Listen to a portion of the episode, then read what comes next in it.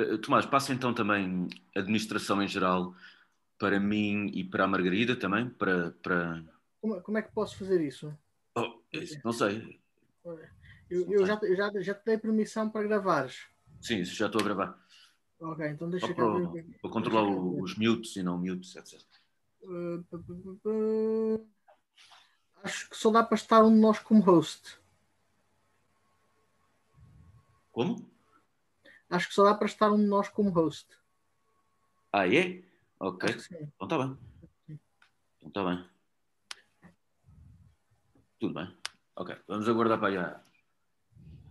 Bem, vamos estando à vontade, depois vamos aguardar até às 2h15 e começamos a, a parla, parlapiar. Olha, mas olha, eu vou-te eu vou -te, eu vou -te, eu vou -te pôr como host. Uh, aliás, não, se calhar é melhor, se calhar é melhor ficar eu, porque tu deves, deves ter mais para dizer que eu, e eu Sim. assim vou-te mandar nota das pessoas que querem por falar. Enquanto, por, enquanto, por enquanto fica assim. Se, se só dá para uma pessoa ser o, o, anfitrião, a questão é só de quem é, quem é que está mais à vontade para ir controlando. Portanto, neste okay, caso, okay. és capaz de ser Sim. tu.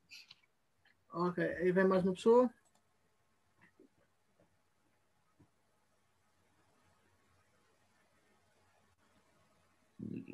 Juliano, boa tarde. Boa tarde.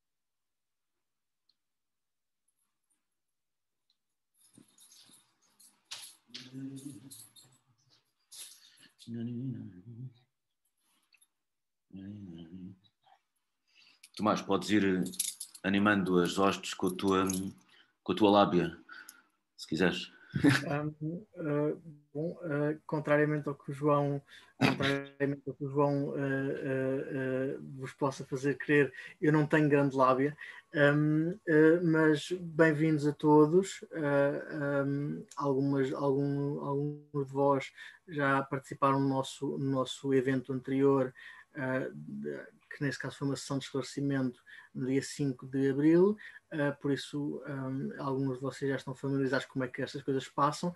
Os outros, e aliás a todos, uh, muito bem-vindos. Obrigado aos, aos, nossos colegas da equipa que, que puderam estar aqui hoje um, uh, para gravar e para, para assistir com, com, diversas coisas e para intervir, claro. Um, se alguém tiver perguntas preliminares que queira fazer, antes de propriamente começarmos, atacarmos o, o touro pelos cornos, como se costuma dizer. Um, uh, um, se alguém tiver perguntas preliminares a fazer, uh, faça favor, ou seja, estamos, somos todos ouvidos. Um, uh, podem colocá-las a quem, a quem quiserem, a mim ou, ou ao João, ou, ou à Margarida, etc. aqui vem mais um colega, deixem-me só. Okay. Mas mas dá, dá às pessoas o, a possibilidade de. Olha, João Bray, boa tarde, João. Boa tarde, João. Boa tarde. Dá às pessoas a possibilidade de, de utilizarem os microfones, não é? Sim, sim, uh, ou seja, eu creio que toda a gente, toda a gente tem o microfone em silêncio até agora, mas todos podem uh, tirá-lo do silêncio. Ok. Um, curiosamente, um, a propósito do tópico de liberdade de expressão e de cancelamentos e esse tipo de coisas, ontem houve uma vaga, ontem, ontem, ontem houve uma vaga de cancelamento, de, de, de uma tentativa de vaga de cancelamento no Twitter ao, a duas pessoas. Um, uma foi o entrevistado e outro, outra foi o entrevistador de uma entrevista de um programa de um podcast ou coisa qualquer. O entrevistador é o Rui Unas e o entrevistado é o temível Tomás Taveira. O temível Tomás Taveira. Um, as pessoas, várias pessoas acabaram por se lembrar de, de de, de, não tanto do, do Taveira arquiteto, mas da, mais do, do Taveira uh, uh, dos vídeos caseiros, né? Um, um, caso que aconteceu há 30 anos, e, o, e houve então a tentativa de, de, cancelamento do entrevistador, cancelamento também do Taveira, cancelamento no sentido de um, exigir que, que tais pessoas, principalmente o Taveira, deixassem de ter expressão em público ou, ou que tivessem a, a vida mais dificultada por causa disso, etc. Temos mais uma João, colega. Deixa-me só, deixa só já uh, uh, dar as boas-vindas à Claudina Diego, que chegou agora. Olá, Claudina. Boa tarde. A Claudina está na Alemanha, se não me engano, e hum, há pessoas que estão fora, estão fora do país que ficam contentes de, com estes eventos Zoom, estás a ver? Porque claro, claro, uh, claro. dá para estarem ligados à Academia Portuguesa. De qualquer modo, o, o hum, e, e, e, a Ariana, que está aqui presente, eu cheguei a falar com ela sobre isto no, no Twitter. Um, e, e, ela, ela tinha, tinha interesse em escrever sobre o assunto, mas ela. Olá, João, João Rochato Palma, boa tarde. Olá, boa tarde. Boa tarde. Um, mas a Ariana teve uma ideia que eu, que eu a princípio achei. A princípio não liguei, mas depois achei. Epá, isto era impossível, quer dizer que foi, que era pedir a essas, a essas pessoas que, que apareciam nos vídeos do, do arquiteto Tomás Taveira para, para, para virem apresentar-se em público e dizerem a sua versão da história. Quer dizer, eu não sei que, que, como, se, essa, se, essas pessoas iam, iam, iam estar dispostas a isso, oh, oh, Ariana. Realmente eu acho isso muito, muito improvável que essas pessoas estivessem dispostas, mas quem sabe, talvez, não sei. Oriana, não sei se, não sei se queres responder ou não, não sei se consegues falar. Sim. Foi, foi só uma ideia que eu tive, porque de facto há, há tantas pessoas a quererem falar em, em nome desse assunto que eu acho que seria importante termos a voz das pessoas que estiveram envolvidas naquele caso. Só que é difícil chegar a essas pessoas cujos nomes não são conhecidos, fora as figuras públicas que também foram gravadas pelo Tomás Taveira. Uh, fora essas figuras públicas que se conhecem os nomes, os nomes das alunas são uh, desconhecidos e ter a voz delas na, sobre o caso seria uh, importante. Muito importante. Para já eu, eu não gosto, eu não gosto da expressão de cultura de cancelamento. Eu não acho que houve uma tentativa de cancelamento do Rui Unas ou uma tentativa de cancelamento do arquiteto Tomás Taveira, muito menos enquanto uh, arquiteto. O que eu acho sim que acontece é que existe opinião pública e as pessoas têm todo o direito a poder expressá-la, e isso vem na sequência deste nosso debate sobre a liberdade de expressão. As pessoas podem uh, expressar a sua opinião, e se a sua opinião é que o Rui Unas uh, ter convidado o Tomás Taveira é uma decisão muito má e não querem assistir ao podcast ou escolhem nunca mais voltar a assistir ao podcast do é. Rui Unas, e escolhem não seguir o trabalho do arquiteto Tomás Taveira, isso é uma escolha uh, individual das pessoas e que as pessoas podem fazê-lo. Isso não é uma cultura do, do cancelamento. Não, isso não é, isso não é. Só, só quando passa para o ponto de coagir outros a fazerem o mesmo. Estás a perceber? Isso, isso é que já é cultura de cancelamento. E isso pode acontecer, evidentemente mas eu posso expor a minha opinião e outra pessoa, ao ver essa, opinião, pode concordar com ela. Eu posso expor, ah, já não, já não quero mais seguir o trabalho do Rui Unas porque acho esta decisão completamente deplorável. Acho que não se deve incentivar a este tipo de comportamentos. E alguém vê a minha opinião e pensa, bom, eu concordo com isto, vou fazer o mesmo. Isso não é criar uma cultura de cancelamento. Isso não é. Isso não é. Uh, se, se puder só acrescentar uma coisa. Uh, não, sim, ela tem toda a razão, isso não é cultura de cancelamento. O problema é quando este conjunto de opiniões individuais transparecem para a esfera pública e para a ação na esfera pública. Ou seja, o que acontece, porque pronto, cancel culture é um fenómeno maioritariamente do Twitter hoje em dia. E aquilo que acontece no Twitter não acontece na vida real. E o problema é que quando uma rede social tenta legislar a vida pública, através de opiniões, porque pronto, é uma, é uma, é uma empresa privada que procura lucro, como de qualquer outra, uh, aí é que se dá o problema.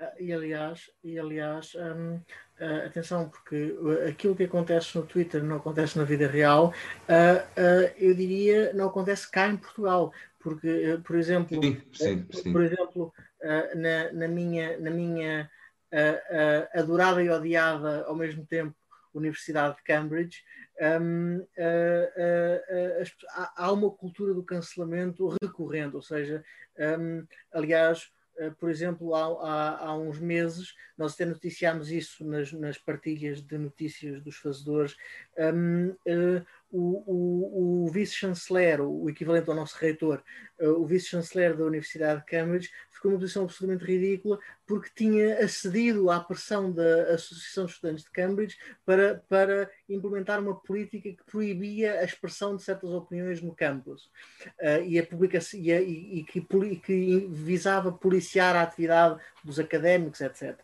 Uh, uh, e, isso, foi, isso foi atempadamente um, os perigos disso foram atempadamente vistos por um grupo de académicos e de alunos que reuniram as assinaturas necessárias para desencadear um voto de um voto, uma moção uh, a, a, essa, a essa proposta de policy uh, que foi chumbada, foi chumbada retumbantemente, ou seja, uh, mas no entanto, no entanto há muitas universidades e muitos institutos e, e museus e, e, plataformas públicas que têm reiteradamente cedido a coações, a coações um, um, públicas, digamos assim, um, de, para, com vista a cancelar pessoas. por exemplo. Ah, sim, sim, sim, sem exemplo, Posso dar, posso dar outro exemplo da, da, posso dar outro exemplo da mesma venerável instituição a Universidade de Cambridge há uns há uns anos cancelou um, uh, uh, cancelou uma, um, uma palestra da Germaine Greer, a famosa feminista Germaine Greer, uh, porque ela tinha porque ela tinha manifestado opiniões contrárias à ideologia de género, por exemplo. Um, Uh, e, e, a, e, a, desculpa da universidade foi que não podia garantir a segurança dela. E isto faz pensar, mas o que é que nós somos? Somos selvagens? Andamos para aqui a, a linchar pessoas em praça pública? Um, um, Boa tarde, Gonçalo. Boa tarde, David. Chegaram, chegaram agora. Sim, eu penso, eu penso que, apesar de poder parecer exagero, a comparação com, com o macartismo, quando se lê um pouco sobre, ao pormenor sobre o que aconteceu no, no período do, do senador Joseph McCarthy, em que da, da perseguição a, não era a comunistas, era a pessoas com simpatizantes ou com, com simpatias ou com ligação a, a, a ideologias eh, comunistas de vários tipos na América dos anos. Isto foi quando? 50, talvez? 50, Nos 50, 60. E ainda, ainda, ainda, ainda reverte para os dias de hoje. ainda tem muitas manifestações no dia de hoje, o Red Scare. Sim, sim. sim. sim. Uh, e, e, e, de facto, se calhar tem muito a ver sobre quem é que está no poder em determinadas instituições. Neste caso, a cultura do cancelamento é muito veiculada pela hum, comunicação social e pela, e pela academia, nomeadamente. Uh, e depois, às vezes, há grandes empresas que cedem a esses, a esses barulhos, barulhos, legítimos ou não, que se vão criando.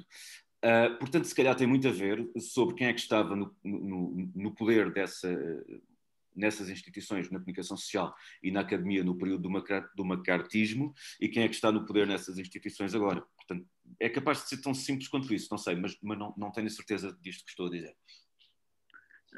Assim, uh, uh, vamos lá ver. Um eh, eh, todos nós, eh, eu creio que, é, um, é, um, sentimento humano comum, um indivíduo solitário ou, ou menos solitário não gosta de se sentir odiado por uma, por uma massa anónima de, de pessoas.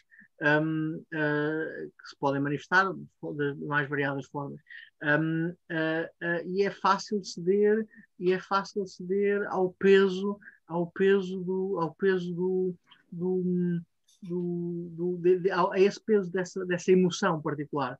Uh, e, e, há, e, há, e há muitas, e há muitas uh, circunstâncias em que, uh, em que líderes universitários, institucionais, políticos, empresariais, etc., um, um, cedem a essas pressões.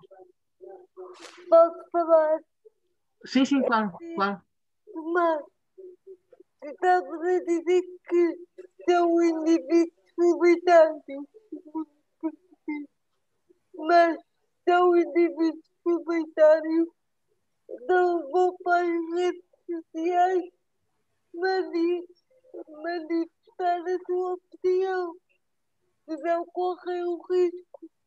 Eu acho que se eu fosse solitário e tivesse uma baixa autoestima, eu não quero, nunca iria correr o risco de, de expressar a minha opinião, porque corria o risco de ser criticado, estás a perceber? Claro, claro, claro. claro. Pai, aos partes princípios. Não sei, não sei se é tentaste, que tentaste fazer entender por quando falaste em solitário, não sei se é esse solitário que estava que estava não estava a querer chegar, era isso o conceito solitário estava a fazer a querer fazer ouvir, a querer aplicar ou não. É que eu não sei se percebi quando falaste em solitário. Não, eu, eu, quando, eu quando falei em solitário queria dizer, queria dizer que um indivíduo por si próprio, um indivíduo que, um, um indivíduo que esteja à frente, que seja uma espécie de figura de proa uh, de uma instituição, uh, de um museu, de uma universidade, etc. Uh, ou seja, todos nós, além das nossas máscaras públicas, temos máscara, temos a, a nossa cara privada. Uh, e, e, e, muitas vezes no domínio do privado é muito difícil lidar com uh, sentimentos de ódio generalizado direcionados a essa figura de proa. Ou seja, a pessoa que se, que se encontra nesse, nessa posição uh, é, ou seja, o que eu quero dizer é que é uma tentação fácil ceder às pressões da cultura do cancelamento. Pois lá está. Mas então são políticas que têm que ser revistas. Claro, claro, claro. claro. As pessoas são pressionadas a haver uma força e as proteger também. Claro, claro, claro, claro, é verdade. É Não é numa, numa rede social que essa pessoa vai ser protegida Claro, claro, claro. ou manifestar a sua opinião. Claro, claro. Um, uh, um, uh, bom dia, uh, Boa obrigado, tarde. Temos que dizer boa tarde ao Xavier, que chegou. Ah, sim, sim, que chegaram mais pessoas. Boa tarde a todos. Boa tarde, muito bem-vindos. Um, uh, uh, pronto, uh, quem, Deixa-me só, deixa-me só, uh, perguntar. Boa tarde, Xavier. Perguntar à Ariana, que, que há pouco estava a dizer e com razão, estava a fazer uma descrição de algo que de facto não era cultura de cancelamento, ter uma opinião e manifestá-la. Mas eu queria perguntar-te, Ariana, se concebes que isso, que isso se transforme numa espécie de coação em grupo, e eu não sei bem traduzir a expressão mob, mob rule. Uh, o, não sei, ajudas-me a traduzir isto, mas the mob rule, rule the mob, o, da multidão, não? o- a, a lei, a, a lei da turba, talvez. A lei da turba não está mal, com uma, com uma expressão já um pouco vetusta, mas sim, perfeitamente. Hum, eu queria perguntar à Ariana, ou a quem quiser responder, se concebe que isso, que isso se possa transformar de facto numa lei da turba. E se, não sei o quanto conheces do, do maca- macartismo ou não, mesmo que seja só do, do- conhecimento popular que temos do, do- das, eh, da pressão pública que o senador Joseph McCarthy e outras pessoas exerciam sobre pessoas de esquerda, aliás, em geral, não eram sequer, nem eram sequer agentes soviéticos, eram pessoas de esquerda, Hum, se, con- se concebe o paralelo também entre, entre eh, o macartismo e uma atual cultura de cancelamento a certas posições. Consigo entender qual é, qual é a ligação. Eu não sei se é isso que realmente se passa, porque o que nós estivemos a assistir foi a uma reação nas redes sociais, eh, particularmente no, no Twitter, sobretudo, que foi onde Sim. as pessoas mais fizeram a sua voz ser ouvida a propósito deste assunto, do Rui Unas e do Tomás Taveira, que estamos a usar como exemplo. Ahm, Mas pensemos, e, pensemos e para noutro, mim não é? parece-me um pouco óbvio que as reações no Twitter não são exatamente as mesmas reações que as pessoas ah, transmitem ah, na, na esfera pública. Portanto, é lógico que no Twitter vamos ter muitos comentários a apelar para que se tomem determinadas atitudes e que se fale de um determinado modo que depois não é o mesmo que acontece quando as pessoas efetivamente estão umas com as outras e quando têm a possibilidade de fazer o que quer que seja a propósito do, do assunto. Sim. Por isso, eu não sei até que ponto é que um, um tweet é capaz de exercer essa coação. Eu acredito que isso já existe bem antes uh, desse tweet ser, ter sido gerado. Sim. Que as pessoas já estão organizadas em grupos por volta dessa altura e quando vem aquele tweet, como é de alguém com a qual, uh, cuja opinião, no geral, concordam, um, já vão sentir-se, uh, já são sentir convencidos, em parte por aquela mensagem, mesmo sem, sem existir uma coação direta, porque não me parece que isso tenha existido dentro do, daquilo que aconteceu no, no Twitter. Eu acho que é uma reação eu, que se gera em cadeia, eu acho porque isso... especificamente no, no Twitter, mas eu acho que foi levantada, foi levantada uma questão muito, foi levantada agora pela Ariana, uma questão muito interessante, que é exatamente a questão de que as pessoas usam a máscara do, do Twitter ou uma rede social para se expressarem de forma mais abrupta, mais bruta, pode-se dizer, do que aquela que se expressariam num discurso público ou pessoal. E isto eu acho que não só é verdade, é totalmente verdade, mas é perigoso porque cada vez mais se observa que o meio de comunicação preferencial das pessoas e dos grupos sociais, movimentos, é não necessariamente o Twitter, mas redes sociais em que o efeito é semelhante, pelo menos. E isto, ao transparecer para a sociedade, que tem vindo a transparecer para a sociedade, contribui para o espírito de mob rule que se dá, a lei da turba que se dá no Twitter, que se dá de tanto um lado como do outro, também não vale a pena estarmos aqui a dizer que é de um lado ou outro, porque não, é ambos. Depois passa para a esfera pública, o que acontece é que temos uma esfera privada uh, digital uh, a legislar algo que não cabe, nem deveria caber em qualquer momento a essa esfera, legislar, que é o discurso público. E aquilo que depois surge do discurso público e passa ao discurso, surge do discurso privado e passa ao discurso público, acaba por ter o mesmo efeito. Ou seja, a, a realidade começa a dissipar-se entre aquilo que é o digital, aquilo que é o real, e as pessoas vêm para a esfera pública agir como se estivessem no Twitter. Uhum. Ou no Instagram ou qualquer outro sítio. O que para mim é completamente perigoso para o tecido social em geral. Mas, claro, claro. Claro. Uh, posso só, só queria fazer uma pergunta. Se calhar uh, existe uma definição consensual que eu não conheço do que, é que onde é que começa a cultura do cancelamento, porque um, lá está, é, é a tal questão da coação. Eu acho que a partir do momento em que há uma certa moda e uma certa pressão para as pessoas escolherem cancelar ou não cancelar, tomarem a sua própria decisão, passa a ser, passa a ser cancelamento mesmo que não venha da parte de uma entidade, mesmo que sejam só grupos de pessoas na internet. Uh, acho que foi, por exemplo, o que aconteceu com o Woody Allen, que se calhar é um dos casos mais célebres. Um, ele foi, deve ter sido cancelado por entidades também, não sei, uh, não sei por nós, mas ele foi cancelado pelas pessoas no geral. Ele passou de ser adorado por todo mundo a ser odiado por todo mundo. Isto é um tipo de cancelamento, acho E as pessoas deixaram deliberadamente de ver os filmes dele e, de, e tudo mais.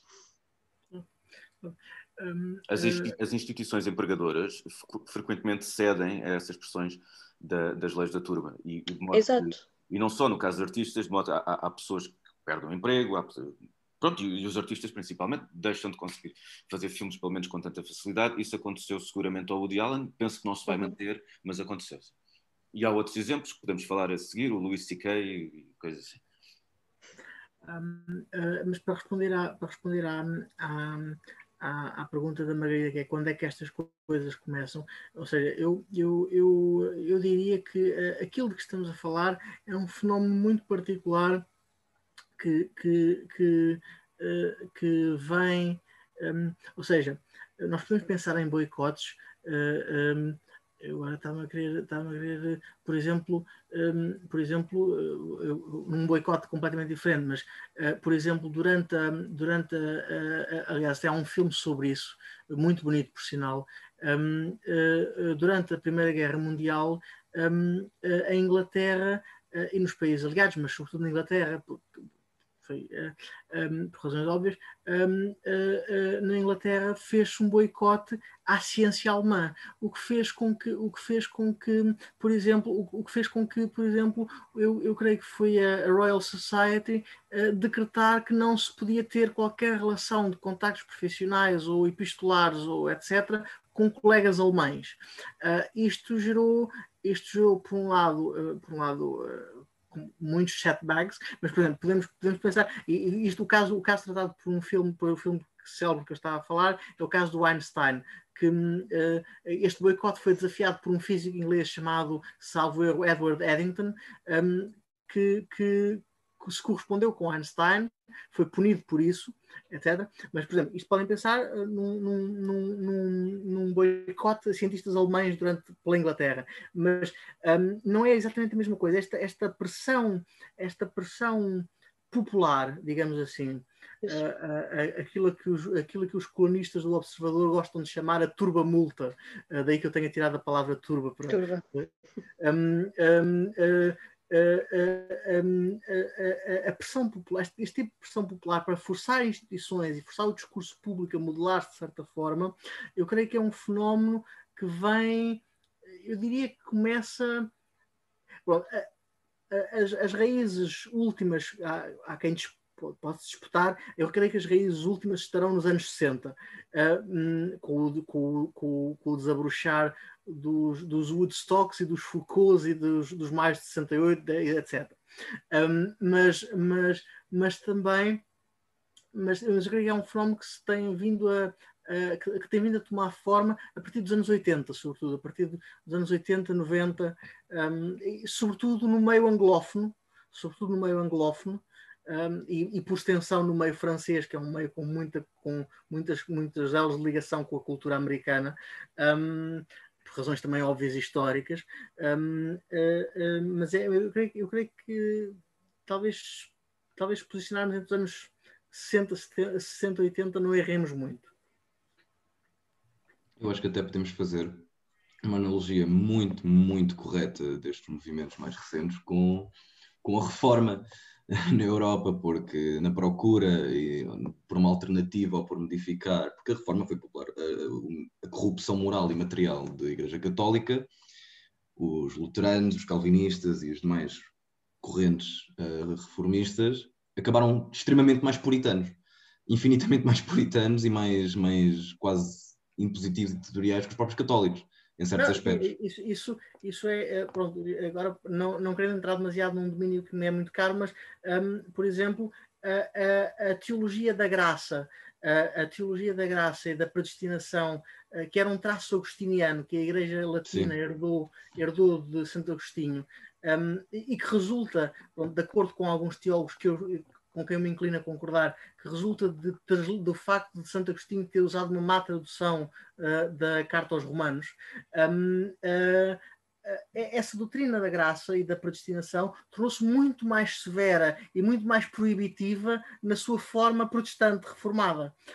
Um, por exemplo, por exemplo, ou seja, uh, claro, claro, uh, uh, eu creio que o João, o João tem razão. podem-se podem notar várias crises, ou seja, no fundo, a, história das civilizações é uma história de crises cíclicas e de, e de crises e crises e de, como, como, diz um professor nosso, andar de crise em crise até à crise final. Um, uh, uh, podíamos, podíamos olhar e dizer ah, a Revolução Francesa está aqui no meio, ou a Segunda Guerra Mundial, ou a Primeira Guerra Mundial, ou, ou uma, das, uma dos milhões de guerras nacionalistas que ocorreram desde, desde o século XV até hoje. Um, uh, mas, mas a reforma também é, também é um, também se pode estabelecer um paralelo muito interessante com a reforma protestante, exatamente. Uh, uh, uh, mas força, tomem a palavra, por favor. Um, se ninguém tomar a palavra para já, eu gostava de destrinçar um pouco um pormenor destas questões dos cancelamentos. É que para mim, eh, eh, as, as, eh, as questões dos cancelamentos, por coisa como teve, teve, uma ensino, teve uma insinuação incorreta com uma mulher há, há 30 anos atrás, são um pouco estranhas. Quer dizer, claramente parece ser um delito, sim, mas um delito em nada comparável a casos realmente graves que nos podem levar realmente a pensar. Por exemplo, eu vou já ao caso, a um dos casos mais graves de todos que, eu, que, eu, que, me, que me ocorre. Charles Manson, o famoso psicopata e assassino em massa, era também músico, para quem não sabe. E ele tem alguns gravados. E os Beach Boys fizeram uma cover de uma música de Charles Manson. Eu, eu, se não me engano, eu não, não, tenho certeza se os Guns N' Roses também fizeram ou não. Não tenho certeza. De qualquer modo, uh, um, por trás de uma eventual ideia de cancelamento dos Beach Boys ou dos Guns N' Roses, ou de cancelamento de quem quer ouvir as músicas de Charles Manson, está uma ideia de que ouvir músicas de Charles Manson é uma apologia do, do, da, da, violação, do, da, do, do, assassínio, etc, etc, etc. Esta ideia parece-me parece ser a ideia, a ideia perigosa em que, em que muita gente incorre, ok? E eu queria dar isto para, para quem quiser falar, falar sobre isto. Um, quem, quem, quiser, por favor, um, peço a palavra. Eu queria só dizer uma coisa rápida, que é, uh, isto tem a ver com uma das coisas que nós alertámos no nosso texto, no nosso texto guião para, para esta sessão, que é o facto de ser preciso, ser preciso aprender a distinguir o artista da obra. A, obra é uma coisa própria, que tem, que tem existência, ou seja, deve a sua existência ao artista, mas não é necessariamente contaminada pelo artista, ou seja, uh, não há, não há uh, eu, eu, creio que não haja, porque assim, na literatura é mais fácil, é menos, menos, menos, menos permissível dizer isto, mas, por exemplo, uma arte abstrata como a música ou como a matemática, eh, imaginemos que Charles Manson era um, era um matemático brilhante. Um, não haveria nada nos cálculos, nos cálculos astronómicos de Charles Manson uh, que, fosse, uh, que fosse um psicopatite uma espécie de, de elemento químico da psicopatia. Um, ou seja, mas nas canções, nas canções pode haver e na literatura pode nas haver. Canções pode haver ah, eu lembro, eu lembro também outro caso, desculpa, o manifesto do Una Bomber, que foi uma coisa que foi escrita há, há 30 anos, talvez, não, não me recordo, mas sim. Sim. Ou seja, mas, mas, de qualquer das maneiras, por exemplo, nós podemos pensar ao célebre, ao célebre, uh, o célebre exemplo que recorre uma e outra vez nas universidades, eh, que é a, a, velha acusação de que eh, Martin Heidegger era, se no partido nazi, portanto é ilegítimo ler as obras de Martin Heidegger. A questão é que não há, não há, uma, não há, uma, não há uma, uma relação uh, necessariamente causal e, e, osmótica entre um cartão de associado e um, e um, e um texto filosófico. Um, uh, se nos propusermos desenterrar os elementos nazis, ou, ou se alguém se, quiser, se, quisesse dar esse trabalho, o que, seria provavelmente inglório, desenterrar elementos nazis na obra de Martin Heidegger, eh, era uma coisa. Mas objetar a leitura de uma obra eh, porque foi escrita por uma pessoa que, é, que tinha um cartão de associado, uh, uh, independentemente de ser um cartão associado de uma das coisas mais horrorosas que alguma vez passou à face da Terra, um, uh, ou seja, o, o que é, é, lá está, a questão é que há um erro categorial em, em, em misturar o artista com a obra, ou o, o autor com a obra. Um, o autor é uma pessoa, a obra é um, a obra é um, um brute fact. Um, mas pronto, mas por favor participem. Deixa-me deixa dizer um exemplo mais desafiante, um exemplo tal, talvez hipotético. Eu não conheço as canções do Charles Manson, mas imagina que o Charles Manson de facto tinha, tinha escrito canções sobre assassínio e violação. E, e, tu sabes que estás perante uma pessoa que realmente foi assassina e violador. Um, portanto, mas, mas mesmo assim pode dizer-se, está bem, mas uma música é uma música. Uma música. Sim, sim mas, uh, por exemplo, eu, eu, vou dar um exemplo que, um exemplo que é talvez, uh, talvez menos. Mas voltamos a este exemplo, mas um, vem, vem mais uma pessoa, uh, mas um, vou só esperar um bocadinho para dar as boas-vindas. Uh, Bem-vindo, Cristiano.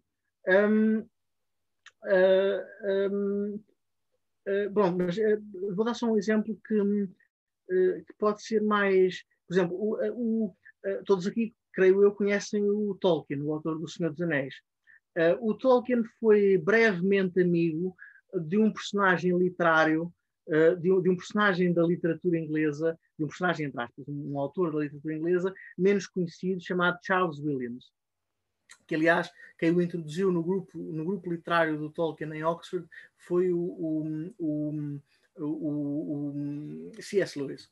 Uh, o, o C.S. Lewis uh, achou brilhante o Charles Williams porque leu um livro dele chamado The Place of the Lion, que era sobre Shakespeare, se não me engano. Um, uh, mas a, a, a, e o Tolkien também se deu com ele, etc. Mas a questão é que o Charles Williams um, é que há uma coisa interessante que é o Charles Williams parece ter tido impulsos sádicos e sadomasoquistas muito, muito, muito uh, acentuados que expressou na sua poesia. Foi pelo contrário, isto, isto é um exemplo um bocado, para, um bocado, um bocado o contrário do, do outro. Um, foi um marido extremoso e um pai extremoso para o seu filho, mas tinha impulsos sádicos que expressava na sua poesia. E agora podemos pensar: é legítimo, é legítimo uh, ler a poesia do Charles Williams? Pronto, agora eh, lancemos o debate. Pronto, pensem no Charles Manson e pensem no Charles Williams e, e tentem destrinçar as coisas.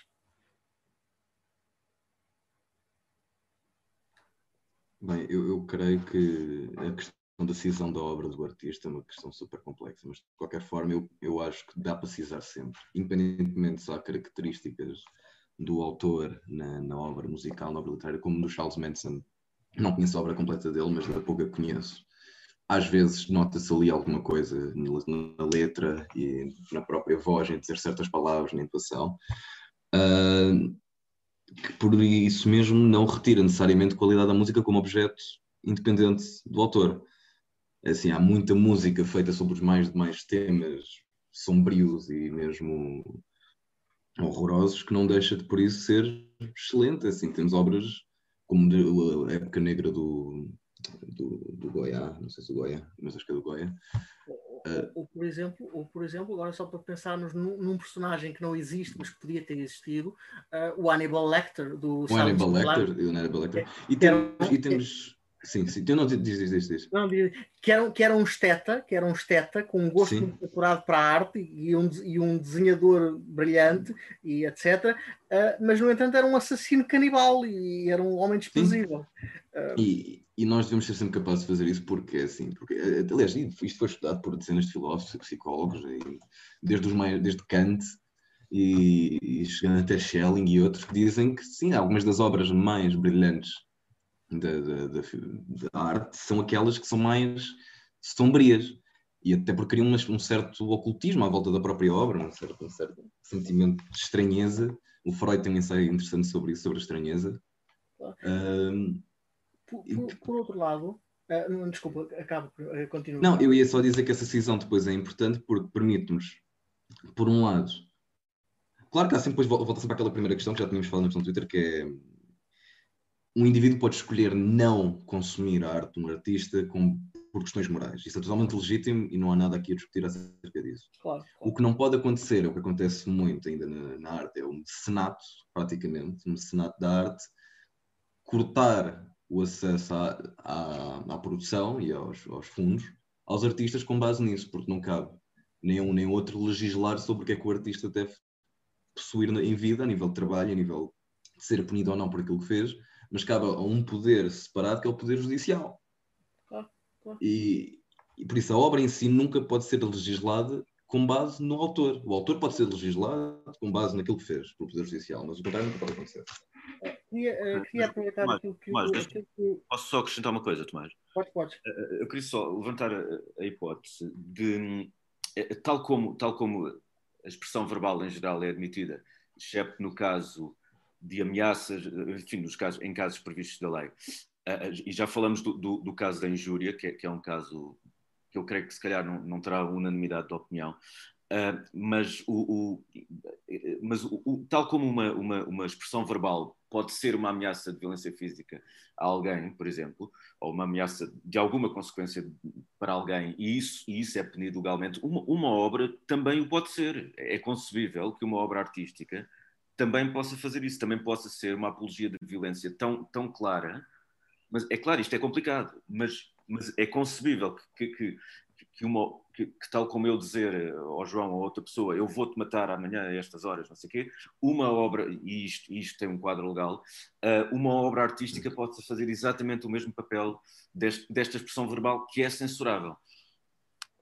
Uh, Deixem-me, deixem a propósito das duas intervenções que, que, que, tivemos agora mesmo, do João e do, e do, e do outro João, um, um, de, uh, uh, um, deixem-me, por exemplo, deixem-me dar, dar em relação ao que o João Rochat disse, vou, vou, por exemplo, baralhar ainda mais o tabuleiro com dois outros exemplos por exemplo, uh, quando, uh, quando se estava a tentar fazer uh, e, exatamente, exatamente, exatamente. Um, pronto, todos, todos têm acesso ao chat. Um, quando se estava a, a, reunir a equipa e quando se estava em processo o, o, o, de fazer o, primeiro, a primeira versão do Oxford English Dictionary, que é ainda hoje o, dicionário um, uh, histórico e, e, uh, o dicionário mais completo em termos etimológicos e históricos de, de, de, e de significados arcaicos da, literatura inglesa e não só, um, e ainda hoje o padrão dos dicionários de literatura inglesa. Um, quando estava a fazer o, o, o, a, primeiro, a primeira versão do Oxford English Dictionary demorou vários anos. Uh, até há uma história cómica porque um, um, um um dos editores, um, houve, houve, três ou quatro editores gerais, editores-chefes, uh, um, um, morreu de tuberculose, o outro acabou num asilo, num asilo para malucos e o outro resignou para se tornar arcebispo de Cantuária. Um, uh, mas, no entanto, queria dizer, que a parte interessante desta história é que uh, o Oxford English Dictionary, a equipa do Oxford English Dictionary mandou para toda a gente uh, mandou, mandou uh, fazer, fez circular pedidos de uh, pessoas que, ou seja, se soubessem a etimologia de certas palavras difíceis, etc, etc, por favor, escrevam-nos. e receberam reiteradamente um, cartas, muitas cartas, de, de, grande precisão filológica e linguística, que, que descobre, em, em, que um autor, uh, uma pessoa para eles era desconhecida, um, acertava em cheio nas etimologias de, de várias palavras e, e, e fazia, e, era, e era muito bom como lexicógrafo. Uh, vieram depois a descobrir que esse homem estava preso por assassinato. Um, uh, ou seja, uh, por exemplo, aqui temos um, temos um caso de um lexicógrafo brilhante que estava preso, que estava a escrever ao dicionário da prisão uh, enquanto cumpria pena por assassinato. Por exemplo, temos por outro lado o caso, não sei se aqui, creio que aqui muitos de vocês já terão lido a Divina Comédia. A primeira parte, a primeira das três partes da Divina Comédia é um catálogo de horrores e torturas. Um, é um catálogo de torturas, não há outra explicação. Aliás, um, há um teólogo, há um teólogo que eu gosto muito que diz que uh, no, fim, no fim da Divina Comédia o único criador por quem sentimos algum respeito é Dante e não Deus. Uh, e porque, porque o inferno é um catálogo de maneiras criativas de castigar pessoas durante toda a eternidade. E, podemos, e podemos pensar, por exemplo, na Divina Comédia como um apelo à violência. Uh, podemos pensar naquilo como um manual de, de inquisição, quase, uh, ou como um manual de tortura. Uh, no será que vamos deixar de ler a Divina Comédia por causa disso? É, também, também é poesia brilhante, também é, ou seja, também é esteticamente notável, também é tecnicamente pirotécnico, etc. Uh, em relação ao que o João Almeida uh, disse, um, eu uh, tinha um. Recorda-me o que disseste, João, que eu tinha um, exemplo muito. o que eu disse foi. Desculpa, eu ausentei-me por um segundo, portanto ah, eu, eu pensei num, num, num, exemplo, num exemplo em que uma, uma, uma, obra de arte pudesse, pudesse ser considerada tão diretamente uma apologia à violência como, como uma expressão verbal de, de apologia à violência muito clara. Okay? Claro, claro, claro. Por exemplo, por exemplo um, uh, pronto, mas uh, por exemplo, um, uh, as obras do Marquis de Sade. Uh, sim, eu, Ariana, eu sei, que o, eu sei que o Hannibal Lecter é uma personagem fictícia, estava a usá-lo, ou seja, uh, tomando por, tomando por, por boa a, a, a, máxima filosófica que nos diz que não há, grande, não, há, não há grandes distinções a fazer entre pessoas que existem e pessoas que podiam existir, eu tomei, tomei a liberdade de usar como exemplo, mas sim, eu, eu sei que ele é uma personagem fictícia. Eu, eu creio mas, que, por, Tomás, por, o Tomás usou o exemplo do Lecter falando como se ele existisse, ou seja... Exatamente, se ele existisse. Porque precisamente, pegando outra vez, o exemplo que eu te queria dar, João, para discutir esta questão, era precisamente pegando no exemplo do Aníbal Lecter. Um, uh, o Aníbal Lecter uh, escreve, quando está na prisão, escreve uma carta, escreve uma carta a outro serial killer, isto quer que isto é no Red Dragon, escreve uma carta a outro serial killer em que em, em cifra a morada do detetive que está, que está à procura dele. Ou seja, isto é um apelo à violência.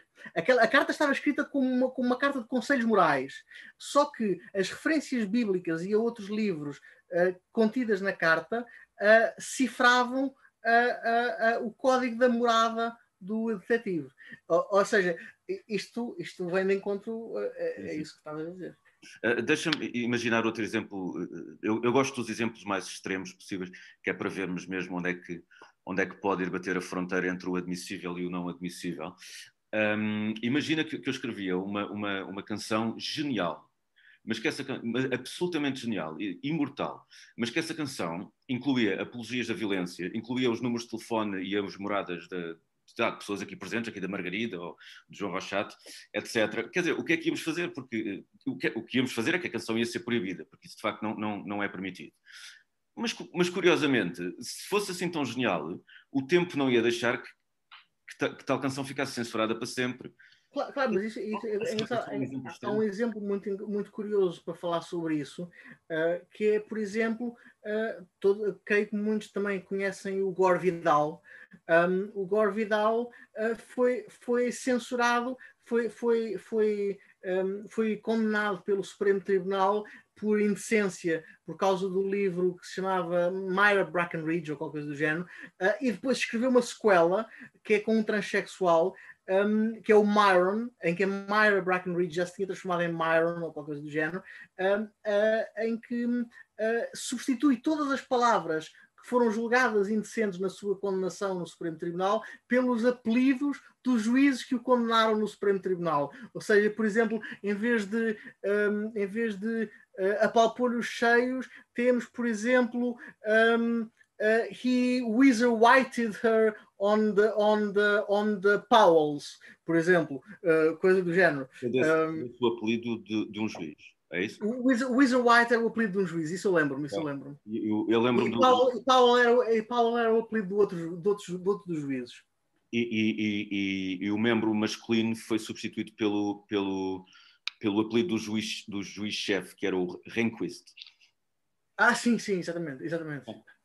Mas, mas em que é que esse exemplo tem exatamente a ver? É como... este, exemplo, este exemplo, por exemplo, este exemplo uh, tem, uh, é uma obra de arte, é uma obra de arte uh, que tem lá os, a identificação a identificação, que é, o mesmo, que é um caso curioso, que é ao mesmo tempo que não tem a morada, mas tem o nome de certas pessoas que se pretende visar, um, que se pretende, que se Sim, pretende visar. Não, isso não é a mesma coisa que a morada. E, não é, não é namorada, mas, mas também pode ser construed como um, como um apelo à violência contra essas pessoas, por exemplo. Ou, no, neste caso, no caso do, do Gore Vidal, é mais, é mais, é mais possível entendê-lo como uma, como uma, como uma paródia uh, de, dessas pessoas e, de, e, como uma paródia, como uma, uma paródia, uma, uma vingança sádica. Um, mas, mas, mas é curioso, é um exemplo curioso. Não sei se querem falar do, do rapper espanhol, que foi, foi sugerido aqui pelo David.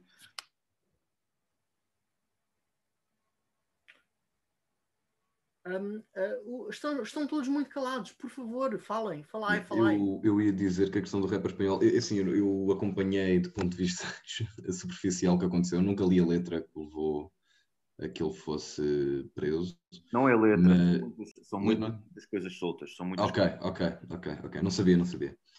Mas, de qualquer forma, é a questão assim, se incitação à violência pode ser punida através, do, por, exemplo, por causa da obra de arte, e essa obra deve ser censurada e o artista preso. Deixa-me só dizer, que eu estou a lembrar-me agora do exemplo, ele não incitou propriamente à violência, talvez o texto mais subrepticiamente em alguns pontos. O que ele, o que ele fez é a apologia de grupos terroristas, o que, e em Espanha o terrorismo é um problema, como ou já Sim, foi. É, como, o poeta como, como não temos aqui, portanto, não foi propriamente uma apologia direta à violência do tipo vão, vão matar estes agora, eh, mas foi uma, uma foi, ele, ele la- laudou, laudou eh, fez elogios a, a grupos terroristas e foi por isso. E foi, e foi por isso que ele foi preso. A, a questão da, da, da injúria à monarquia eh, deu-lhe apenas uma multa, tal como acontece, aliás, em, em Portugal isto também acontece, se alguém injuriar o presidente. o Presidente da República. Sim. eh, isto aconteceu Eh, há uns anos ao Miguel Sousa Tavares. pronto. Então, Terá sido possível que eu tenha sido preso por eh, uma questão de investigação para saber se ele tem alguma ligação concreta aos grupos terroristas? Tenho quase certeza Não? Nada sim. Ok. Eh, Então, não sei, não sei, mas a questão, a questão se formos reverter para uma questão mais abstrata, assim, a questão do rapper espanhol, eu creio que, que, o- que a obra dele não deve levar uma apreensão, a não ser que haja depois evidências de que ele realmente queria passar isso para um nível concreto, porque na- há vários exemplos de, de obras artísticas que incitam, ou pelo menos representam, por exemplo, o Mar- o Marquês de Sade é um, é um exemplo especial nesse nisso, a formas de violências muito graves e, e não devem ser punidas por isso. E a, e própria história acaba por depois, mesmo passado o contexto e depois da morte dos artistas, muitas vezes acaba por depois trazer de volta essas obras e o pessoal lê e aprecia de forma estética, não de forma social nem política. Atenção, Mas já agora. Ah, desculpa, mais força. desculpa, eh, só uma coisa muito pequenina. Atenção que o Marquês de Sade ah, ah, é, foi a pessoa, ah, não, não foi ele, mas é- foi graças a ele que se cunhou a palavra sadismo. Ou seja, sadismo vem de Sade como masoquismo vem de masoque. Ah, mas em relação ao que, o, ao que o João estava a dizer, por exemplo, ah, por exemplo, lembrei-me daquela peça que nós também, nós também falámos, nós também noticiámos o- creio que está por aí, alguns no teatro já esteve, uma peça chamada Catarina ou a Beleza de Matar Fascistas, em que aparentemente, em que aparentemente ah, ah, se- segundo li, segundo li em vários artigos, na peça se faz uma apologia da rotina de matar um fascista antes do jantar, ou qualquer coisa do género. Todos os dias se mata um fascista antes do jantar. Isso é altamente, isso é altamente falso, Tomás. Não sei em que artigos é que viste, mas ah, o tema da peça é precisamente uma problematização dessa questão, em que supostamente existe uma família cuja tradição é matar fascistas a cada ano. Até que chega à pessoa que supostamente teria de matar um fascista e essa pessoa recusa-se a matá-lo. E a peça gira em torno disso. E as pessoas acham que isso é uma apologia a matar fascistas e confundem absolutamente o, o propósito da, da peça. E pronto, eu peço desculpa por ter eh, interrompido. Não, não, fizeste bem, fizeste, fi- fi- fi- fizeste bem. Hum, Eu, eu não estava a dizer que, ou seja, eu não estava a dizer que a moral da peça era que se devia matar fascistas. Não era isso. Eh, Era, ou seja, era só que tinha, tinha, tinha lido que havia uma tradição familiar que incluía matar fascistas. Eh, Era só isso. Ah, Nesse caso, se a peça fosse diferente, se a peça fosse diferente, ah, podia-se tomar, e, e sem, mais, sem mais grãos de sal, podia-se tomar isto como um apelo à violência. Mas não, não é, de facto, não é. Mas, mas mesmo, mesmo que fosse, não seria necessariamente um apelo à violência. Não, não, não, não, não. Porque Não é necessariamente. É- Não portanto, necessariamente. passa no território da arte. Hum, ah, mas ah, creio que o João queria. A Margarida, não, a Margarida queria falar. Assim, ainda no, eh, relativamente à questão do rapper catalão, era uma pergunta, ou duas. Eh, a primeira é, é a tal questão da apologia ao terrorismo, foi feita, eh, no, eu não tenho a certeza, no Twitter ou nas suas músicas, ou nos dois sítios, e, e será que há uma diferença entre as duas coisas, não é? Olha, se calhar há. Hum, ah, Margarida, estás aí?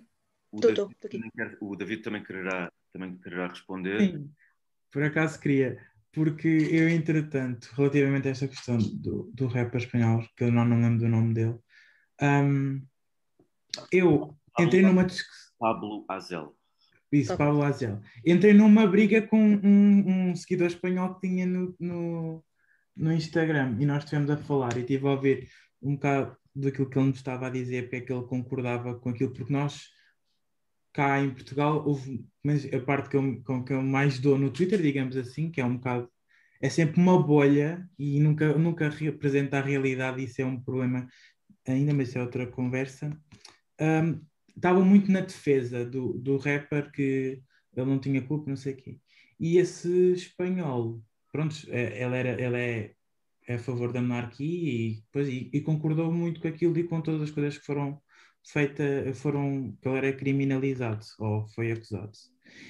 E isto não foi só um processo, tipo, só dessa discussão, entretanto, vi também um, um documentário sobre o ETA, e é, e é assim, isto é uma, a questão do, da música dele é mesmo muito complicada, porque eu acho que foi, a Marida foi nos dois sítios, no Twitter e na e música. No, música, mas eu acho que o que foi pior era porque era na música.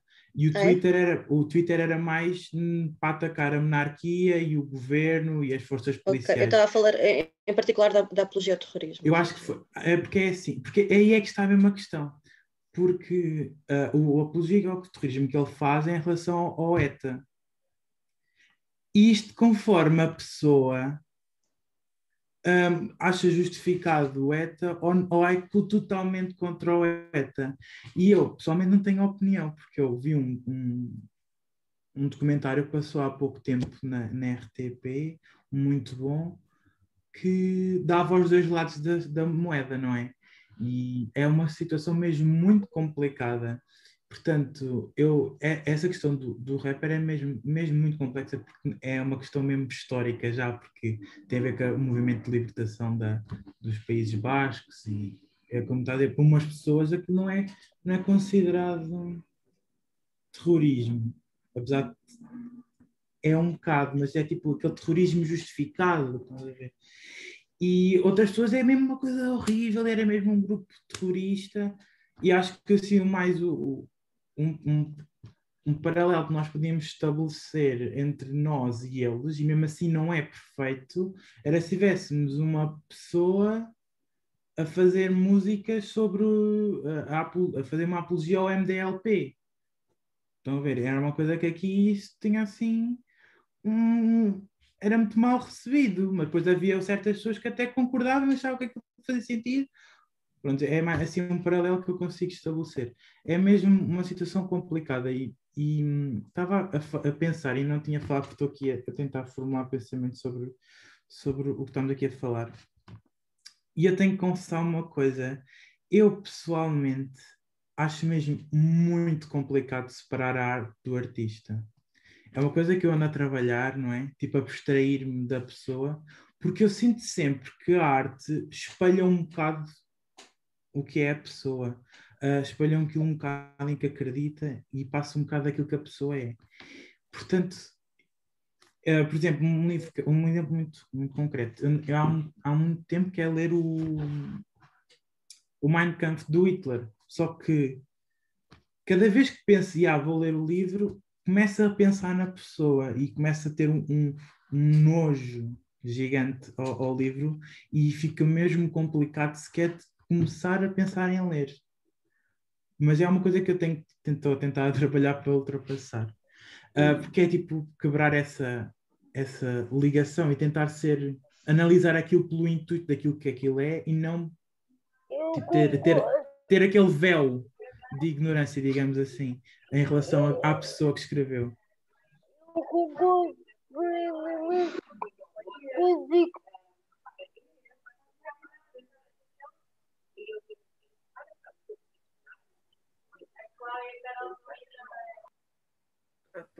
eu, eu creio que a Inês, eu creio que a Inês não estava, uh, estava, a falar, estava, a falar, para outra pessoa, outra pessoa na, na... Ah, ok. okay. Uh, eu, eu, ia, eu, ia, só dizer, eu por acaso já li, já li Minecraft. Cientificamente aquilo é uma abominação, mas pronto, aquilo tem uma data de considerações antropológicas que não fazem sentido nenhum, nem tem justificação nenhuma. Mas tirando isso, a questão de mas é possível esse exercício de separar a arte. Eu acho que o que devemos tentar fazer é não negar que há muito do artista e muito do produtor na obra em si, porque há sempre.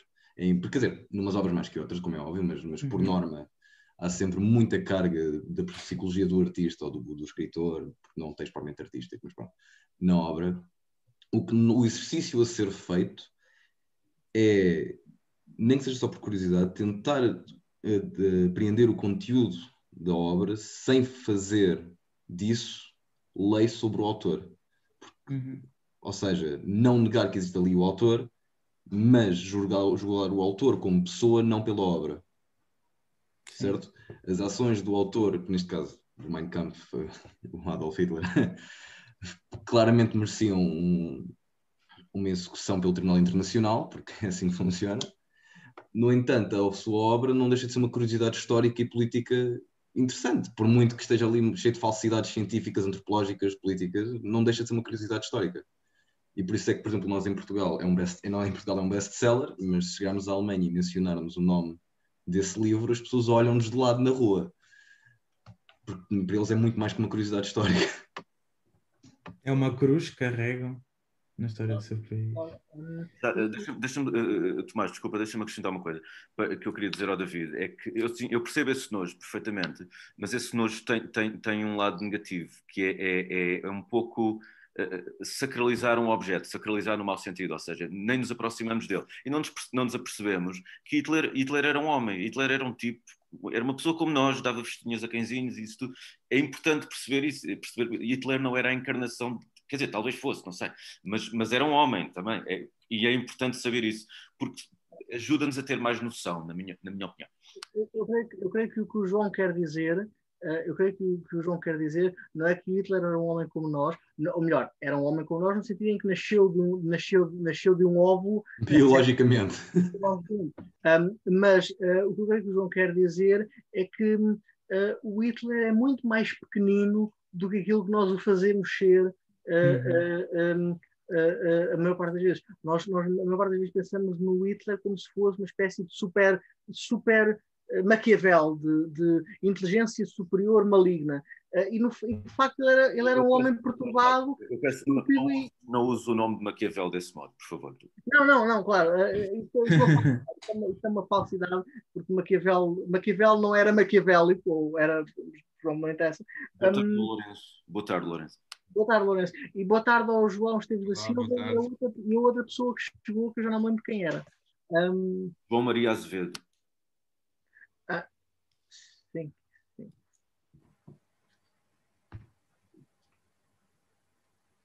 Eu estava. Tá. Sim, eu acho que eu percebi bem essa coisa, porque ao, ao, ao não dizer, ai, não vou ler, porque foi eu estou a empedestar uma pessoa, a, empedestar, a pôr num pedestal uma pessoa que se calhar não merece estar num pedestal. E eu, eu concordo que, e acho que eu estava aqui, eu assim estava a ver aqui um, momento eu fiquei um bocado confuso, se calhar fui eu, que era. Hum, eu acho que a obra. Isto aqui, pronto, é sempre fiz um bocado aquela questão do contexto, acho também é importante. O contexto onde a obra é feita e produzida e em que se insere é uma coisa bastante importante. Um, porque certamente se, se, um, se, o Pablo Ancel fizesse aquela música em Portugal, se eu fosse um rapper português a fazer uma apologia ao ETA, isto aqui nem, nem, nem fazia, nem fazia comichão, nem aquecia. Uh, mas lá, como é uma coisa, é o, depende sempre do contexto. Acho que também deve entrar sempre para a análise do, do, da, da questão de quando a parte da apologia à violência e das coisas mais moralmente condenáveis, digamos assim, fazerem parte das obras, também depende do contexto onde elas são feitas. E, e eu estava eu senti, quando eu estou a tentar formar o pensamento, que havia muito se falar, estávamos a falar muito de, ah, às vezes haver coisas uh, condenáveis nas obras. Eu acho que haver uh, descrições e partes da, do, da, da, da, arte que seja condenável, não há problema, porque efetivamente aquilo não se transporta para a realidade uh, diretamente, digamos assim. Sendo que eu agora eu tinha aqui atrás sempre aquela coisa de uh, há, há gente que pode ler aquilo e pode ser incentivado, como, como por exemplo aquela coisa de não se pode passar notícias uh, na televisão sobre pessoas que se suicidam porque uh, se pode desencadear o efeito dominó e, e faz com que outras pessoas façam. Um, uh, posso, David? Posso? Sim, sim. Uh, eu, eu, eu lembrei-me de várias coisas para te dizer, uh, porque acho que, acho que tem estado a levantar pontos interessantes. Um, uma delas, por exemplo, um, eh, uma delas, por exemplo, é, é, que há bocado quando estavas a dizer que sentias que, que dificuldade em, em, em, em destrinçar o homem da obra ou, ou a mulher da obra. Ou, um, um, eu lembrei-me, não sei se alguém aqui conhece a série inglesa do Inspector Morse, que é uma série policial, é uma série policial muito boa com o John Thaw. Um, é dos anos 80, 90. Um, uh, e o Inspector Morse é um, é, é, um, é um inspetor da Polícia Judiciária uh, muito resingão, uh, com muito mau feitio, com, com muitos sonhos românticos acerca de muitas mulheres, com um gosto por Wagner, o que já de si, o que já de si neste contexto que estamos a discutir é, é questionável, com um gosto por Wagner e por palavras cruzadas e, e literatura inglesa. Um, uh, e, e, há, e, há um, e há um episódio muito interessante uh, em que uh, ele, ele ao, ao, investigar um crime, ele, era, ele, era, ele adorava ópera, e ao investigar um crime, começa a descobrir os podres pessoais de uma cantora de ópera que ele admirava muito.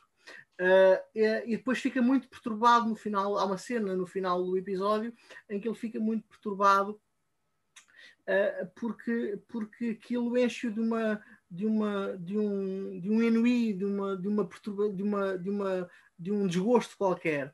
Descobri que os que os artistas não estão lá está no pedestal. Uh, e o e o sargento uh, diz-lhe uma coisa, uh, diz-lhe diz faz uma comparação muito interessante que é, well, you know, my father liked football, but he didn't like footballers. Um, you got to keep things you got you got to keep things apart from the people that, who do it. Um, eu, eu, achei que eu achei que este uh, é, é, é, ou seja, eu acho que já todos nós já, já, já todos nós nos passou pela cabeça que gostamos muito de futebol ou de judo ou de outra coisa qualquer uh, e, que não, e, que não, gostamos nada das pessoas que o fazem ou porque são vaidosos ou porque ou porque ou porque uh, sei lá o que for, ou porque não sabem falar português, o que no caso dos futebolistas um, uh, uh, uh, tende a acontecer muito. Um, ou seja, é preciso, é preciso, mas lá está. Mas em relação, em relação ao outro ponto que tinhas levantado, bom, eu, eu passo a palavra porque já não, já, já, já são demasiadas coisas. Um, um, não, por acaso, é é, é, essa, o que foi dito, e agora tem um, um bocado aquilo que o João estava a dizer há bocado, que se há coisas que são eh, erradas, que são de ser feitas pelos artistas, elas vão ser punidos pela lei e não por. Eh, não, e já vai um bocado encontrar a questão da cancel culture. Então, ah. Eles. É, é aquilo que eu estou a dizer. É sempre um bocado. É, eu, pessoalmente, olha, um exemplo que seja agora há pouco tempo, mesmo tipo esta semana, o, o o arquiteto Tomás Taveira. Um, eu pessoalmente não gosto da arquitetura que ele fez, acho mesmo, mas tem pronto, os gostos cada um tem e isso não se discute.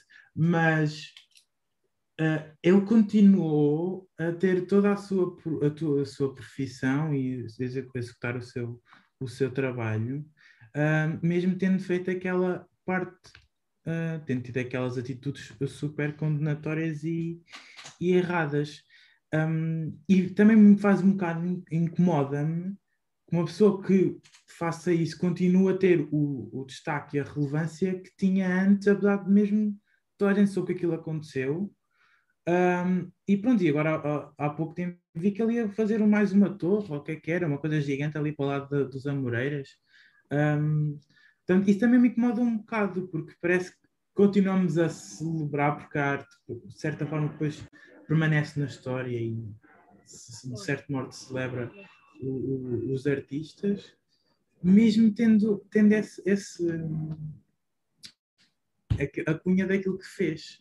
Então, também é uma coisa que eu também, também me deixo, não sei bem o que é que é, não tenho uma opinião definida, é uma coisa assim meio. Deixa-me acrescentar uma coisa, David. Uh, ah, um, e eu acho que se pode fazer um certo paralelo entre o caso do Tomás Taveira e o caso do Woody Allen, é que em ambos os casos nós não sabemos lá muito bem o que é que se passou. Isso, isso não sei se é uma coisa que faz diferença ou não. No caso do Woody Allen, houve acusações mútuas uh, do Woody Allen para a ex-mulher e da ex-mulher para o Woody Allen, que acabaram por meter uh, acusações de, de abuso sexual, que na altura foram invalidadas por, por, pelas eh, autoridades que investigaram. No caso do Tomás Taveira, ele fez vídeos um, caseiros com, com várias mulheres, mas não, não, não, não, pelo menos não, não está patente de forma evidente nenhum crime. Pode estar, pode ter havido coação, pode ter, havido, uh, uh, pode ter existido esse tipo de coisas. Uh, mas quer num caso, quer no outro, é importante saber que nós não sabemos bem o que se passou. Um, o que já é diferente, por exemplo, no, no, caso de Carlos Cruz, em que também podemos não saber muito bem o que se passou, mas uhum. em que ele foi de facto condenado, bem ou mal, pela, pelas autoridades judiciais. Pronto, é só, é só isso que eu queria, que eu queria acrescentar. Quanto, quanto, de, quanto, ao, quanto ao Tomás Taveira, eu, eu creio que uh, já passou uma hora, não, não devemos demorar demasiado tempo, não devemos passar para as outras questões, um, uh, eh, para termos tempo, porque o programa ainda é extenso, o cardápio ainda é extenso. Um, Uh, um, mas uh, eu, eu, diria, eu diria, por exemplo, uma coisa em relação ao caso do Tomás Taveira. Não parece, não parece ser verdade. Não parece ser verdade, ou seja, não parece ser verdade aquilo que eu vou dizer, mas poderia ser. Eh, que, é, que é a questão de. Uh, uh, está, está aqui outra pessoa a querer entrar. Um, um, estas, estes movimentos de uh, cancel culture, de justiça social, de, de, de, o que quisermos chamar de turba, lei da turba, etc., uh, um, têm um problema. Sobretudo nestes casos em que os factos uh, sobre os quais está a agir se passaram muitos anos antes um, uh, se passaram muitos anos antes, uh, porque ignoram uma coisa. Uh, que, é, que, é, o mesmo que muitas vezes o nosso sistema prisional ignora. Ignora a possibilidade da regeneração ou da conversão do, do, do, do, do criminoso, do, do, do, ofen, do, do ofensor. Um, ora, ora eu creio que não, não devemos pôr de lado à partida que as pessoas que cometem atos criminosos ou que fazem coisas más se podem uh, converter ou regenerar. E as conversões, as conversões são, de, são, de, são de, de, de, muitas formas. Eu lembro, lembro só, por exemplo, a, a, famosa, a famosa frase, a famosa frase uh, do Camilo Castelo Branco no Amor de Perdição acerca do Simão, uh, do Simão, uh, como é que ele chamava? Não me lembro, do, do, do, protagonista, do Simão qualquer coisa. Uh, Rubinho, Rubinho. Botelho, Simão Botelho, exatamente. Botelho. Exatamente, Simão Botelho, em que diz uh, e assim estava Simão Botelho convertido aos deveres, à honra e a Deus pelo amor. Uh, ou seja, pode haver uma conversão pelo amor, pode haver uma conversão a, a muitas coisas, uh, mas não é de excluir o facto de poder haver uma conversão, de poder haver uma regeneração, tanto do preso como do criminoso, como do pecador, como etc, etc. Aliás, eu até diria Ai, desculpa. Só... Desculpa, é só para dizer, eh, quanto ainda ao caso do Tomás Taveira, que uh, a Ariana, não, não, sei se quer comentar também, porque ela comentou isto no início e, e, já escreveu recentemente alguma coisa sobre o assunto. Portanto, se a Ariana quiser complementar ou, ou contrariar algo do que foi aqui dito, esteja à vontade. Desculpa, David, diz. Eu também só ia dizer um, ehm, que eu até concordo e apoio bastante calma, tenho que isto tem sido dito com calma, que é para não dar tipo assim conclusões precipitadas. Eu gosto bastante dos movimentos de culto, uh, cancel culture. Porquê? Porque exigem uh, que se aumente o nível de respeito.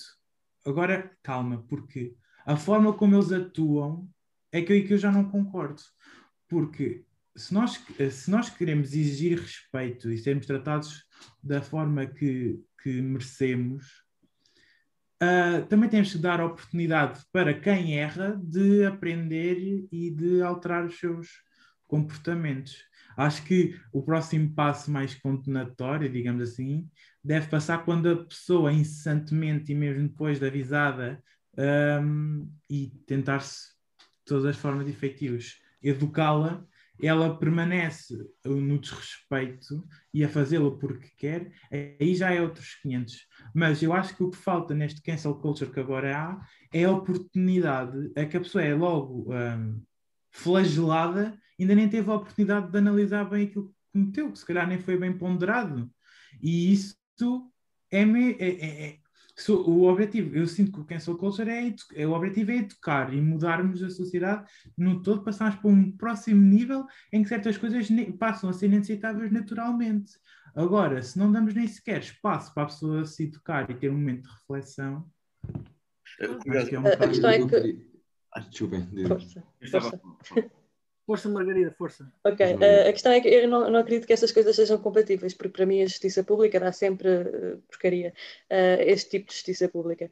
Um, portanto, eu, por muito que gostasse de concordar contigo, não consigo, porque, porque acho que é, mesmo, é completamente incompatível. Não, nunca vai haver esse espaço, nunca vai haver essa uh, compreensividade, enquanto. Pronto. É verdade. Desculpa, é verdade. Nesta linha, nesta linha, se eu gostava só de dizer que que sim, pronto, e o problema de, de, muito, não todo, mas muito da cancel culture é que retira o espaço para a reabilitação, que já agora é o núcleo de todos os sistemas penais nos países ditos democráticos hoje em dia. E, e passa, supostamente.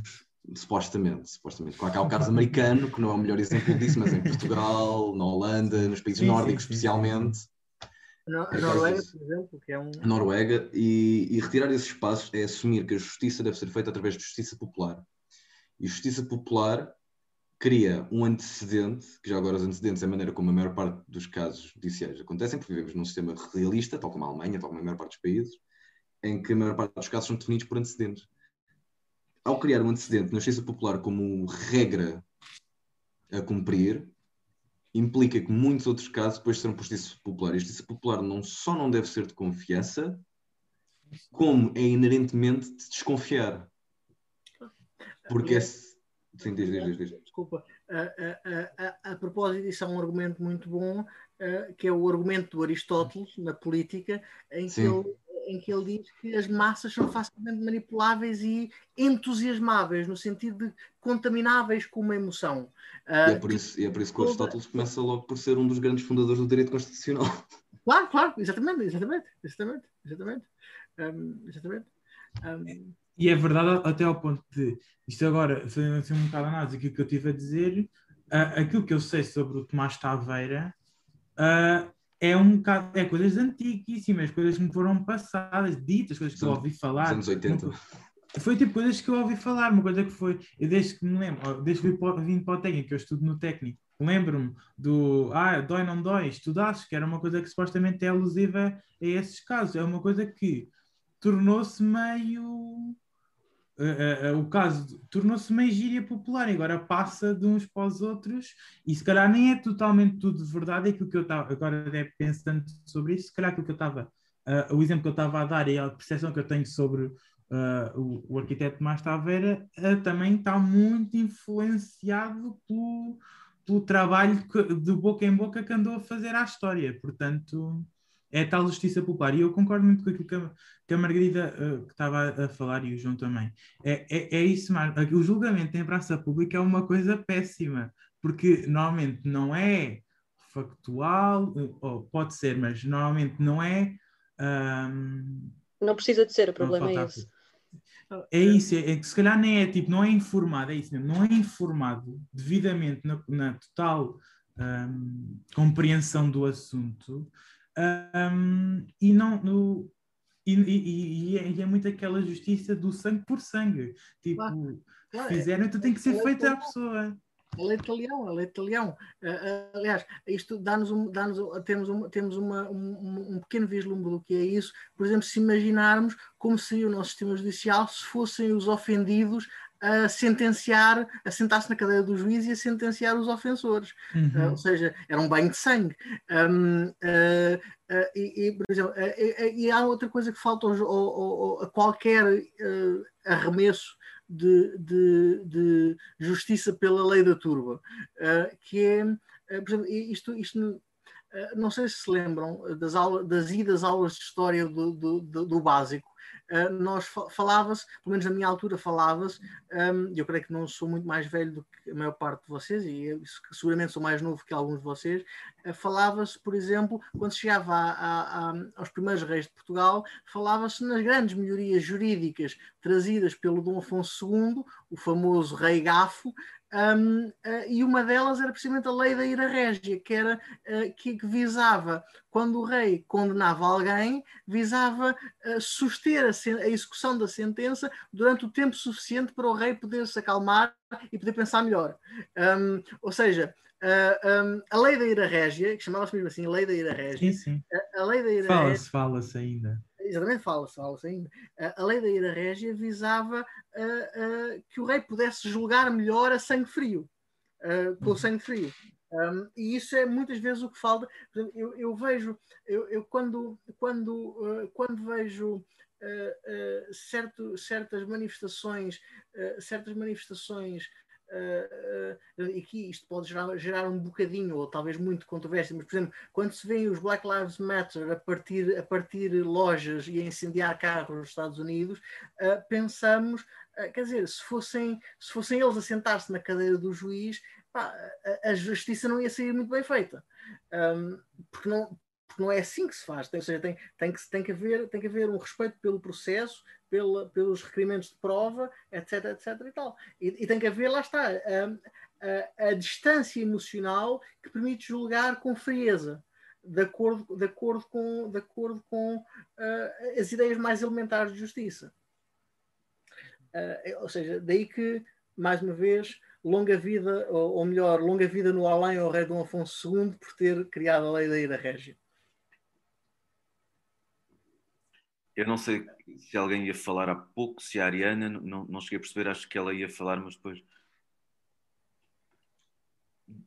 Um, se for a propósito do, do caso do Tomás Taveira, uh, o que eu acho que aconteceu em relação à opinião pública é que as pessoas se estão a indignar face à impunibilidade com que o arquiteto saiu deste caso. Porque na altura, em 1980, 89, tudo o que saiu na imprensa era um escândalo sexual. Aquilo nunca foi visto como um crime.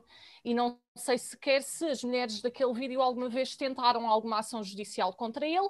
O que eu sei sim é que Tomás Taveira era uma pessoa com estatuto na altura, próximo de certos políticos, era uma pessoa que, que tinha um estatuto que muito provavelmente as suas alunas e as mulheres envolvidas no vídeo não tinham. Uh, e, portanto, eu compreendo que existe uma indignação muito, muito grande hoje em dia em perceber que como é que há um caso ainda por cima de um professor universitário, porque ele era professor delas, como é que existe um caso de um professor que filma relações sexuais com as alunas e não houve uma consequência direta dessas gravações terem saído a público, porque Tomás Taveira continuou a lecionar até ao início dos anos 2000, altura em que se aposentou, portanto não, não houve qualquer processo que o impedisse de exercer a sua profissão, em que, uh, durante o exercício dessa profissão, ele terá cometido algo que não deveria, que é manter relações sexuais com as suas alunas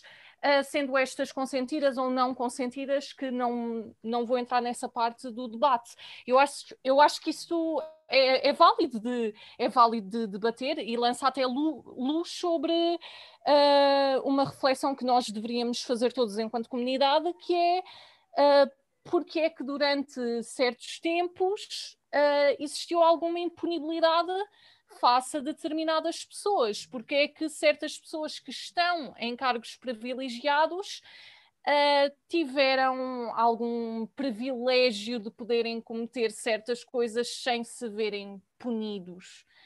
Uh, por isso, uh, eu escrevi sim um artigo sobre o caso do Tomás Taveira uh, e deveu-se sobretudo ao uso da, da, expressão que o David Paulos há pouco referiu, que é o dói não dói, estudasses, porque eu creio que o que aconteceu ao longo destes 30 anos é que essa expressão perdeu o seu significado original. Aliás, eu, eu descobri isso em conversa com alguns amigos meus, em que chegámos à conclusão que muitas pessoas conheciam a expressão dói, não dói, estudasses, mas não sabiam qual era o seu contexto real. Eles pensavam que era uma piada que se diz a uma pessoa quando alguém tira uma má nota.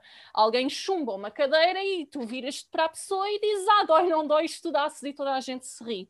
Eu escrevi um artigo sobre porque é que isto é, é, o, é, um bocado problemático e sobre a forma como as pessoas deveriam ter consciência de que essa expressão é uma expressão retirada de um determinado contexto, que é aquele contexto do, do vídeo, e é sobre isso que eu falo no, que eu falo no meu artigo, que é dar, a, dar às pessoas a oportunidade de terem essa informação e de escolherem se querem sim continuar a usar essa expressão, tendo consciência de qual foi o seu contexto original, ou se percebem o que é que aconteceu ali e escolhem não voltar a usar isso como, como piada devido ao, ao contexto.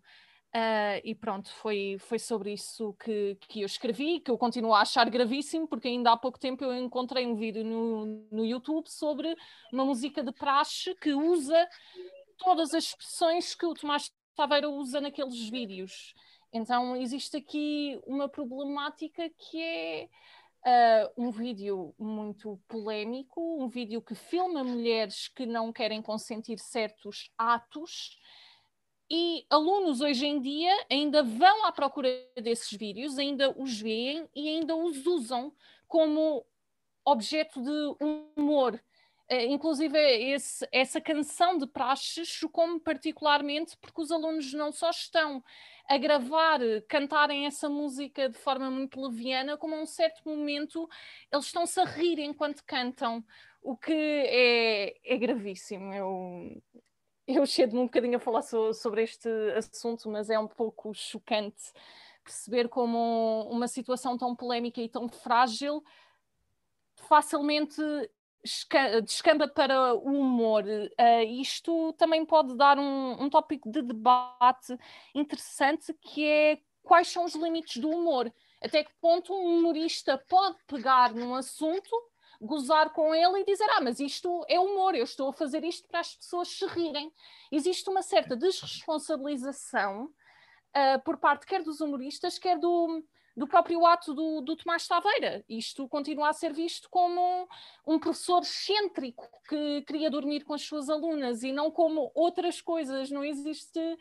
Uh, essa visão de que pode estar aqui uma coisa mais grave uh, e que não compete a um julgamento público, não, que o público tenha uma opinião que é diferente de um julgamento, mas se deveria existir uh, um julgamento a propósito deste assunto todo, talvez, uh, talvez exista alguma responsabilização de atos que, que ali foram filmados. E é isso, vou, vou ficar-me por aqui. Obrigada. Obrigado, Ariana. Ainda bem que levantaste a questão do humor, porque eu queria falar disso uh, a propósito de dois aspectos. Uh, um, quais, quais, são os limites do humor? Em, em primeiro lugar, queria lembrar-me do que disse o, o, o, famoso comediante Jerry Seinfeld a propósito desse assunto. Ele, ele, colocou, isto é uma maneira de colocar a questão que eu acho interessante. A, a questão para ele não é se, de, se, se, se podes ou se tens direito a fazer tal piada, é se consegues fazê-la. Porque se, se, é, é é se, se tiver graça, foi porque a piada conseguiu-se fazer. Um, portanto, é, é, é, para Jerry Seinfeld não é tanto uma questão de moral à, à partida, é mais uma questão de técnica. E sabemos todos que é possível fazer piadas sobre tudo e mais alguma coisa. Às vezes, nos piores momentos da, da nossa vida, às vezes estamos nós próprios a, a, a fazer alguma piada com, com, o próprio assunto. Portanto, uh, nos, nos, nos, humoristas portugueses não, não encontramos muita muito desafio ao limite, talvez mais em Rui Sinel de Cordes e não me recordo de muitos mais que, que, que, tenham mesmo piadas fortes de mau gosto, que, que, desafiem, desafiem os limites do admissível e da liberdade de expressão. E também, ainda sobre comediantes, e termino já, e lembrando o que o, o, que o David disse e o que o João Rochato também disse, um, queria lembrar o exemplo, em relação, em relação ao tópico do, do perdão e da, e da, oportunidade para a regeneração e isso tudo. O comediante Luís C.K., quando foi acusado de, por algumas assistentes de ter feito umas porcarias ou, junto delas, uh, um, foi imediatamente veio a público e disse: Bem, tem razão, isso é verdade, de facto aconteceu, eu peço desculpa e, e se calhar não estava bem condição na altura. Isso não lhe serviu de nada, foi cancelado na mesma. Ou seja, se o homem tivesse mentido e se tivesse dito, tivesse dito isso é tudo mentira o que essas tipas estão a dizer, se calhar, se calhar ainda, tá, ainda, ainda, tinha uma carreira profissional como dantes. Mas, ou seja, o, o, o, ter admitido a verdade imediatamente, como ele fez, e ter pedido desculpa não lhe, adiantou, não lhe adiantou de nada. Pronto. Um, uh, não sei se alguém quer falar, mas eu já agora. Eu queria só fazer uma pergunta em relação ao caso específico do Tomás Taveira, porque eu não, não conheço. Não conheço o caso assim tão profundamente. O Tomás Taveira supostamente chantageava alunas, não era? Porque eu estive a ver, estive aqui a tentar informar-me e tudo o que eu encontro não vejo nenhuma vez a palavra alunas. O que eu encontrava era uma data, uma, um problema de escândalo, sim, que para além do, do, do, do, filmar não consentido, que sim constitui crime, isso sim constitui crime, uh, o que acontecia eram relações sexuais entre o Tomás Taveira com muitas mulheres no seu escritório, nas Amoreiras, cujo, uh, cujas mulheres eram, faziam parte da alta sociedade portuguesa, casadas com ministros políticos, etc. Portanto, na altura o Cavaco Silva veio a público dizer que aquilo era um atentado contra o Estado português. Pelo menos foi o que eu encontrei. Eu não, não sei, eu não conheço tudo. Há, há muitas coisas que não sabemos. Nós não sabemos se as mulheres eram mulheres ministros ou se eram alunas. Se eram alunas, não sabemos se foram coagidas ou não. Um, também não sabemos, atenção, se os vídeos foram, foram consentidos, foram, foi consentida a sua gravação ou não. A sua divulgação não foi Tomás Taveira que a fez, foi alguém que a fez. Sim, sim, sim, sim. Sabemos como. Uh, um, Portanto, nós nem sequer temos a certeza se os vídeos foram feitos com, com consentimento das pessoas que lá estavam um, ou não. Portanto, há muitas, muitas coisas que não, que, que não sabemos. Portanto, okay. na minha opinião, não, não sei bem como enquadrar o caso. Ok, ok. Um, uh, em, relação a, em relação ao que o João disse, uh, o João Almeida, isto é, um, uh, em relação ao Tomás Taveira, também não. Uh, sempre. sempre Ok. Um, obrigado, Ariana. Um, uh, quando, esta questão sobre, quando esta questão sobre se são alunas ou não alunas, uh, consultem o post da Ariana, que acabou de fazer um post. Um, um, um post quer dizer uma, uma mensagem. Uh, quanto ao que o João disse do Louis C.K., é curioso, é curioso que um, isto é mais um problema que vem juntar aos nossos, aos problemas que já elencámos uh, com o julgamento popular, um, uh, é que, um, por exemplo, quando uh, uh, é que admitir a verdade e pedir desculpa não, não, não serve de nada? Uh, não lhe serviu de nada ao Louis C.K. Ou seja, parece que uh, há um certo tipo de turbamulta, como mais uma vez para usar a, a famosa expressão, um, uh, há um certo tipo de turbamulta que uh, só está interessada em sangue. não está interessada em pedir, em pedir desculpa, está interessada em sangue. e isso é problemático, porque não é assim que as nossas. Ou seja, um, houve momentos na história em que as. Está em poder, claro. Em poder, sabe? exatamente, em, em, sangue e em poder. Um, um, uh, mas uh, eu, eu, eu, eu, há aqui um paralelo. Um, o, a, a, dimensão que isto está a tomar, que a cultura do cancelamento e essas coisas todas estão a tomar nos meios anglófonos, uh, está, está a assumir um. pode-se fazer um paralelo com a época do terror da Revolução Francesa. porque às tantas, tantas quando. quando quando, deixa, quando ou seja, quando, quando hipoteticamente uh, tiverem sido uh, linchadas publicamente todas as pessoas objetáveis, vão-se criar mais pessoas objetáveis no interior, no interior do próprio movimento contra, contra os objetáveis. Ou seja, ou seja um, uh, eu, eu, assim, infelizmente todos nós vamos estar cá para ver, mas eu não, eu não, eu não invejaria eu não invejaria os, os, os líderes e os porta-vozes deste, deste movimento, porque qualquer dia, se isto for em frente, qualquer dia a ortodoxia deles vai ser examinada também. E, e, e é possível que isso aconteça como ao Robespierre. Um, e todos nós sabemos o que aconteceu ao Robespierre. Um... Eu, eu quero participar. Já acabaste, Tomás? Já, já, já, já. Um, eu acho que estas discussões são interessantes e e a questão da Ariana hum, é, é, muito boa. Quais são os limites do, do humor? E eu, eu, pessoalmente também concordo com o que o João disse. Eu acho que o humor é, é, sobrevive sempre. E, e aqui acho que a questão também tem a ver com, com, com dois lados. Um deles é qual é a validade do, dos símbolos, ou melhor, qual é a validade do, do anexo moral que, que, com que compomos os símbolos. Por exemplo, essa frase do Tomás Taveira, eu não vejo mal em ser utilizada porque acho que de certa forma até purifica, até reabilita. Eu acho que eu lembro-me daquela frase do, do Gil Vicente que era ridendo castigat mores, a rir se castigam os costumes. Isso. Lourenço, dirias o mesmo a propósito da frase o trabalho liberta?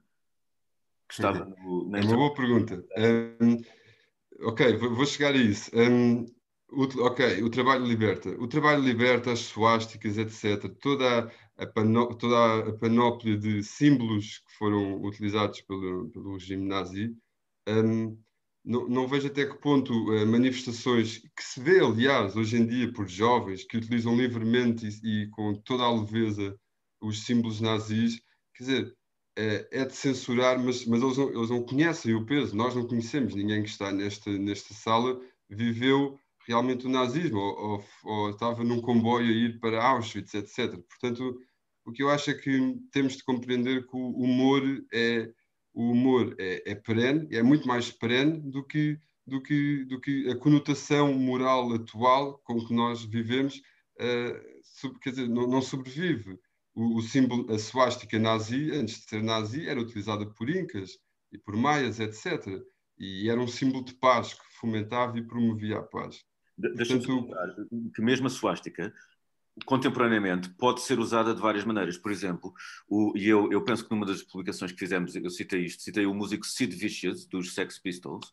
O Sid Vicious andava vestido a punk na Londres dos anos 80 com uma t-shirt com uma suástica nazi. Pois, ele não era pois, nazi. O que ele estava a dizer é: eu tomo nas tintas para vocês todos.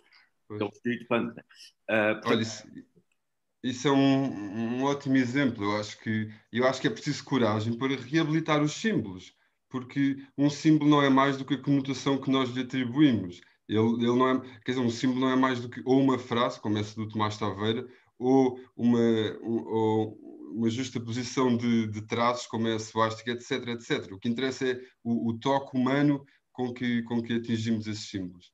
Mas eu também acho que aqui, uh, respondendo a essa questão, eu acho que então sim, que há um lado bastante positivo no uso e abuso do humor, porque acima de tudo é ele que sobrevive. Quanto à outra questão, eu acho que também estamos aqui a falar, e com o caso do Tomás Taveira, de, de uma linha ténue que separa um profissional de determinado uh, de determinada área e a sua vida privada ou pública, tornada pública neste caso, e que limites é que separam aquilo que é uma atuação profissional daquilo que é uma, uma vivência cotidiana e uma manifestação pessoal de opiniões políticas, etc. Eu, este caso, gostaria de, de lembrar o caso do, do Manuel Moraes, aquele polícia que se manifestou publicamente contra, contra a, a, a facção de, de, de, pessoas racistas e fascistas e que votam no Ventura, etc, etc. Tudo o que ele disse nas redes sociais e que foi, de facto, uh, quase ostracizado por isso. E a, a este propósito eu quero chamar o Gonçalo Ferreira, que está aqui no, no chat, para falar mais sobre o assunto. Gonçalo. Obrigado, obrigado Lourenço, um, por também puxares aqui um bocadinho o tema. Eu também estava aqui à espera da, da, da deixa para, para poder falar um bocadinho sobre esta questão, que foi uma questão que eu desde o início acompanhei, o caso do, do Manuel Moraes, e também já escrevi, já tive a oportunidade de escrever algumas, algumas linhas sobre, sobre esta matéria. E eu acho que, em primeiro lugar, também dar aqui as boas, boas tardes a todos, tenho estado aqui a ouvir atentamente o debate e estou, a gostar bastante da, da abordagem e pontos de vista um, diferentes daqueles que, que eu costumo abordar sobre este tema, até porque, sendo de formação jurídica e também tendo convivido com o Lourenço durante uma passagem que ele teve por este meio jurídico e foi aí onde nos conhecemos, às vezes tem sempre a tendência a abordar mais os temas do ponto de vista jurídico do que de outros pontos de vista e também isto, este debate está-me a ajudar a, a, olhar para, para este tema de outra perspectiva e está a ser bastante útil. Mas aqui em relação ao tema, ao tema do Manuel Moraes, eu acho que colocaste bem a questão, a questão é um bocadinho falou-se dos limites do humor, aqui a questão será dos próprios limites à liberdade de expressão. Uh, e a liberdade de expressão ou qualquer outro direito à liberdade é sempre, não é um direito absoluto, embora a liberdade para, para os liberais como eu talvez seja a liberdade das liberdades ou o direito dos direitos, mas uh, mesmo assim terá que conviver e terá que, em determinadas circunstâncias, conviver com outro tipo de direitos ou interesses contrapostos. E a questão uh, das limitações que existem à liberdade de expressão em contextos orgânicos ou em contextos hierarquizados, como são o caso das empresas, ou como é o caso, no caso do Manuel Moraes, da PSP, onde aí até existem alguns deveres de, de cuidado e de reserva acrescentados devido à, à, própria natureza das funções, não é? Qual é que é, nesse caso, ou, ou, ou se, que legitimidade é que há, ou até quando é que há legitimidade, uh, ou que tipo de restrição é que pode ser imposta à liberdade nesses casos não é? E eu, por acaso, em relação ao Manuel Moraes, ouvi há pouco tempo uma reportagem na RTP uh, eh, sobre essa questão, de, de alguma infiltração que está, está a haver da extrema-direita nas forças de segurança que foram denunciadas pelo Manuel Moraes, ele até apelou à decapitação das ideias fascistas, penso que foi assim o post que ele fez uh, no Facebook, e até foi suspenso por isso. Um, e aí a questão coloca-se, em primeiro lugar, sobre saber, sobre saber se um post no Facebook, numa página pessoal de uma pessoa, pode ser considerado um delito laboral eh, para estes efeitos, ou seja, eh, se uma publicação de uma pessoa que é feita na página pessoal do, do Facebook pode criar ofensa ou pode ser apta a criar algum tipo de ofensa à entidade empregadora ou à entidade onde essa pessoa se insere no seu contexto de trabalho eh, e a partir daí legitimar uma punição, não é?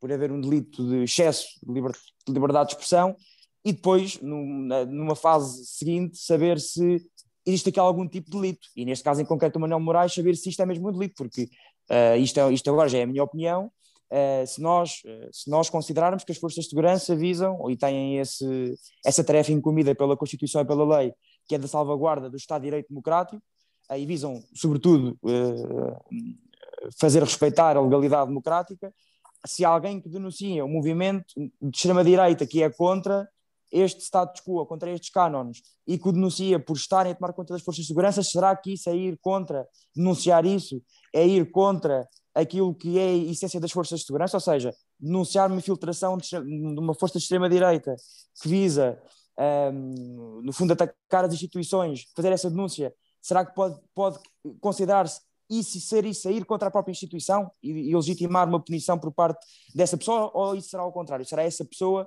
a zelar pela preservação da instituição e a zelar pela próprio, pelo próprio cumprimento da missão que está incumbida a essa instituição, não é?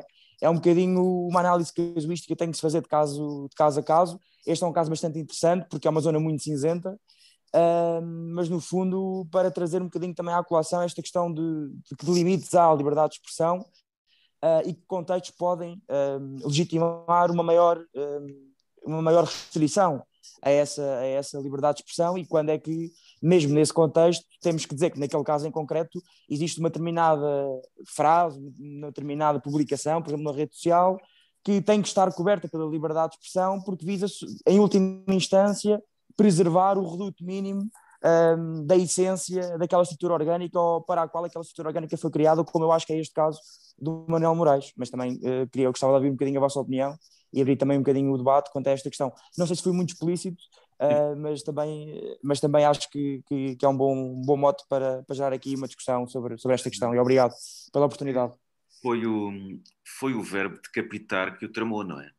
Porque o resto da publicação que eu acabei aqui de ver uh, tem, chama, chama racistas, chama uh, diz que lhe causa repulsa, etc. Mas foi o verbo decapitar estes racistas nauseabundos, foi a frase, essa frase, que o terá eventualmente tramado, creio eu. Um, é uma frase bastante explícita, pode dizer-se que está a ser usada figurativamente, porque é com certeza que o agente não, não estava a apelar a, a, a decapitação literal, no entanto está na fronteira, sim, está na fronteira do, do problemático.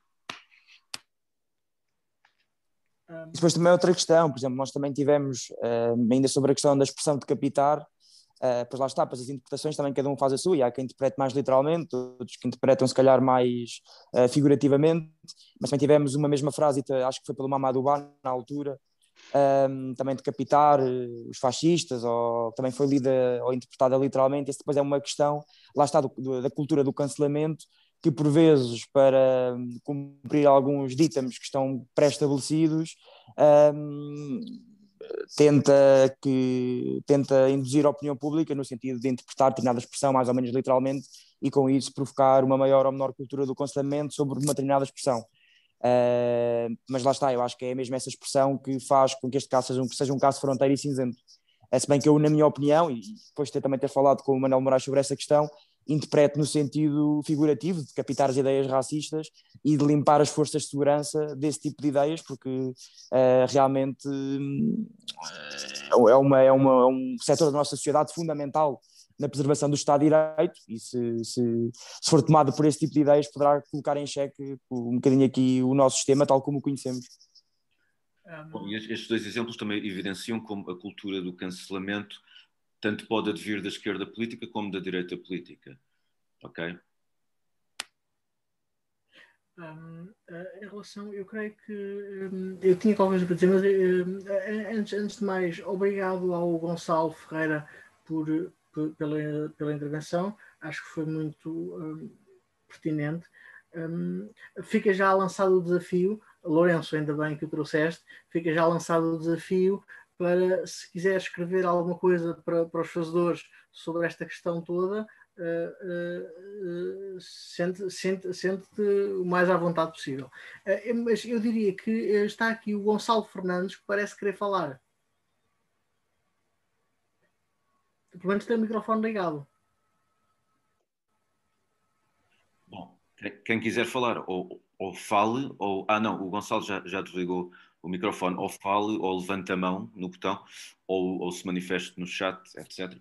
Eu não tenho botão para levantar a mão, mas se ah, puder é. falar, uh, eu gostava de intervir a respeito da intervenção do Lourenço sobre esta história toda dos limites do humor eu não me oponho ao humor, eu acho que as pessoas são livres de fazerem as piadas que quiserem e bem entenderem. O meu artigo trata de uma consciencialização que eu acho que as pessoas, incluindo os humoristas, uh, devem ter, porque existe uma diferença muito grande entre usar a piada como estudasses e usar a piada como dói, não dói, estudasses.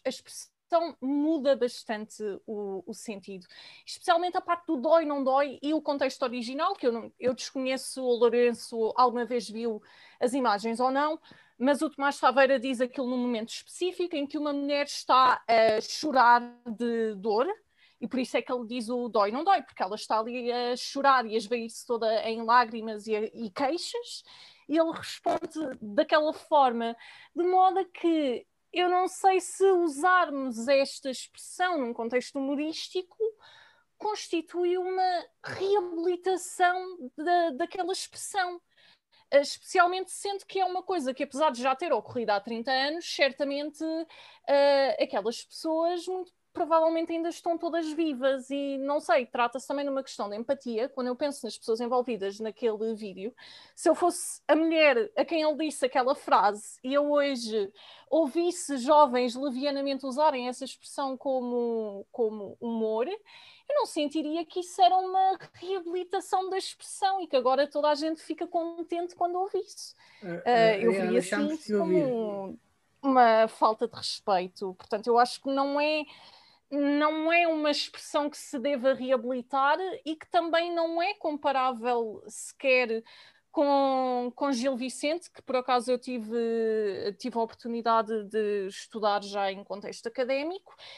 E Gil Vicente fazia humor, sim, mas também temos de pensar no contexto em que Gil Vicente faria aquele humor. Quer dizer, uh, Gil Vicente fazia as críticas que queria fazer a determinados grupos a determinadas classes e fazia-o através do humor como uma forma dele próprio se safar à Inquisição. Uh, era bastante óbvio que Gil Vicente nunca poderia fazer aquelas críticas como críticas explícitas, porque ele iria parar à, in à Inquisição, certamente, e, e, até hoje não se sabe exatamente em que contexto é que Gil Vicente desapareceu. Um, portanto, eu não, eu não acho que uh, Gil Vicente seja um, Gil Vicente e a, a expressão, a máxima ridendo castigat mores, seja justo em relação a esta, esta expressão. Eu acho que não, não é simplesmente desculpável. E quanto a uma discussão anterior que já tivemos sobre. Ai, uh, peço desculpa, perdi-me um bocadinho, é sobre, sobre os responsáveis virem pedir desculpa uh, e isso acabar no cancelamento das mesmas pessoas na mesma. Eu não acho que nós devamos desincentivar uh, as pessoas a evitarem fazerem pedidos de desculpa e, em vez disso, negarem o que foi feito, porque isso poderá favorecê-los. Uh, eu acho que se as pessoas assumem a responsabilidade e querem fazer um pedido de desculpas, devem fazê-lo.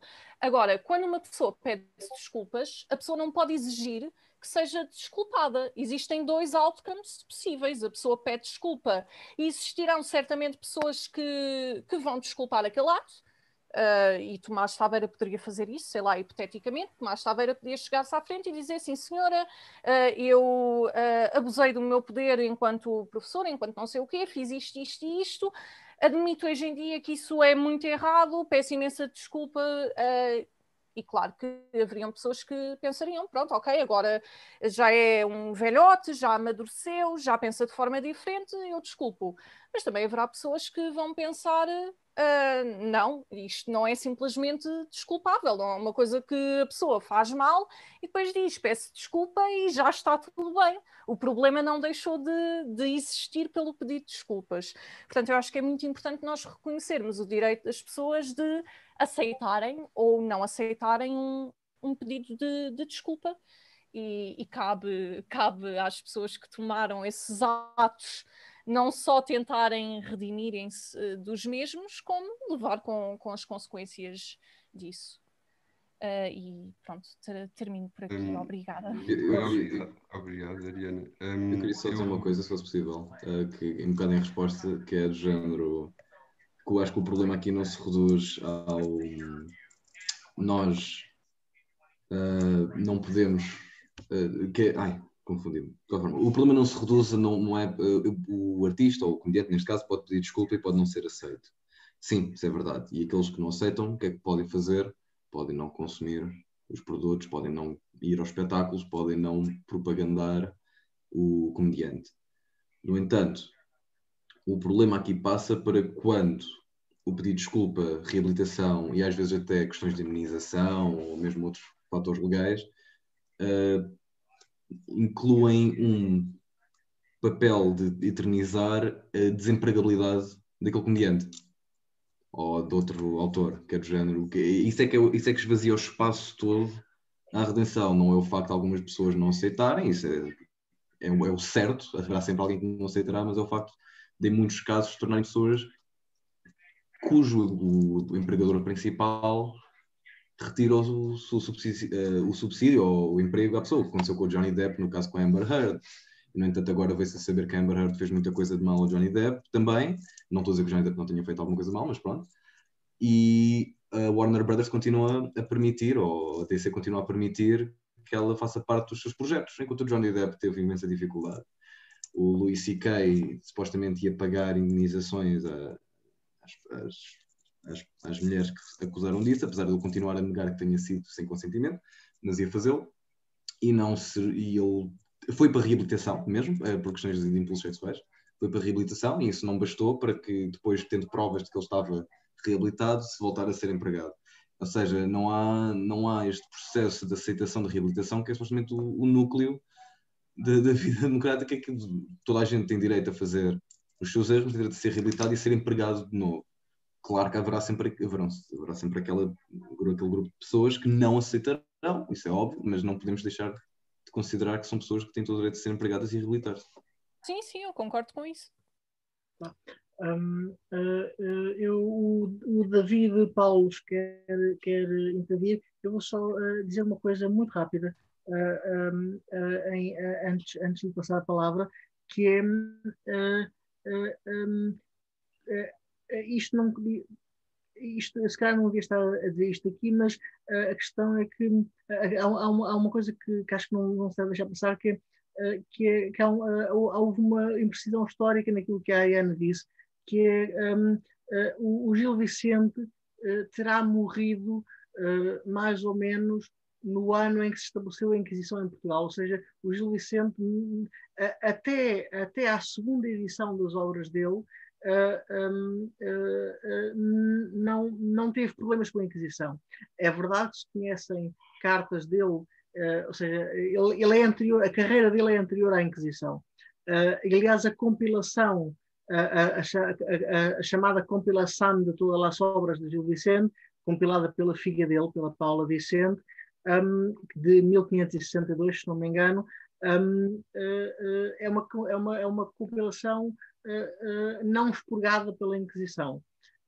não, não, não expurgada pela Inquisição. Eu só achei que era só referir isto.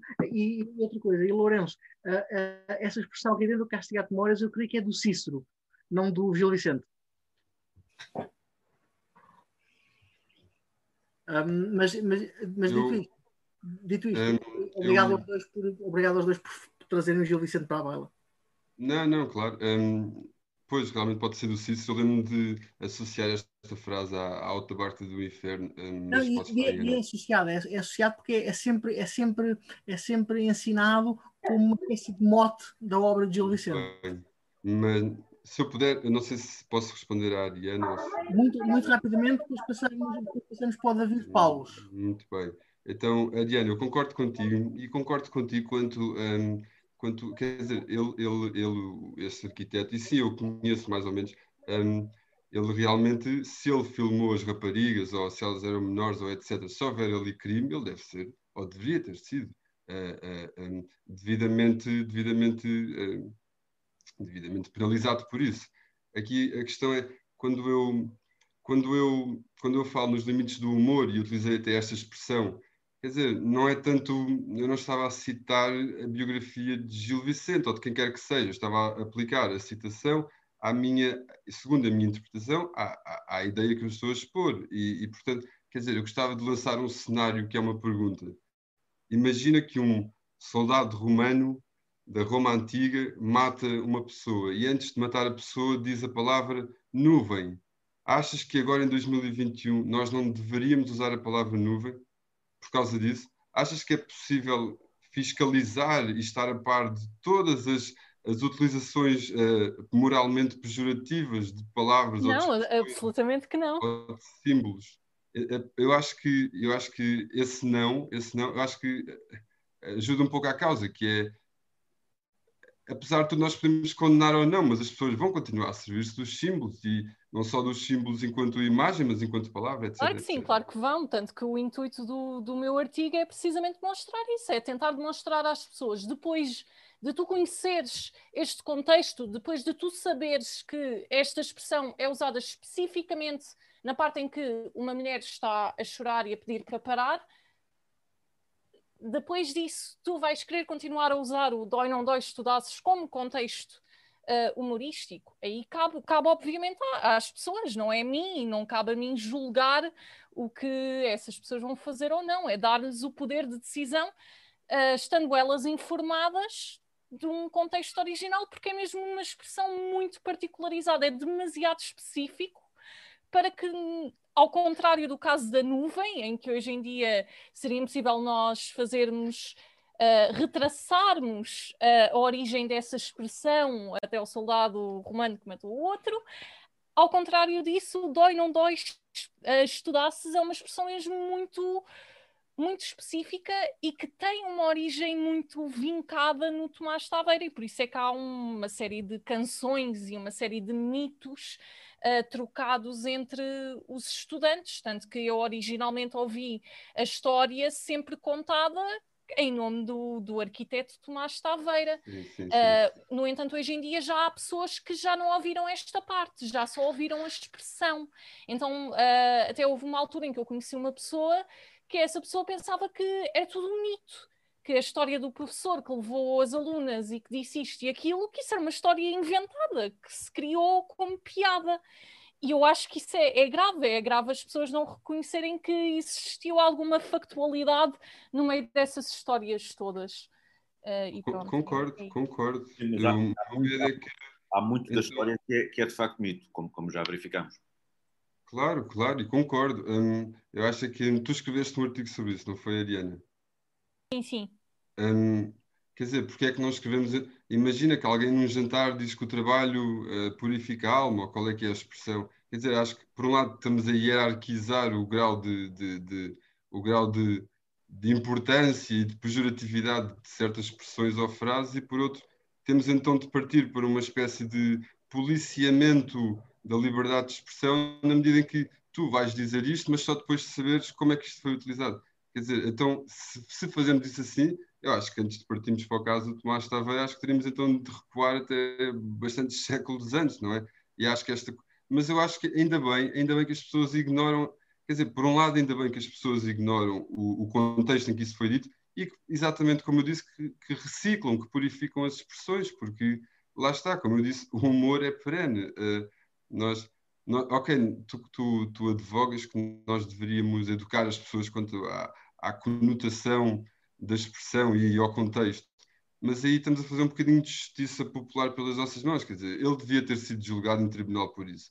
Eu não, não acho foi. Que é, eu não acho que seja justiça popular. Tu apresentares um conjunto de factos a outra pessoa não é julgá-lo. Eu não estou a fazer um julgamento público do Tomás Taveira. Eu estou a dizer que uma expressão que ele disse no vídeo foi de facto dita em contexto tal e tal e tal. E o, o meu artigo descreve exatamente aquilo que é feito e não aquilo que eu acho que Tomás Taveira deveria ser julgado por. E a partir daí, lá está. Não, obviamente que uma pessoa pode dizer o dói, não dói, estudasses, independentemente de conhecer o contexto em que a expressão foi dita, claro que pode, mas acho que cabe a nós, pessoas que conhecem essa história, de não deixar essa história ser branqueada, não deixar que essa história uh, se perca e as pessoas passem a pensar que foi uma invenção, porque não, não foi. E lá está, quem quiser continuar a usá-la como humor é livre de o, de o fazer. Quem achar que é de mau gosto é livre de o fazer. Quem achar que é muito engraçado é livre de o fazer. Uh, e, e, é isso, não, nós não podemos fazer, obviamente, esse policiamento, não podemos andar atrás das pessoas e perguntar-lhes: conheces, uh, disseste essa expressão, tu conheces de onde é que ela veio? Obviamente que não, isso seria uh, absurdo. A questão aqui é mesmo as pessoas terem um conhecimento e terem um, uma consciência e fazerem humor com, com consciência. Sim. Mas imagina que eu dizia. Queria só lembrar que está aqui o David para falar já há algum tempo e, e que temos de o deixar. Ah, desculpa. Ah, ok, peço desculpa. Ah, não há problema, desculpa. podem continuar. Ok, ok, ok. Ah, e queria, Lourenço, muito rapidamente, que hum, o teu ponto de vista e o da Ariana também eh, eh, levantar, eh, levantar uma seguinte questão. Quando se fala de distinção entre artista e obra, no caso de Taveira, já não estamos a falar da arquitetura, estamos a falar do que ele disse. A obra são essas expressões, ok? E, e a legitimidade de, de, de, outras pessoas as usarem ou não, mesmo conhecendo o contexto. Uh, aliás, uh, aliás, adianto até a hipótese de que é possível que Tomás é possível que Tomás Taveira fique mais conhecido pela obra dessas expressões que disse do que propriamente pela arquitetura, que há, há muita gente que não, que não a tem em grande, em grande consideração. Mas desculpa, era só isso. Continua, Lourenço, continua. Sim, sim, eu acho que ele vai ser mais associado a isso hum, do que outra coisa. Eu conheci-o pelos vídeos e não pela, pelas amoreiras, portanto, eu concordo com, com isso. Eu acho que, quer dizer, se nós vamos escrever um artigo sobre isto, mas nós escrevemos sobre a frase Ein Volk, ein Reich, ein Führer, ou sobre todas as outras com muitas conotações, quer dizer, qual é a hierarquia, porque é que esta é mais importante do que aquela. Uh, se vamos por aí, eu acho que temos que criar um compêndio de de antepassados uh, históricos sobre utilizações de expressões, mas, mas a questão aqui não é essa, eu também não quero debater mais sobre isto. A, questão, o que eu queria dizer é que é indiferente o que nós dizemos aqui, porque o humor vai sempre prevalecer e as pessoas vão sempre ne continuar neste ciclo de renovação e reinvenção do vocabulário. Portanto, o que eu queria dizer acima de tudo é isto: é que, como a natureza, eh, também o humor é, é perene nesse sentido e é, e, e é maior do que nós. Acho que é este o meu ponto. Um, só para. Só para uh... Sim. Conseguem ouvir-me? Agora sim. Uh, ok. Um, uh, só, para, só para terminar esta, esta parte, e eu espero que não se fale mais do Tomás Taveira, porque uh, já, já lhe demos tempo de antena demasiado. Um, uh, só para, eu gostava só de salientar, por exemplo, um paralelo com a King James Bible.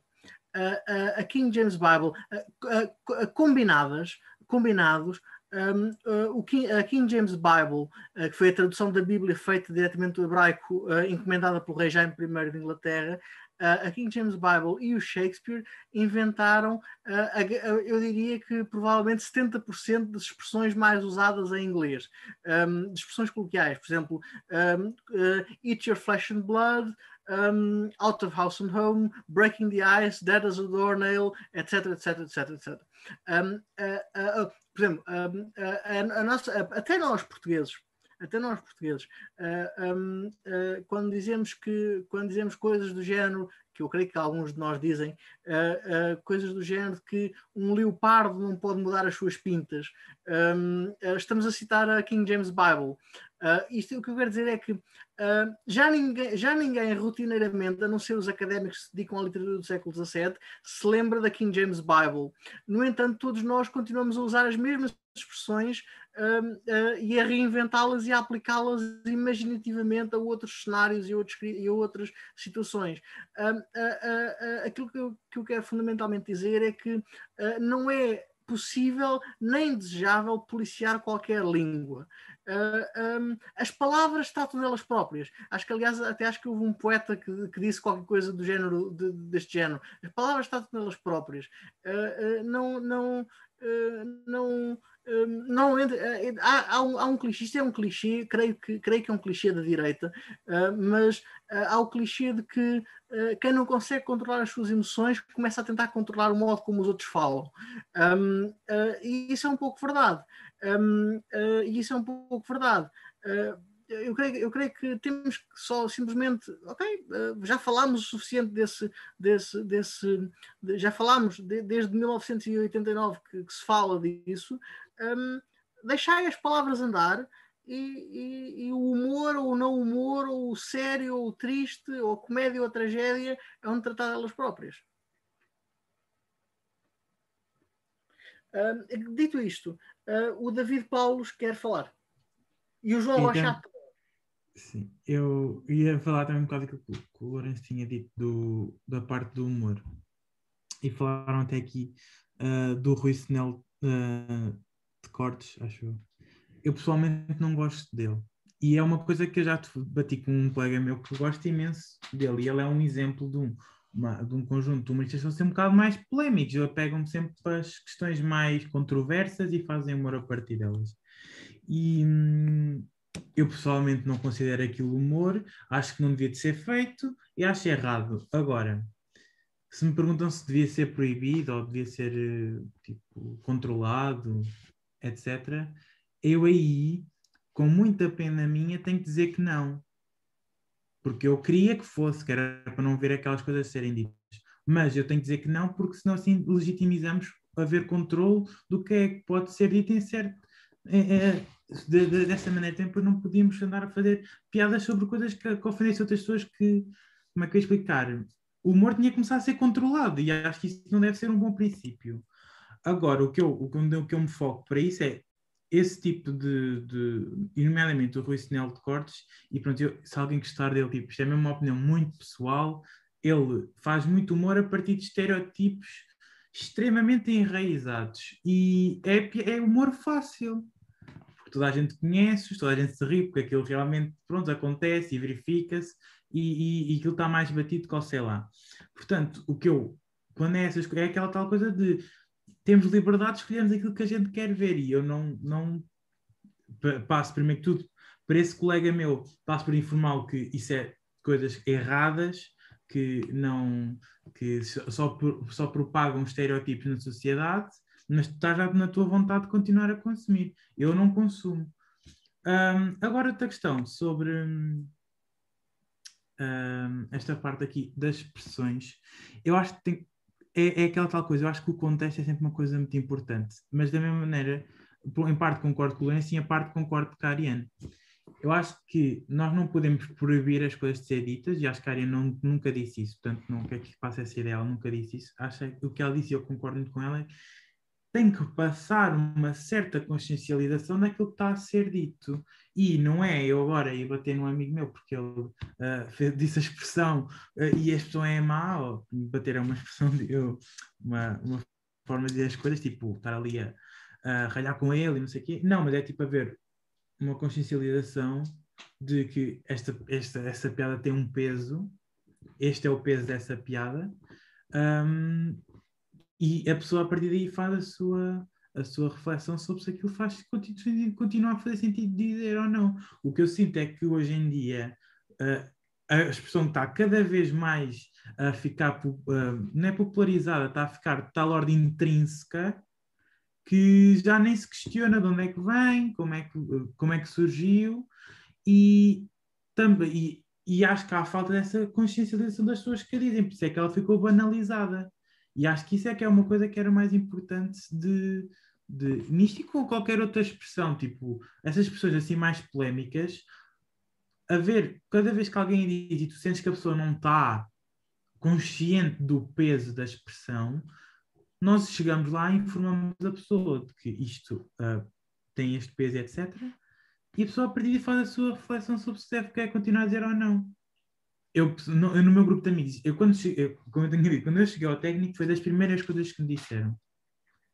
E era descontextualizado completamente.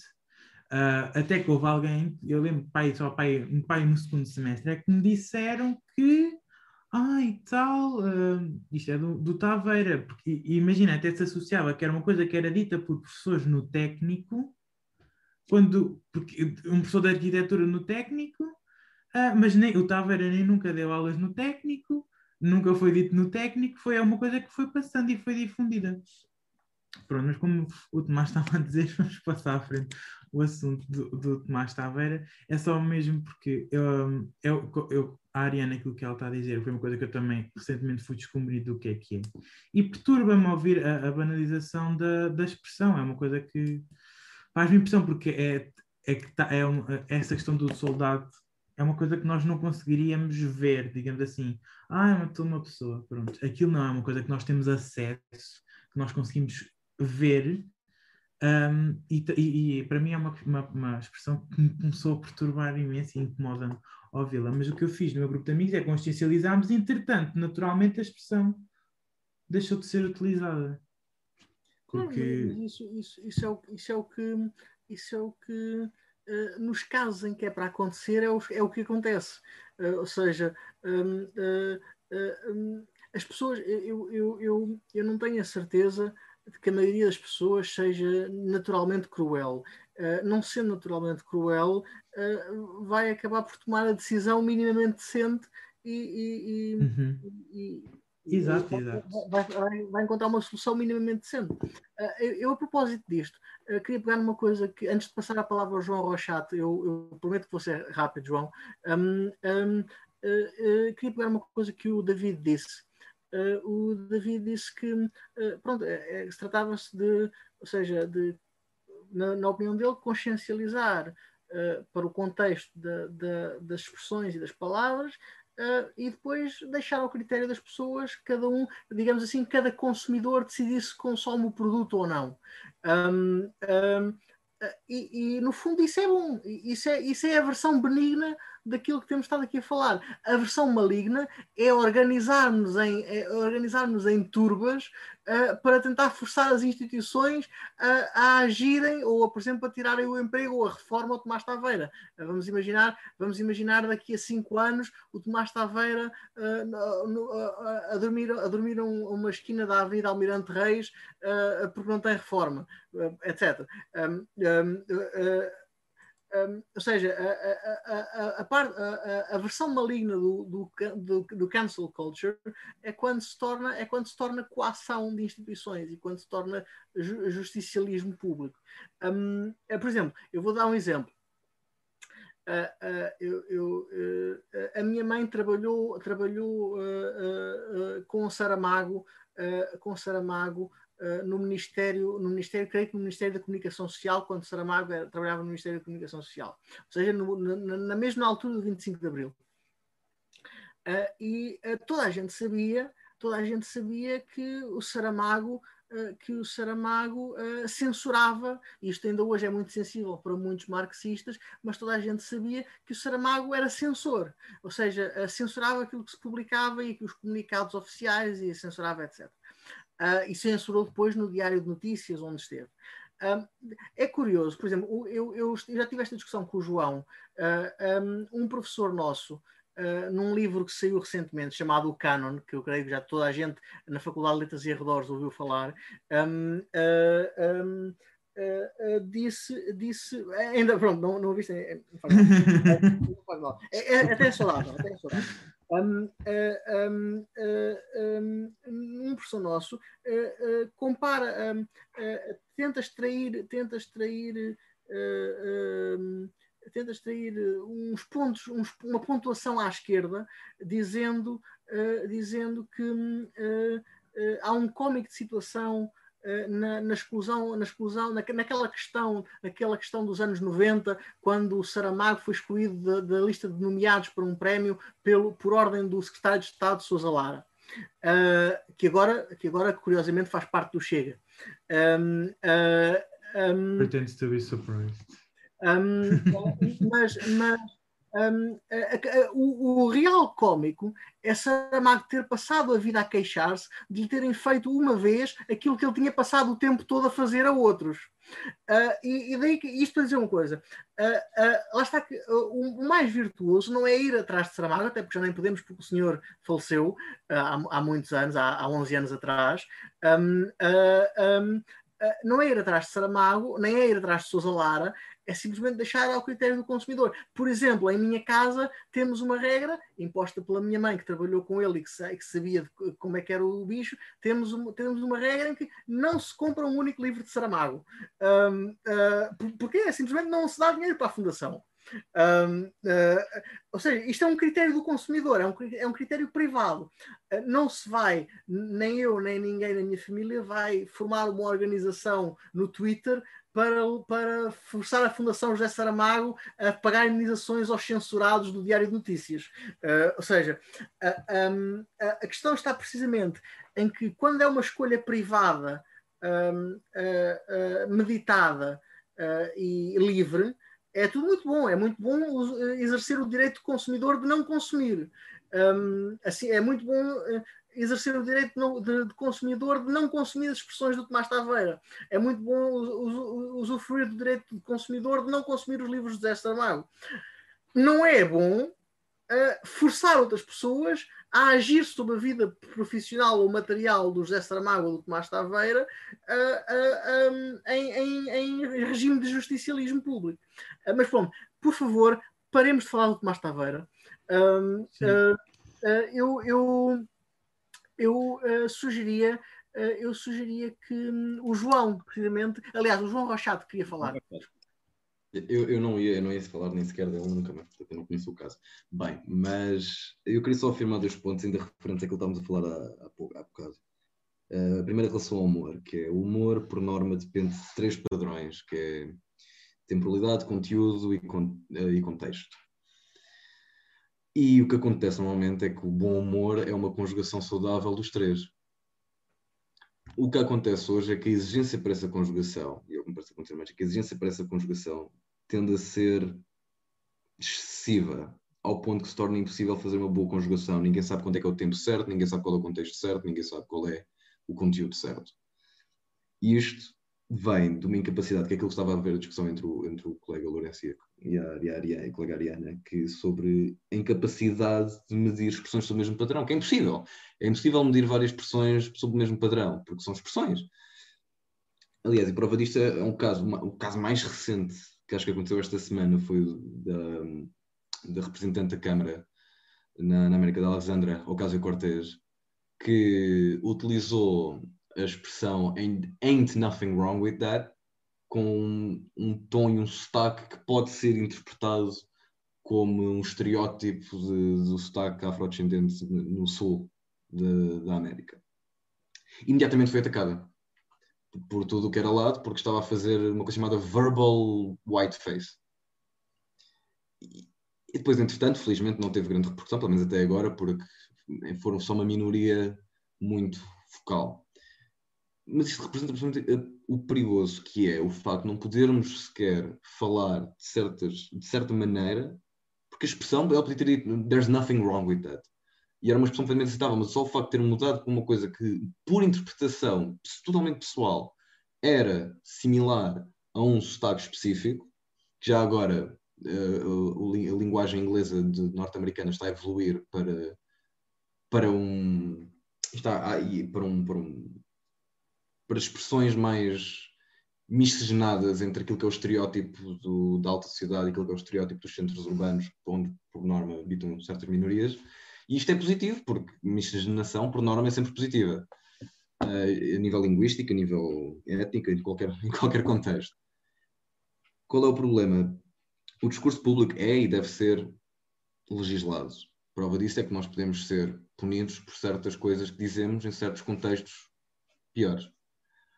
O que não é positivo é caber aos populares, aquilo tem sido aqui dito e acho que é o, é o, é o somatório de tudo, é não cabe a, aos populares fazer o discernimento do que é aceitável ou não, tal como não cabe inteiramente ao Estado, porque depois isso também seria problemático por diversas razões, mas é saber o que é que é aceitável ou não no discurso público não deve ser medido por aquilo que é aceitável ou não por uma minoria, porque normalmente são minorias muito focais porque quando se fala de, de, de, problemas de justiça social e aquilo que é cancel culture, quando se vai realmente observar o que é que se passa, são minorias muito barulhentas.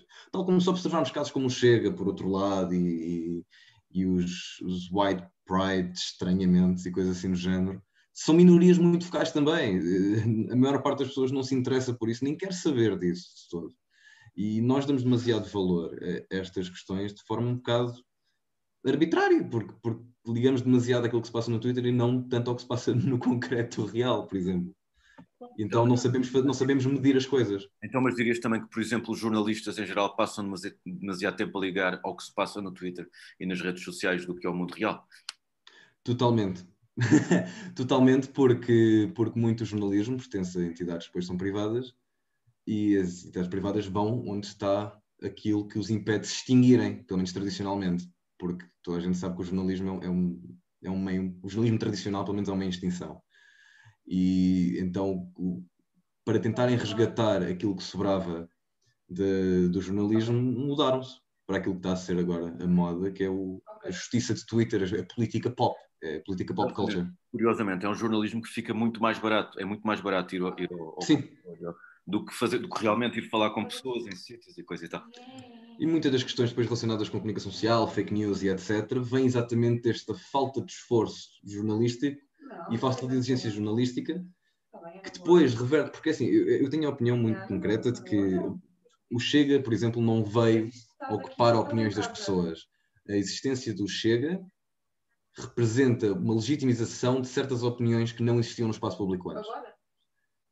O processo que normalmente se atribui, não, havia uma minoria racista, xenófoba, etc. Sim, havia, e há, porque há racismo em Portugal, por muito que muita gente negue, uh, que existia censurada, às vezes com certa razão, porque são questões que, para a proteção da liberdade de expressão, não podem ser inseridas no discurso público, e que não foi o Chega que, que veio fazer a representação, mas a existência do Chega veio trazê-los para cá. Ou seja, foi a, legitimi foi a legitimização única e pura de, de opiniões que, por norma, não têm lugar na esfera pública. É, não, e aliás, isso é, isso é um, isso é um, um, um, um dado, um dado já muito, já muito creio que ainda não estamos suficientemente consciencializados para isso, mas um, a, a, a, extrema, a extrema-direita uh, tem, uh, tem crescido uh, uh, tem crescido devido ao facto de os centros não terem sabido responder a certas, a certas camadas da população, a certas, a certas, a certas preocupações de certos, certos grupos sociais. Um, um, no entanto, por exemplo, eu, eu queria uh, só, para, talvez para introduzir outro tópico, uh, um, ou para continuarmos a falar sobre outras coisas, um, eu, eu, queria pegar no que o João disse agora mesmo, que é esta, esta, esta, esta, um, esta, este ataque uh, que para mim seria muito inesperado, porque a Alexandra Ocasio-Cortez seria uma pessoa que eu veria como campeã destes, destes justiceiros de rua, um, uh, mas este, este ataque de se virarem contra ela por ela ter feito uma, uma voz, ter, ter feito uma voz, um, não sei se me estão a ouvir. Uh... Estamos, estamos, estamos. Estão-me a ouvir? Uh... Ok, ok, estão-me a ouvir. Uh, estão-me a ouvir, boa. Um, uh, o, o, facto de serem virado contra ela, por ela ter feito uma voz, uma voz um, negra, um, é, é, é, é, é muito perturbador é muito perturbador. Lá está, ilustra aquilo que eu estava a dizer há bocado, que é quando já não houver inimigos, vão-se caçar os inimigos dentro do próprio movimento. Um, um, mas Uh, mas, mas, há, mas há outra questão aqui que é, uh, por exemplo, porquê é que não sabe fazer vozes de tudo e mais alguma coisa? Um, uh, ah, eu, eu, eu, por exemplo, gosto, gosto, tenho uma voz específica para irritar a minha mãe, que é a voz daquilo que eu chamo um Russian Indian, um, um russo indiano. Um, eu não creio que haja tal coisa como um russo indiano, mas podia haver. Podemos ouvi-la? Podemos ouvi-la? Não, não, não, não, não. É, é, exclusiva, é propriedade exclusiva da minha mãe.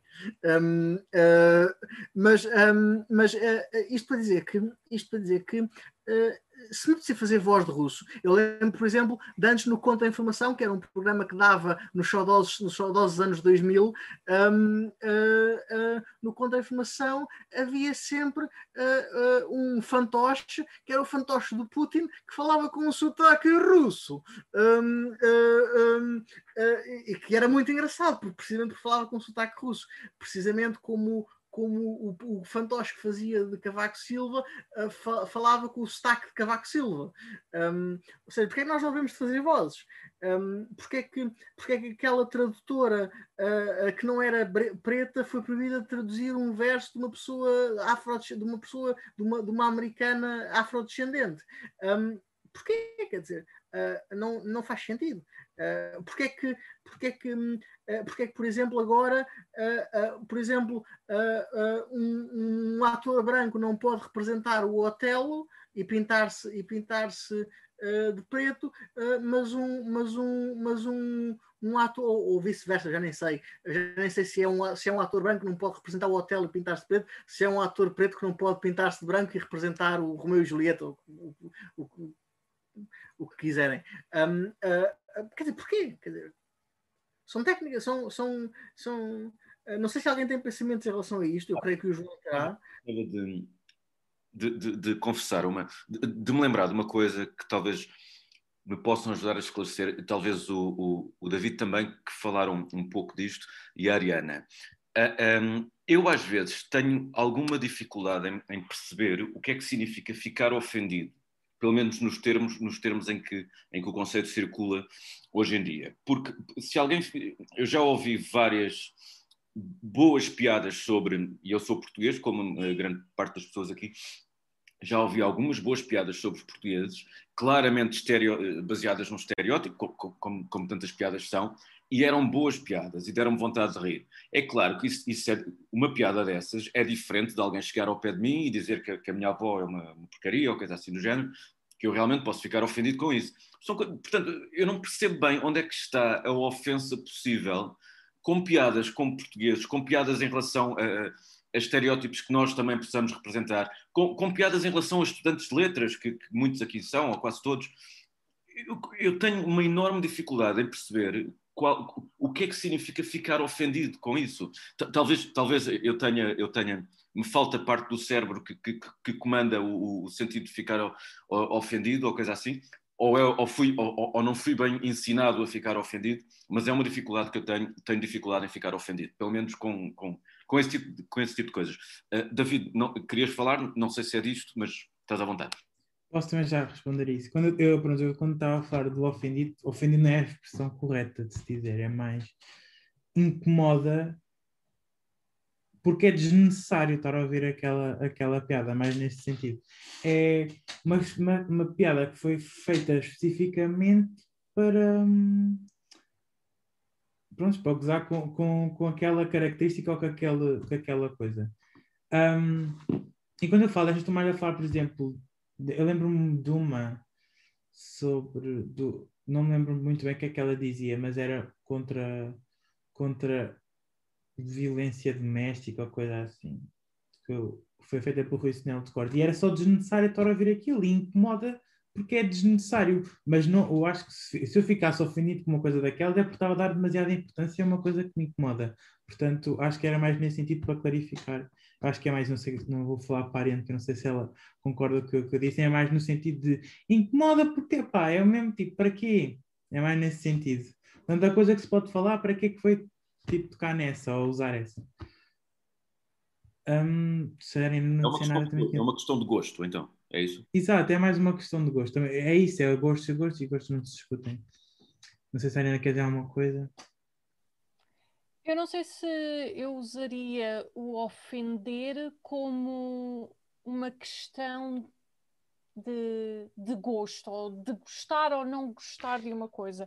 Eu acho que uma coisa se torna ofensiva, uh, e até, até me posso servir do, do dicionário Pribaram, qualquer um de nós consegue ir procurar. Uh, ofender diz que alguém é ofendido quando alguma coisa faz mal a alguém, por atos ou por palavras, e é uma forma de magoar, injuriar, escandalizar, lesar, desconsiderar, ou seja, uh, eu acho que algo ser ofensivo ou não, não cabe ao autor dessas palavras, e é certamente que a partir do momento em que estamos a, a dizer uma palavra que seja, uh, essa palavra tem o estatuto de poder ofender umas pessoas, não poder ofender outras.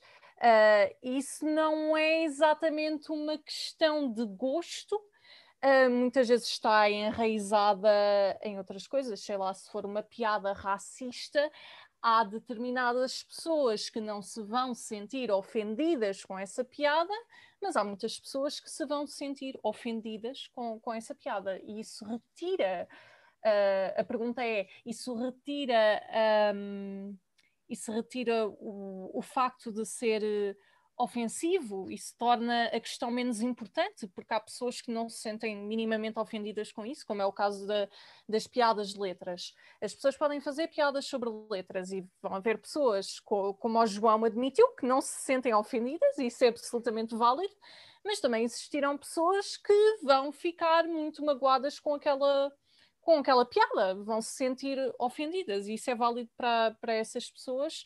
Eu penso que seja.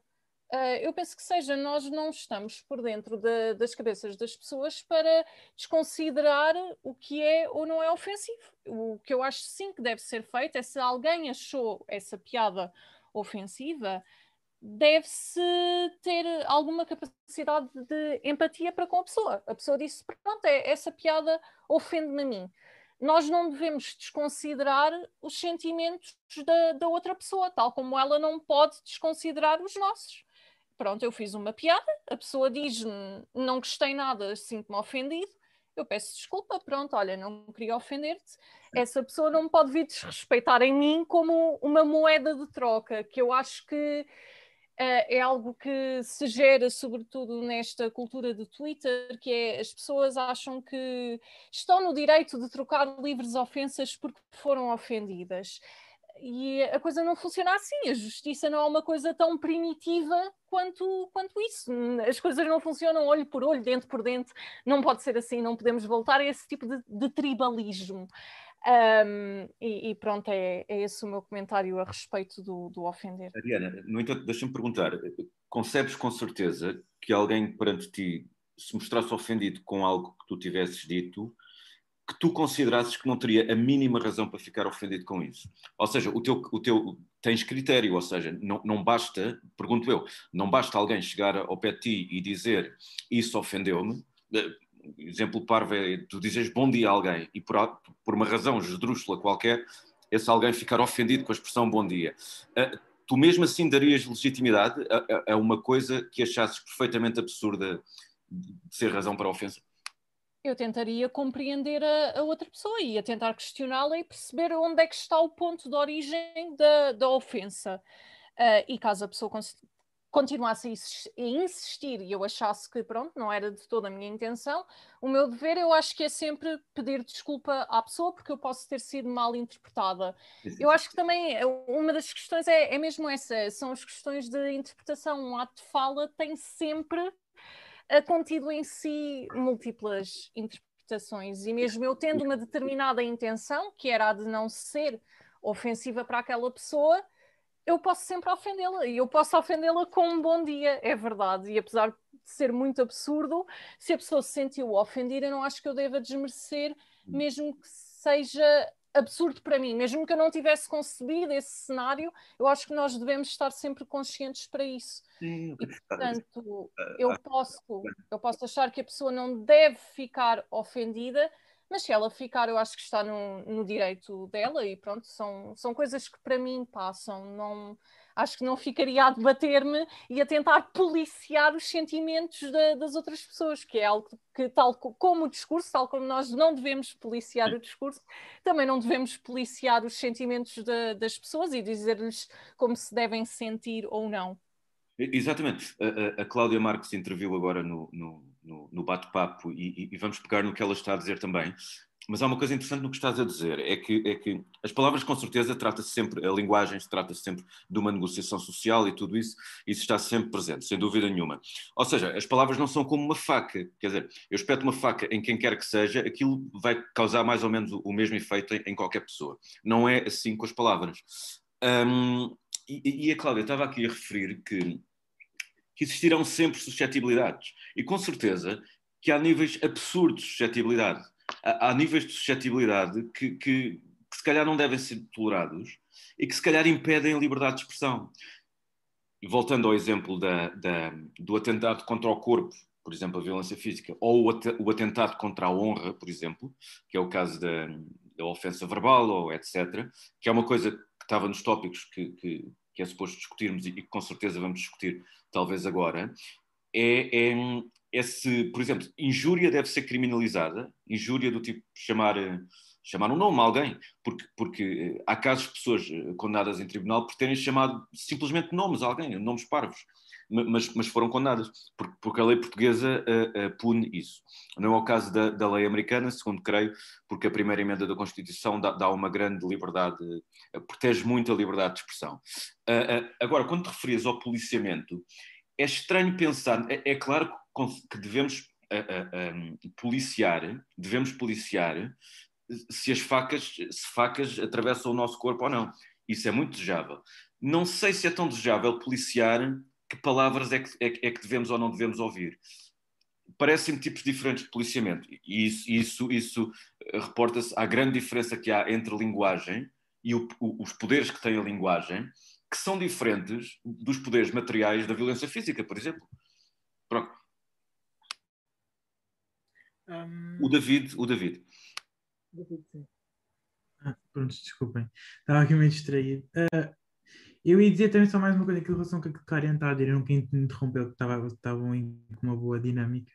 Um, que era, eu acho que também temos que ter uma, atenção a uma coisa. Há certas piadas, por exemplo, as piadas de letras, para as pessoas de letras. Eu já as fiz. Com...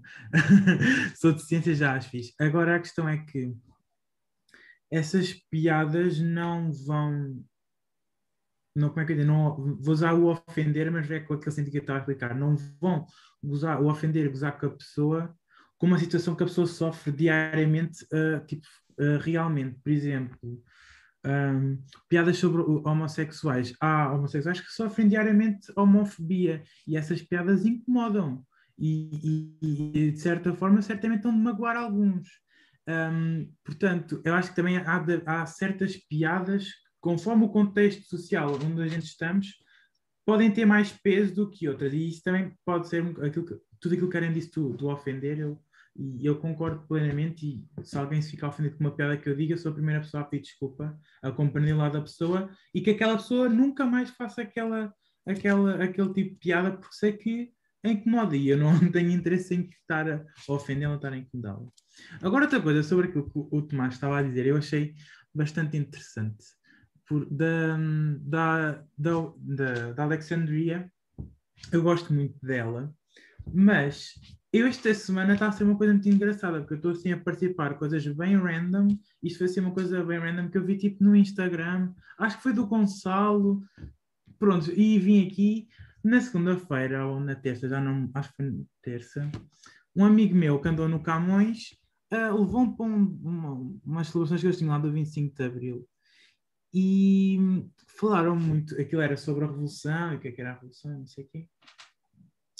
Uh, mas foi aquilo generou muito para, para, a discussão da esquerda e da esquerda atualmente. E a questão da Alexandria Ocasio-Cortez e daquela coisa de ela ter sido atacada, as pessoas dentro do movimento começam a atacar a malta dentro do movimento. Uma coisa assim, foi uma coisa assim que Tomás disse. E, isso realmente, eu gosto muito dela, mas também vejo muita coisa errada nela.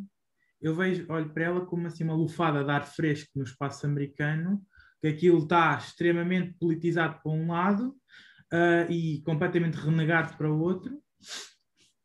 Mas ela opta também muito por, uh, por políticas identitárias e defende muito a política identitária, portanto, depois também não pode estar à espera de não levar por cima, não é? Porque eu pessoalmente, políticas identitárias é uma coisa que não funciona. Uh, só, só, só está tipo, a chamar a atenção para o assunto, isso é importante tudo mais. Mas resolução real do problema, uma solução duradoura, não apresenta nada. E, e nós temos isso em Portugal, tanto de um lado como do outro. E achei engraçado que ela tenha sido atacada, porque ela, eu ultimamente tenho que reparar que ela foca mais nessas coisas do propriamente naquilo que é realmente importante. E eu ultimamente tenho assim perdido um bocado a fé, digamos assim, na, na lufada de ar fresco que tinha, que tinha nela. Pronto, era só assim um comentário. E acho que, mais tipo na parte da. isto aqui também já é mais naquela coisa. De, as políticas identitárias temos que passar para o passo seguinte, que é realmente apresentar um, soluções reais, porque eu até acho que muito deste cancel culture que há também sinto que é de um sentimento generalizado de que a impunidade permanece, então a malta sente-se no seu direito de julgar a pessoa por ter, por ter falhado. Um, e, e a questão da, disso, das políticas identitárias e de, de, ter falhado, eu acho que temos que passar por, uma, uma, para soluções reais e realmente que aquilo funcione, porque também estamos só a prolongar os problemas na, no, no, no, tempo. E sinto que isso também só prolonga mais e piora esta tipo policiamento rígido do, do que se diz, porque é o que eu me tinha dito há bocado, eu acho que deve o cancel culture exige um maior respeito e uma maior atenção à forma como nos dirigimos e como falamos com outras pessoas, e eu aí sou totalmente de acordo, concordo plenamente, mas acho que tem que haver um espaço para, para a educação, e ela se calhar fez aquilo sem querer. E não tem que estar a ser uh, por ter feito um sotaque, uma coisa assim. Agora, ainda outra questão, também foi dita por Tomás, essa aí já eu pensei muito, que é sobre, por exemplo, um, é, nem vou usar esta, porque essa é, que é a questão de um homem branco interpretar uma personagem negra.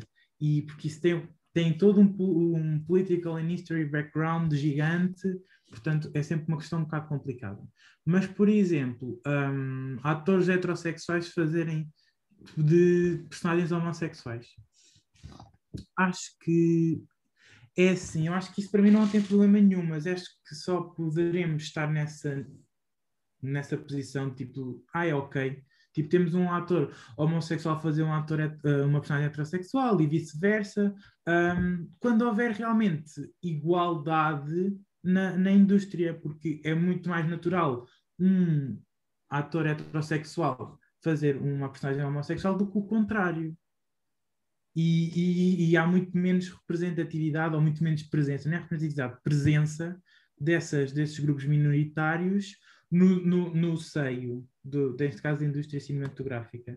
Mas o contrário já não se verifica. Portanto, eu acho que o facto de haver muitas desigualdades na, na, entre os vários grupos, etc., torna um bocado complicada essa situação e torna assim, se calhar, um bocado injusto, digo eu, até percebo algum descontentamento e.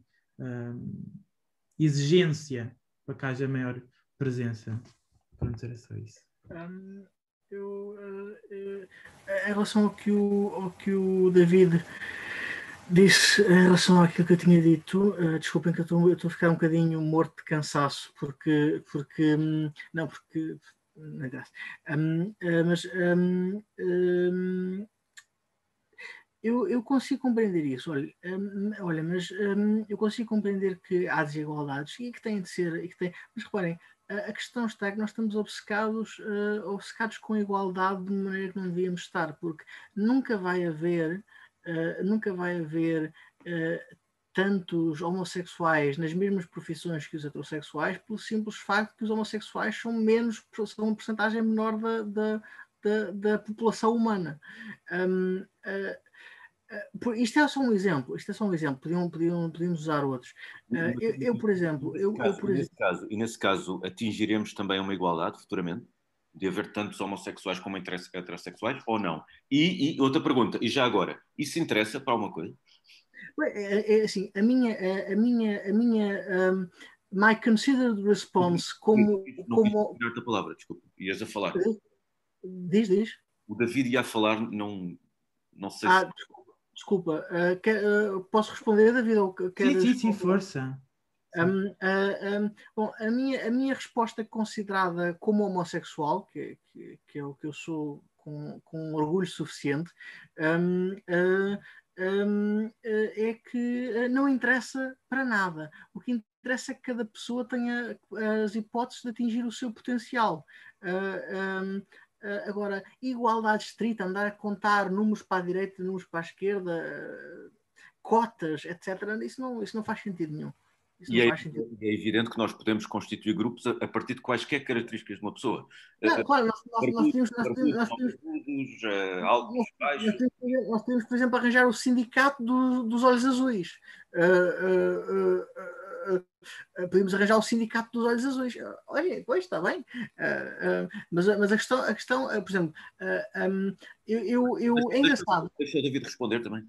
Sim, sim, sim, eu ia fazer só tipo uma réplica era que, pronto, quando, a questão da igualdade, da igualdade, seja de género, de tudo mais é que seja, eu acho que é mal abordada, porque temos a ideia que ah, tem que haver igual número. E eu acho que não deve ser igual número.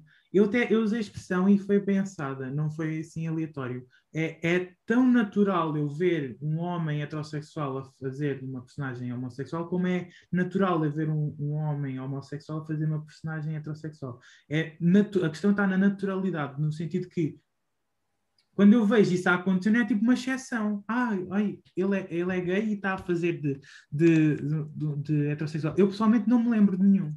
Assim, de repente, Tipo, é uma coisa que não consigo, não vem nada à cabeça. Portanto, o que, é mais a questão. O Patrick Harris.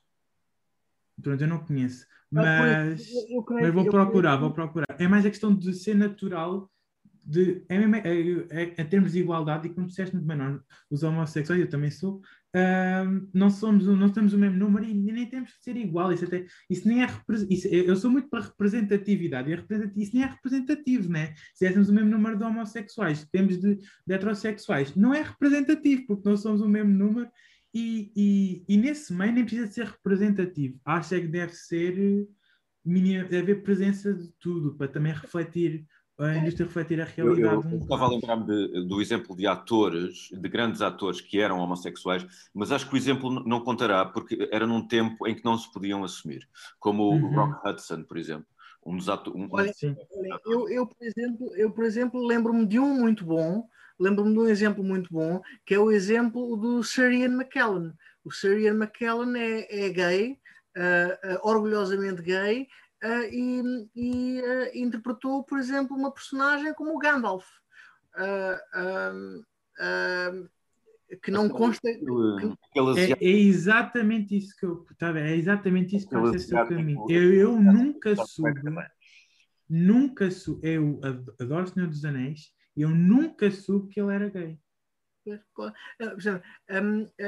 é naturalidade, é tipo, é tal ordem natural, nem se pensa sequer claro, claro. claro. Por exemplo, uh, outro, outro, um exemplo converso, por exemplo, o Colin Firth a interpretar, a interpretar, a interpretar o George Falconer no A Single Man. De 2009 uh, em que ele, o Colin Firth é heterossexual e interpretava um personagem gay.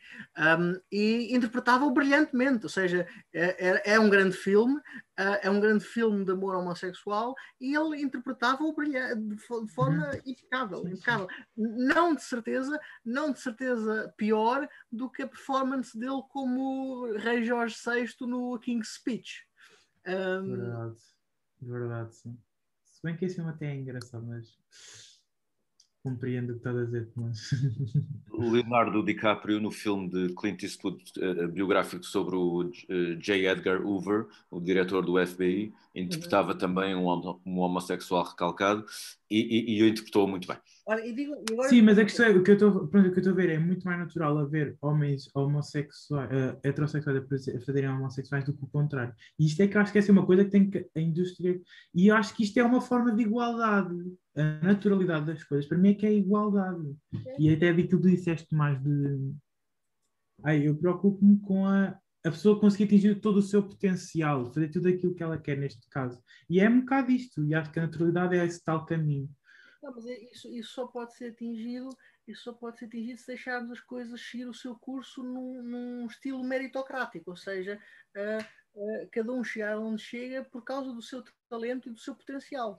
Um, um, um, no entanto, por exemplo, agora estava-me a lembrar de um ator que eu acho que é gay, mas não tenho a certeza, que, que, representava um personagem gay que também o fez brilhantemente, já para termos, só para termos o terceiro exemplo, que é o Benedict Cumberbatch. Uh, que, interpretou, sim, sim. que interpretou o, aquele agente do F, do, da, aquele agente, aquele uh, decifrador de códigos do Imitation Game. Sim, sim, o Alan Turing. O Alan Turing, exatamente, o Alan Turing. Um, que já agora, para quem não sabe, foi aluno de Wittgenstein. Um, uh, uh, não sei isto, quem é que é. Isto, isto, isto, é uma piada, isto é uma piada para os meus colegas que aqui estão, porque o Wittgenstein é muito, é muito apreciado no nosso departamento. Olha, só para lembrar, temos palavra, a passar a palavra ao Cristiano, está aqui para falar. Exato.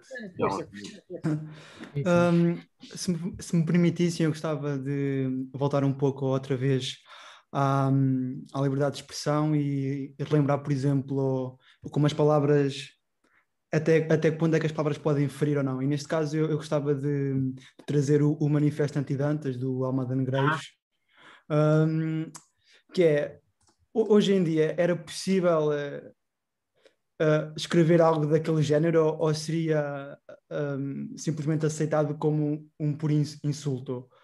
Porque aquilo, vamos lá ver, aquilo tem lá, aquilo tem lá, pronto argumentos ad hominem uh, da ofensa que se, se calhar hoje é, constituíam uma, pronto, uma ofensa um, grave e podia até se calhar ser, ser punido um, judicialmente. Ah, sim, oh, oh, Cristiano, sim, sim. Uh, Cristiano, sem dúvida que se, como o João, o João, o João não deixa mentir, se houve um acórdão do Tribunal de Évora a condenar chamar gorda popota a outra, uh, também, também, também também o Almada Negreiros seria processado e condenado por dizer morra Dantas, morra Pim.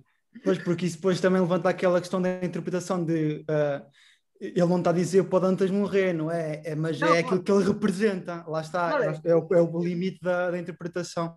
É, é, morra a literatura Dantas. É, é um, e, isso é até depois... engraçado que tu, Cristiano, desculpa estar a te interromper. Uh... Aquilo que eu estou a dizer agora do, do, da questão de era, ele Morrodantas era representar, era matar aquilo que ele representa. E até vai um bocado encontrar que nós estamos a falar um bocado daquele um, agente da PSP, acho eu, que fez aquela denúncia que dava decapitar uh, o fascismo, okay? que era as ideias que aquilo traz por trás. Desculpa, um, ter interrompido. Não há problema. E depois eu gostava depois também trazer é, outro, outro manifesto, que é o, o, este aqui teve repercussões, que veio até um, o, o, Fernando Pessoa, o Almada Negreiros, o Mário de Sá Carneiro, vieram a público condenarem as ações de Álvaro de Campos, quando ele, a propósito do, do incidente eh, de, do Afonso Costa, quando ele caiu do elétrico, uhum. o, e o, o manifesto Álvaro Campos diz algo como, ora porra, nem o rei chegou, nem o Afonso Costa morreu quando caiu do carro abaixo e ficou tudo na mesma, tendo a mais só os alemães a menos, e para isto fundou Portugal.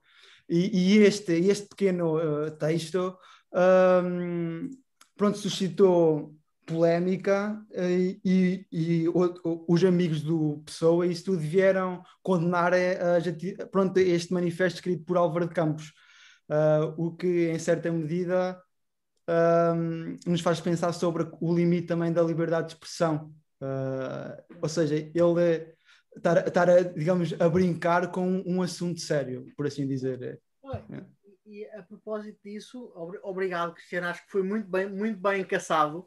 Um, uh... ah, depois eu gostava só de acrescentar mais uma coisa. Uh, okay. uh, claro, claro. a, propósito disso, a propósito disso, podemos lembrar também daquele, daquela tentativa de censura do, dos poemas homoeróticos de Judite Teixeira e do António Boto pelos estudantes, pela, pelos estudantes Exato, de Lisboa que a, a, que responderam a que responderam o, o, o, o Fernando Pessoa e o Raul Leal. Uhum. Uh, e sobre, um, sobre os limites da, da nossa liberdade de expressão e, e, e também, e nesse caso, foge um pouco para a, a, liberdade enquanto ato, era, gostava de relembrar o caso que, da fotografia uh, que saiu numa, num dos manifestos surrealistas em que aparecia, agora não me lembro do artista, mas aparecia um, um, um artista uh, ou a empurrar ou a dar uma bufetada num padre.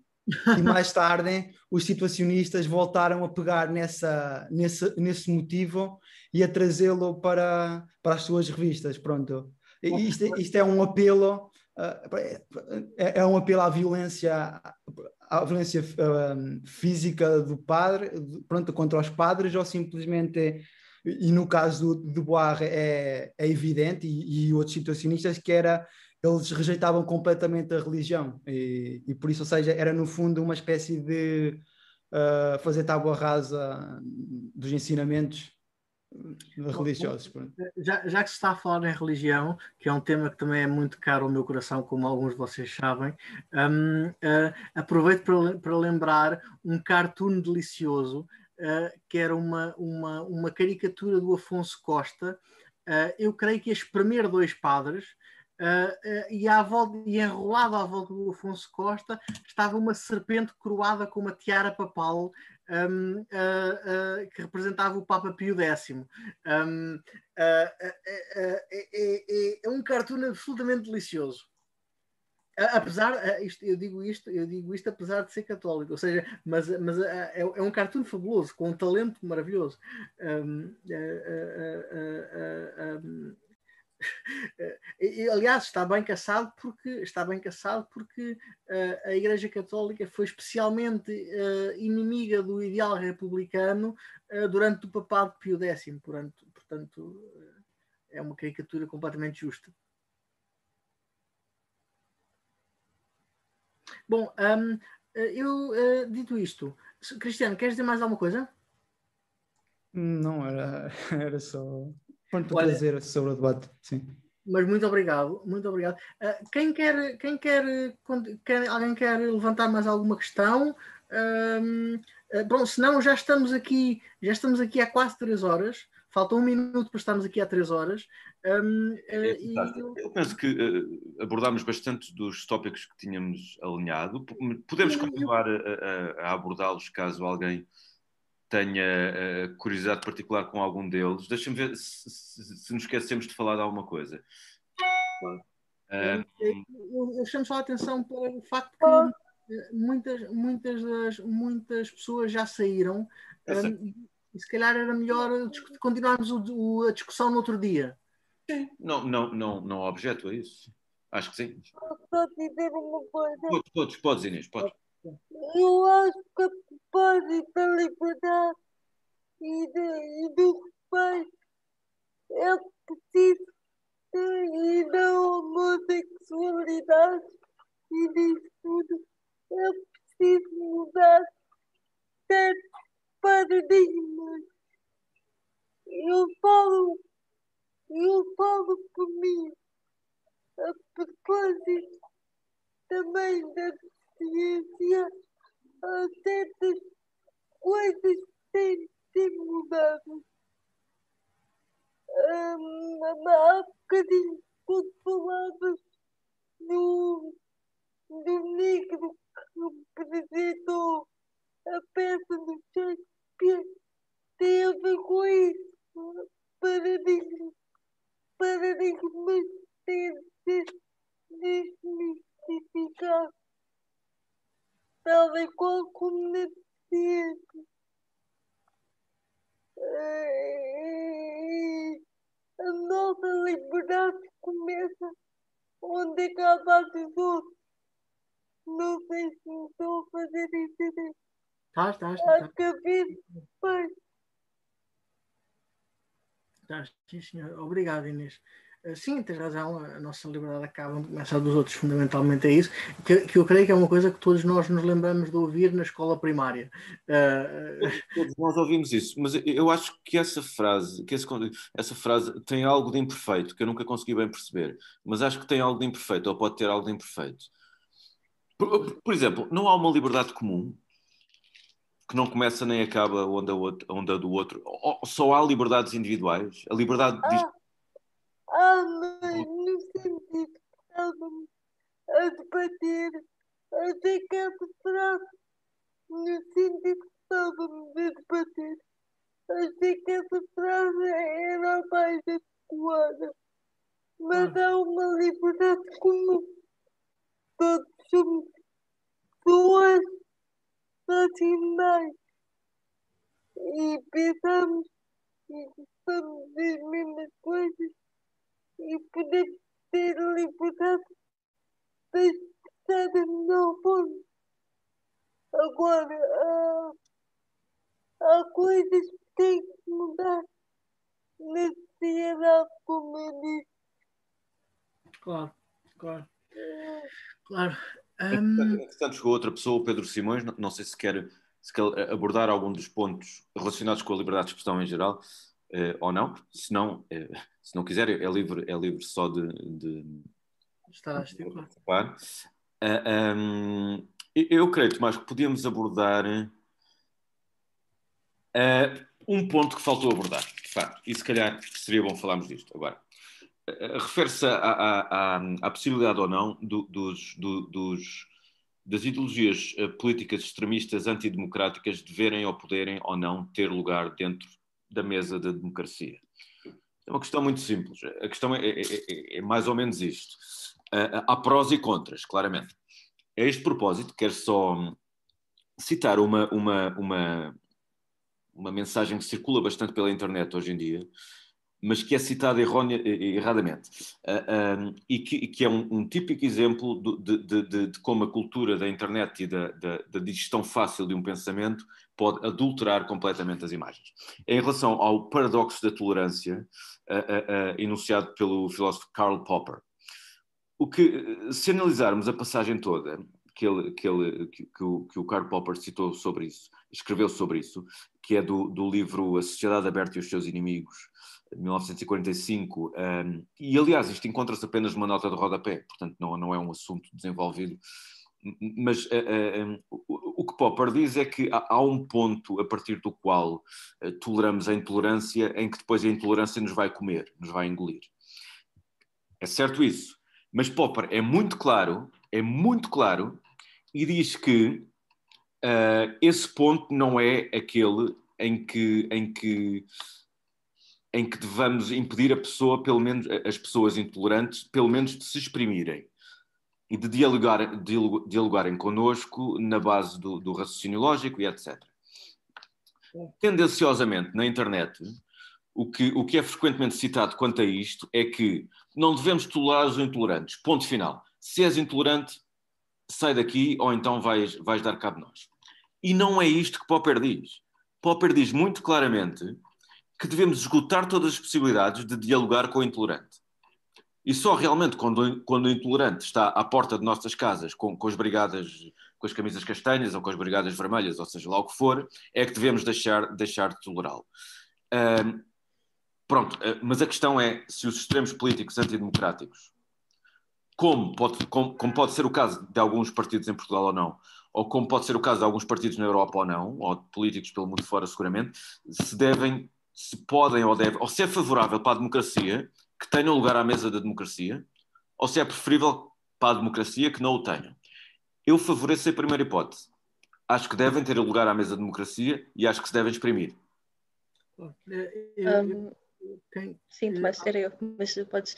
Não, diz, diz, Margarida, diz, por favor. Uh, estava só a dizer, porque uh, por acaso é curioso, o João já tinha falado nisto, eu lembrei-me, uh, existe uma representação muito boa disto na política portuguesa recente, que foi na, nos debates das eleições presidenciais. Um, Ana Gomes e o Marcelo, que fizeram exatamente, tiveram exatamente estas duas posições da boa e da má citação que o João está a dizer. A Ana Gomes sempre foi apologista de, de, tirar o Chega e de, de e de que o Chega não tivesse lugar à mesa democrática, e Marcelo sempre disse que, que o combate devia ser feito com as ideias até ao limite. Portanto, acho que é uma, uma excelente representação na, na, nossa vida política um, disso que o João está a dizer. Claro, claro.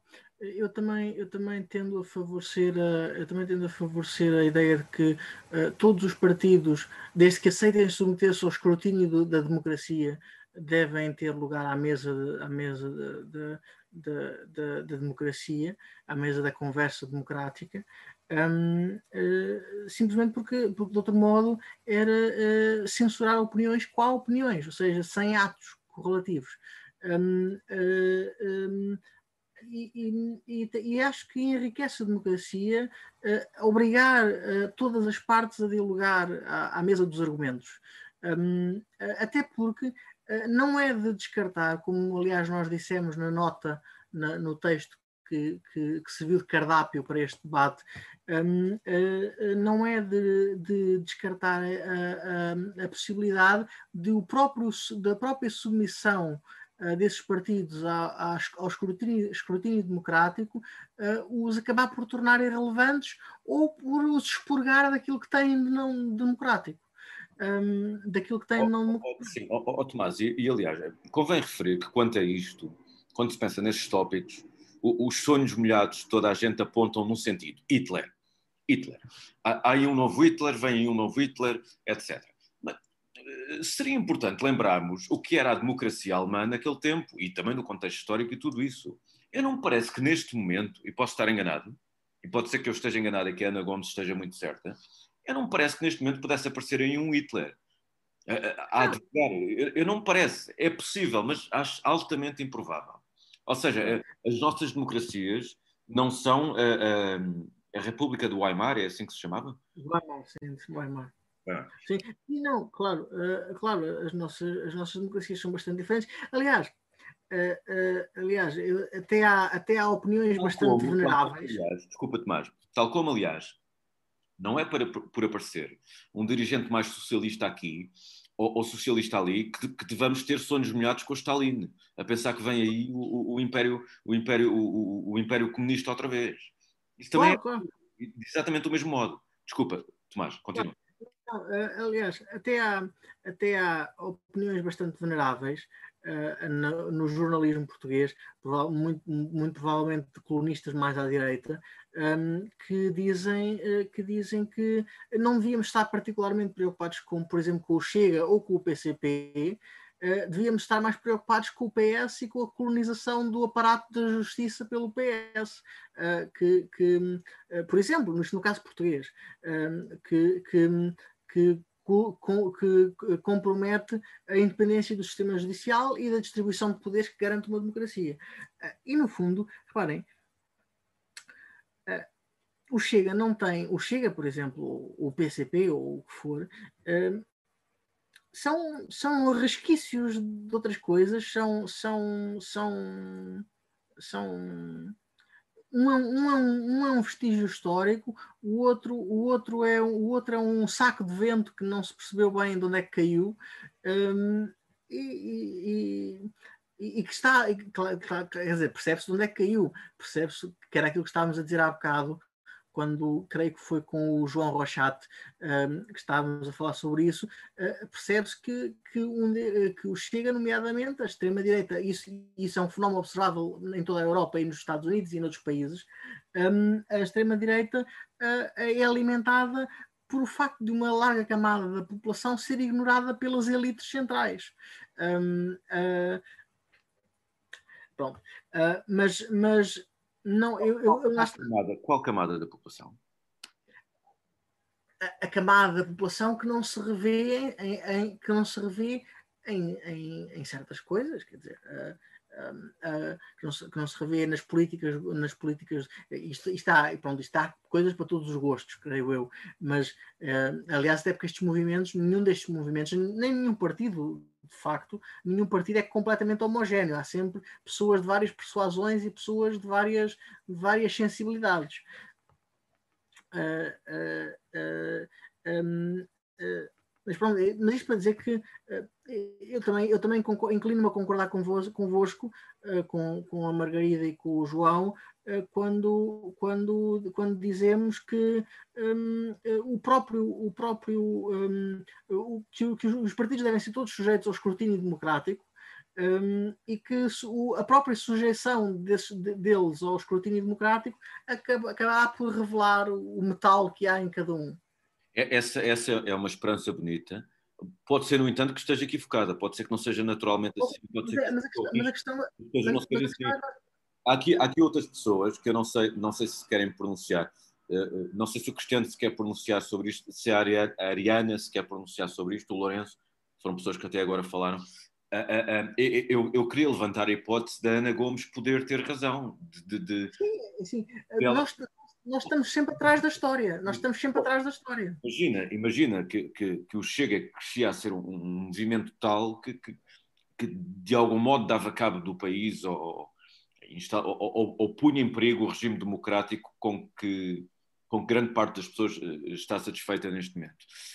Aí a Ana Gomes teria tido razão, não é? E nós podemos estar errados quando, quando dizemos que, que devemos aceitá-los à, à, mesa da democracia.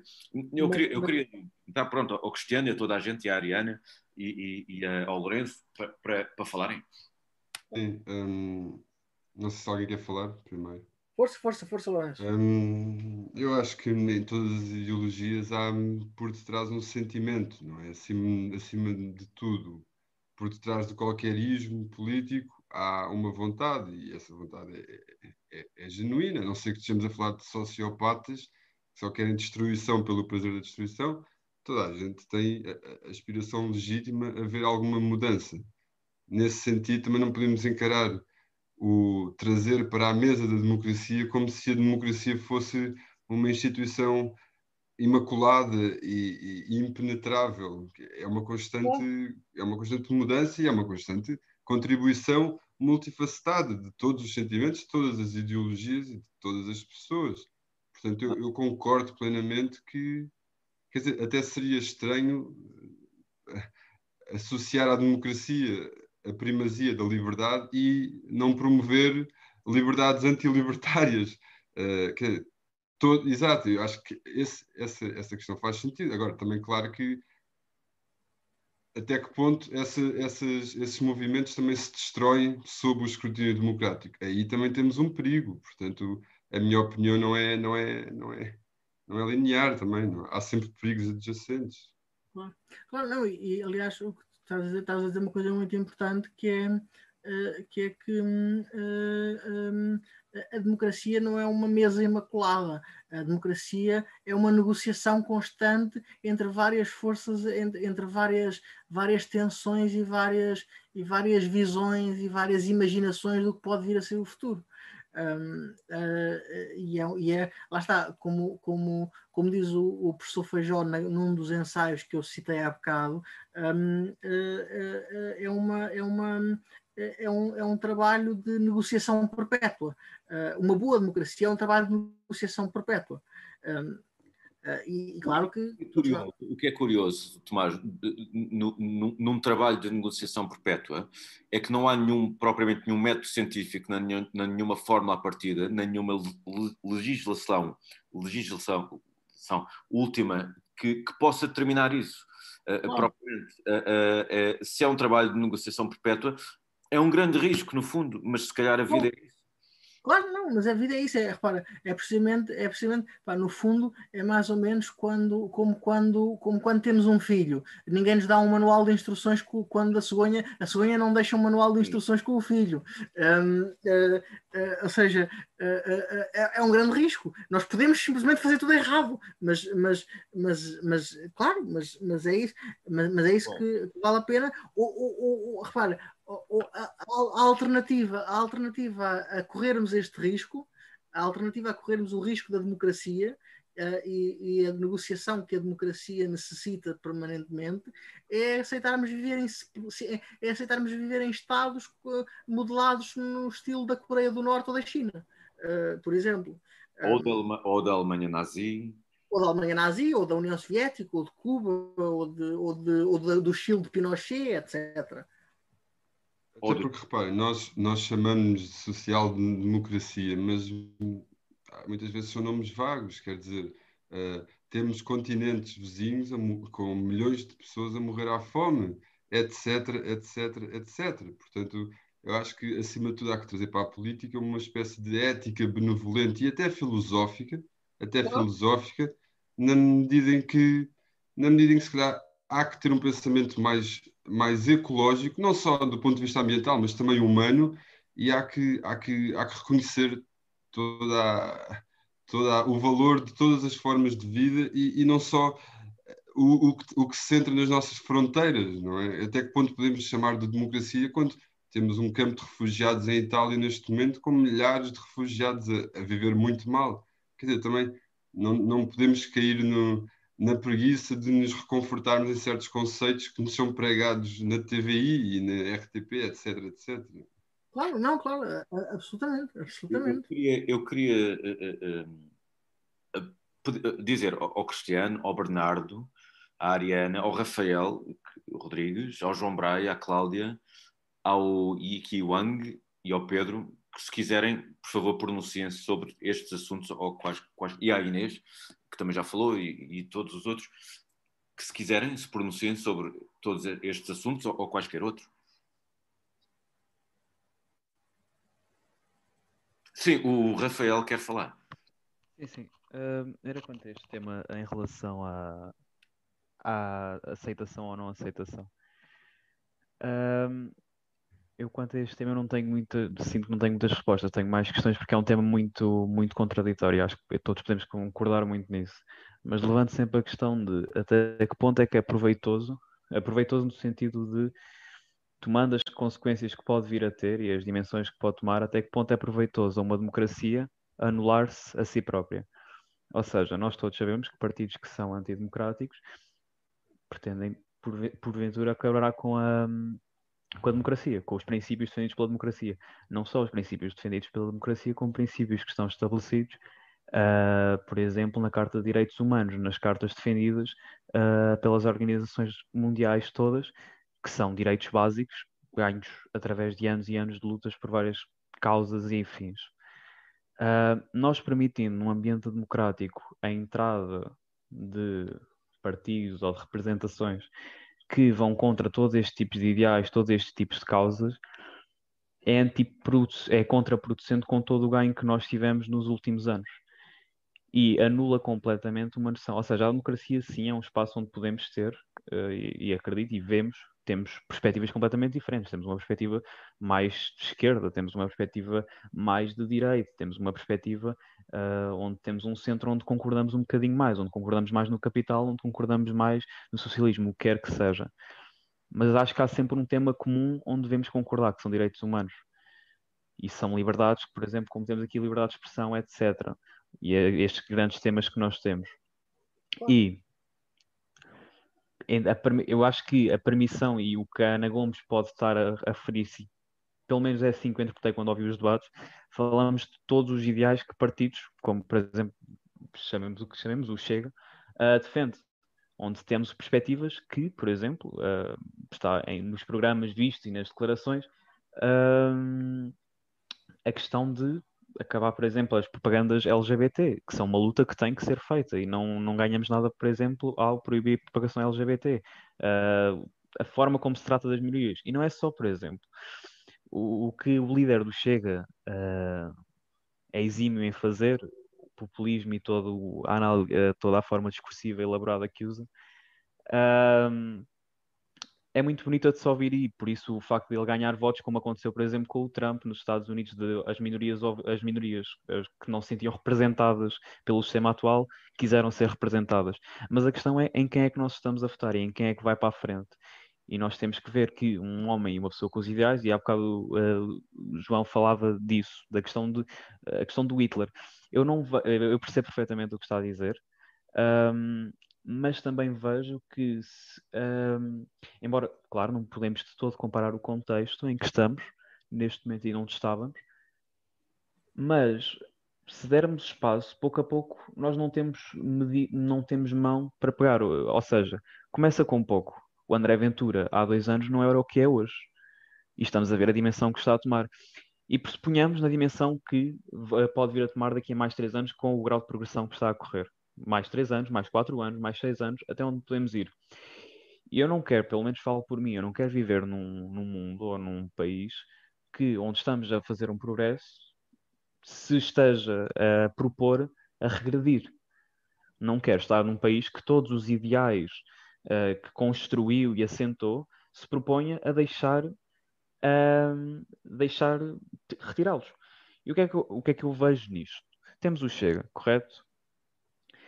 o Chega já está dentro do, o Chega já está dentro do, do governo, não, nós não podemos fazer nada. Uh, portanto, já lá está dentro. Uh, quando... E o Chega, de facto, pelo que vemos, representa uma parte da população. É inegável dizer isto. Portanto, nós, ao dizer que silenciamos, por exemplo, o Chega, estamos a dizer que silenciamos uma parte da população. Nós não queremos saber daquela parte da população. Porque, de facto, há pessoas que votam no Chega. Mas, ao mesmo tempo, temos que, se calhar, dentro dos princípios democráticos, moldar o Chega. E se o Chega eventualmente não chegar ao que nós queremos enquanto propostas democráticas e propostas de direitos humanos, e aí sim ponderar, por exemplo, já que temos, e há poderes perfeitamente razoáveis para o fazer, caso o Chega não chegue uh, às propostas do que é que é a democracia, seja direitos humanos, seja as causas que lutamos, seja todo o progresso que queremos fazer, então é fazer uma votação e de forma mais democrática possível chegar à conclusão que o Chega não compactou com e tirar o Chega de, do que nós temos, porque não é um partido que, que deva representar algo, porque é contra a democracia. e é este acho que é o meu maior ponto. É não deixar a democracia dentro de processos democráticos pode perfeitamente uh, eliminar ameaças a si própria, que são ameaças às causas e aos direitos que nós devemos lutar e devemos progredir. Uh, e é isso, pelo menos a minha Com certeza, Rafael. Eh, achei a tua intervenção muito interessante e muito inteligente, e com certeza que a democracia tem todo o direito de, de, de banir criminosos, nos seus próprios termos, é claro, tem, tem todo o direito de o fazer. Uh, acho muito inteligente que prefiras a via de, de, de, acolher o Chega na democracia e tentar. Essa é a via que Karl Popper também, no, no tal, na tal enunciado do paradoxo da tolerância, eh, fazia. Isso é o mais inteligente. Seguramente, banir, banir agora ao Chega seria um desastre. Seria um desastre. Seria um desastre. Um, agora, outra questão, para além do Chega, e uma questão para mim mais interessante, e podemos falar disto ou não, é, é, é, termos a humildade de reconhecer o seguinte, e isto para além do Chega, para além das extremas direitas ou, ou para além das extremas esquerdas, é, é, mas falando mais, mais generalisticamente quanto a, a, a partido, partidos antidemocráticos. Um, nós temos que ser humildes e perceber que, com certeza, que todos reconhecemos. Primeiro, não, não há democracia, há sistemas democráticos, isto é fácil de perceber.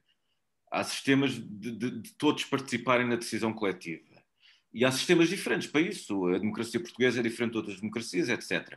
Mas mais, é certo que o, aquilo que entendemos regularmente como, como, ditaduras não são democracias. O Estado Novo, por, tudo que sei, não era uma democracia. Hoje temos uma democracia. Uh, tudo isto parece claro. Uh, uh, mas todos sabemos também que a democracia, ou os sistemas democráticos em que vivemos, não são sistemas perfeitos. De modo e, e, também podemos conceber que existam sistemas que desconheçamos melhores que o sistema democrático.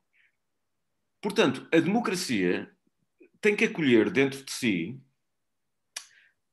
um, ideologias que possam ser antidemocráticas, de algum modo consideradas como tal, mas que possam apontar para um sistema melhor que a democracia, eventualmente. Se não o fizer, será sujeito um dia a uma revolução qualquer, antidemocrática, antidemocrática mas com a qual toda a gente eventualmente concordasse. Porque uh, os sistemas democráticos em que vivemos podem não ser, como o Francis Fukuyama dizia, o fim da história, não é? Pode haver, ou, ou, podem haver outros sistemas melhores, com que todos, com que todos concordem.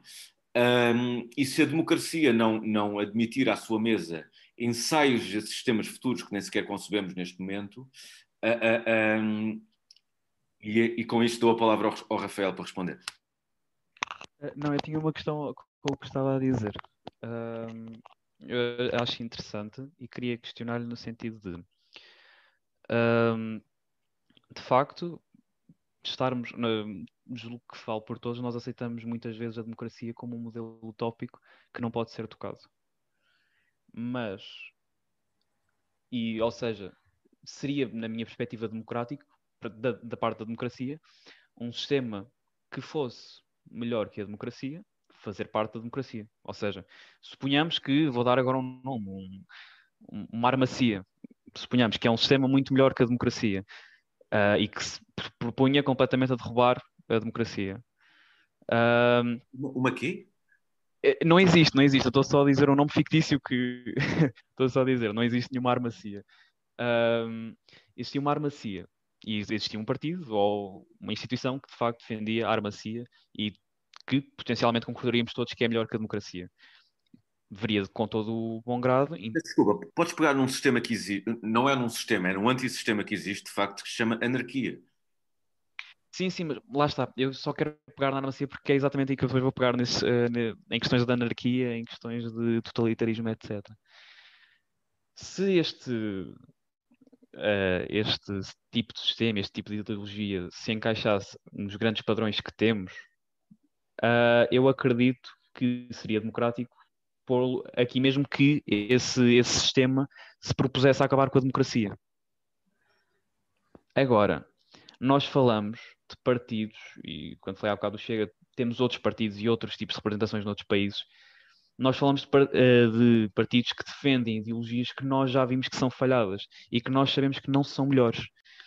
Portanto, nós defendermos, por exemplo, uma anarquia, uma anarquia, como falava vários autores, uma anarquia não é, não é concebível. Uma anarquia víamos, por exemplo, em eh, Lord of the Flies, não sei se já leram, uh, quando, instala, quando se instala este tipo de regime, uh, uma anarquia é completamente insustentável, é a morte, é o indivíduo. Atenção, atenção, que há vários tipos de anarquia. Claro, mas nunca, mas pelo menos da minha perspectiva, nenhuma se, se consegue superar a, a, a democracia.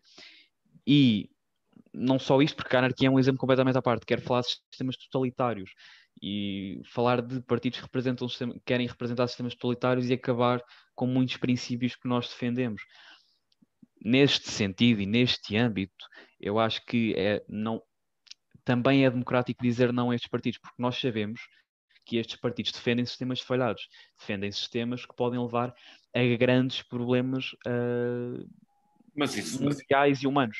Desculpa, de interromper, uh, isso poderia, nesses termos, poderia ser considerado o caso do Partido Comunista.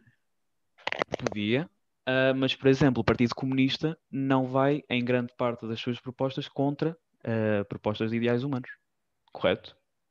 O Partido uh, Comunista, embora seja uma ideologia, e eu sei que houve certamente os casos que o Ventura faz, e estes partidos fazem muita questão de falar de todos os movimentos radicais e mais bélicos que existem noutros partidos do espectro oposto de esquerda. no entanto, Uh, o que nós temos enquanto padrão real é que uh, o PCP, Partido Comunista Português, não é um partido anti-direitos anti humanos, anti-propostas uh, progressivas. Aliás, precisamente por se situar no padrão de esquerda, é um partido de mudança, é um partido de diferença. Quando falamos de partidos de extremas-direitas, é diferente. São partidos um bocadinho anti-direitos humanos. E é isso que eu acho que aí a democracia tem que lutar. Atenção, é um atenção. Um, atenção, que aí, há várias coisas a dizer. O Partido Comunista Português não é um partido, não é um partido antidemocracia hoje, ou não é maioritariamente, um, porque perdeu uh, porque perdeu no 25 de novembro, uh, porque senão, senão teria feito nós outra, outra espécie de Cuba. Um, um, e perdeu e, nas eleições. E perdeu nas eleições. Diz, diz. E perdeu nas eleições. E perdeu nas eleições, e perdeu nas eleições. Ou seja, mas, mas já, e, atenção, e é engraçado que nós esquecemos muitas vezes, um, nós esquecemos muitas vezes que, uh, que uh, o Partido Comunista, uh, quando teve o poder, por exemplo, por exemplo, sei lá, o exemplo da, da, União Soviética, que é o, é o, é o, é o, é o exemplo clichê, um, uh, não foi, por exemplo, não foi, por exemplo, na União Soviética, é uma, é uma fantasia que nós alimentamos, mas é uma fantasia.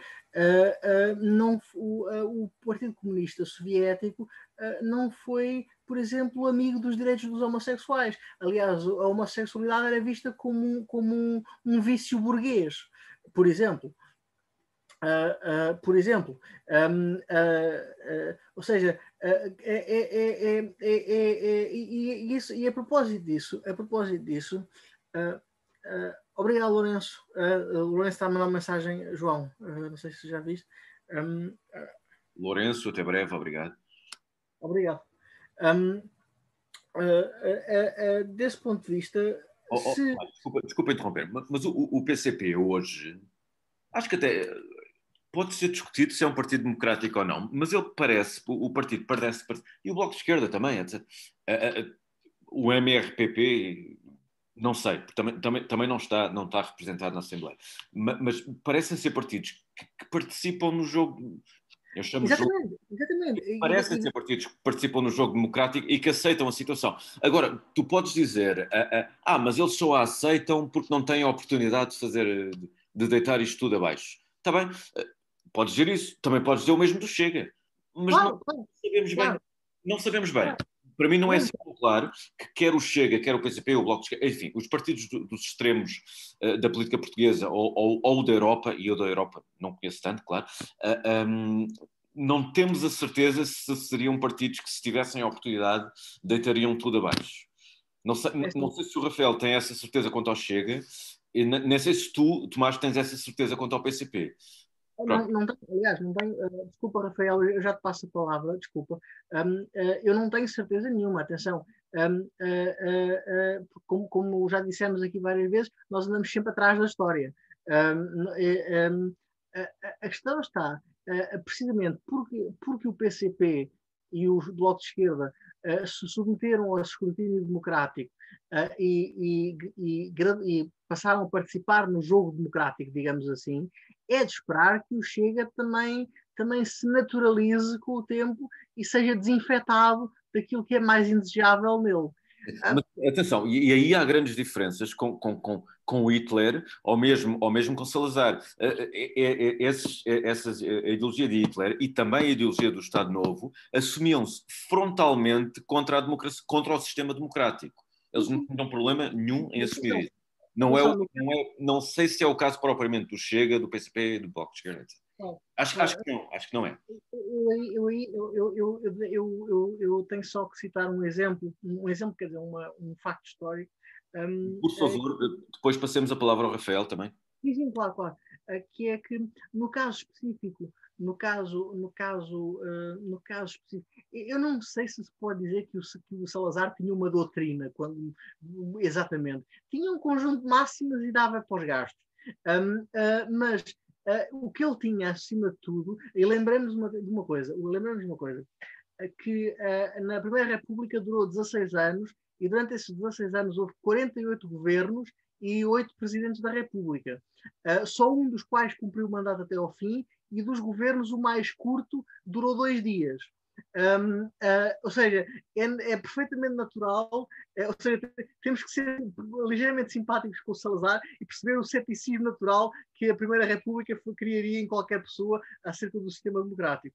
Um, no entanto, efetivamente, uh, é só... efetivamente Tomás, desculpa interromper muito brevemente, mas uh, para muita gente toda a gente que está aqui é gente jovem, pelo menos é gente jovem para ter vivido a Primeira República. Já não, não sei se ainda há pessoas que tenham vivido a primeira, uh, essa, essa, essa, Primeira República, uh, uh, mas eu tenho, tenho a certeza absoluta que há muita gente que hoje diz que o Estado Novo era a coisa mais horrível na vida, mas se tivesse vivido os tempos da Primeira República, teria aprovado um golpe militar para acabar com, com, a, com, a, com o regime absolutamente in, impossível para a vida diária que existia na altura. Desculpa, continua. Claro, claro. Uh, não, eu, eu, só queria, não queria dizer mais nada. Vou passar a palavra ao Rafael, que, que, que queria falar. Uh, eu retomo aquela pergunta quanto à questão das certezas em relação ao Chega e na relação do outro, de certezas quanto ao Partido Comunista.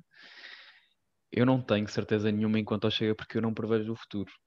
Agora, eu tenho certezas de coisas que eles dizem e de coisas que propõem. Uh, tenho certezas de declarações que são feitas, de movimentos a que são associados um, e são associados não porque, lá está, eu também concordo muitas vezes que somos muito irrascíveis, a, vamos logo a, a, a, estamos a chegar, ainda não estamos, mas podemos chegar. Mas nós temos um partido que tem muitos membros e tem muitas, muitos associados que partilham de ideais, por exemplo, neonazis, não são nazis, são neonazis. E nós falamos, por exemplo, eu, eu percebo a questão toda do, do Partido Comunista e de comparar, mas nós falamos de dois partidos, um que surgiu em tempos diferentes. Uh, nós não podemos comparar um partido que em pleno século XXI surge com ideais uh, anti-humanitários. Nós estamos num século de progresso. Nós estamos num século, lá está, como o Tomás disse, nós baseamos sempre muito na história. Nós ainda temos muita memória fresca, lá está, tanto das repúblicas que correram mal, de tudo mais. Uh, e nós temos a, certeza, temos a certeza quanto ao Chega que é um partido que em pleno século XXI surge com ideais que não coadunam com uh, o plano que nós nos propomos, que não coadunam com as liberdades pelas quais nós lutamos. Nós temos uma coisa, não sei se é quanto a mim uh, ou quanto a outra pessoa. Uma vez em filosofia, não sei se fizeram este exercício, mas em filosofia fizemos um exercício da tabela de valores e o que é que cada um prioriza mais isto é muito giro porque basicamente fala muito do que é que cada um vê e do seu percurso identitário. E eu, pelo menos, na minha perspectiva pessoal, eu ponho a liberdade como primeira coisa. E a liberdade, lá está sendo também o tema aqui um bocadinho deste debate, uh, é uma coisa que o Chega de todo que coaduna com. E o PCP coaduna com a liberdade. Uh, outros partidos coadunam com a liberdade. O, o Chega não coaduna com a liberdade. E qualquer partido que não coadune com a liberdade para mim, um, não pode, ou seja, não é que não lhe vamos à voz, ele tem voz e representa alguém, mas nós estamos a falar de pessoas que, ou seja, suponhamos, eu não sei e não quero saber mesmo se aqui são contra o aborto ou a favor, uh, não é de todo o meu interesse, cada um tem a sua opinião contra ou a favor do aborto. O que eu quero, o meu ponto fulcral é que me deem liberdade de escolher se eu quero ser contra ou a favor do aborto, que me deem a liberdade de eu poder votar se sou contra ou sou a favor do aborto. O que eu sinto com o Chega e o que vejo, tanto pelo percurso que, que fez, as pessoas a que se associa, ou seja, nós não podemos eh, ter um homem que se orgulha eh, de estar na lista de, de Trump de convidados. Não podemos ter um homem que acha bonito tudo o que se faz uh, em países com regimes totalitários. Não estou a falar do caso de Trump, não é um regime totalitário, mas uh, noutros que se associa e que se orgulha de associações a regimes totalitários. O que é que é frequente num regime totalitário? A falta de liberdade, a falta de expressão, a falta de esta singularidade que nós temos e que achamos muito giro. E que às vezes, se nós nos esquecermos o facto de, como nos é tão dada, não é? Nós temos todos a liberdade. Se nos esquecermos que a temos e não lutarmos por ela, nós não conseguimos depois defendê-la, porque depois vamos ficar sem ela. E o que eu sinto com o Chega é que é um partido que é muito perigoso, não sendo eu capaz de prever o futuro, porque nos tira este tipo de liberdades. Não, não, é um partido que, se for avante e se ganhar a dimensão que tem, pode muito bem causar um regime totalitário. E uma democracia, para mim, devia ser, uh, devia pautar por, uh, por tomar medidas contra o avanço de regimes totalitários em certos países. Que, que medidas? Que medidas, por exemplo, ou seja, eu quando falei há bocado eh, a questão de não previsão do Chega, é só uma questão de eu já aceitei que o Chega está cá, não é uma questão de eu concordo que o Chega cá tenha chegado. A questão de, por exemplo. E aceitas que há eleitores do Chega que não são propriamente fascínoras, não é? São pessoas. São pessoas. São pessoas. Lá está, eu fiz um trabalho, e já vou a essa questão das medidas. Eu fiz um trabalho sobre as comunidades hillbilly um, na América. E as comunidades hillbilly e todo, todas as pessoas que são consideradas white trash uh, na América uh, são pessoas que têm um passado e têm uma conotação e têm uma, um presencial histórico um, muito característico. São, são, e o que nós... são saloios, não é? É assim que traduziríamos uh, o conceito. Exatamente. E são pessoas que, por norma, uh, atenção que a palavra hillbilly também é muito é pejorativa, uh, são pessoas que, por norma, não têm, ou seja, a capacidade deles de mudarem a sua situação financeira é, é redutível, é muito curta. Uh, a propensão a tomarem drogas é enorme. A propensão ao seu, a não terem as mesmas oportunidades de emprego é enorme. Falamos de uma classe negligenciada uh, pelo sonho americano e por todos os ideais americanos. E o que é que isto, o que é que isto faz? Faz com que esta população, por exemplo. Antes aos guetos, dos, aos guetos urbanos dos negros, então, na, na América. Exatamente. Não é? Exatamente. Um, e o que é que isto faz? Faz com que esta população, e depois houve um, um estudo feito, há um, um livro da Nancy Eisenberg que é White Trash for 400 Years, a Untold Story. E hum, nela ela fala, explica muito a eleição do Trump uh, na luz uh, destas classes.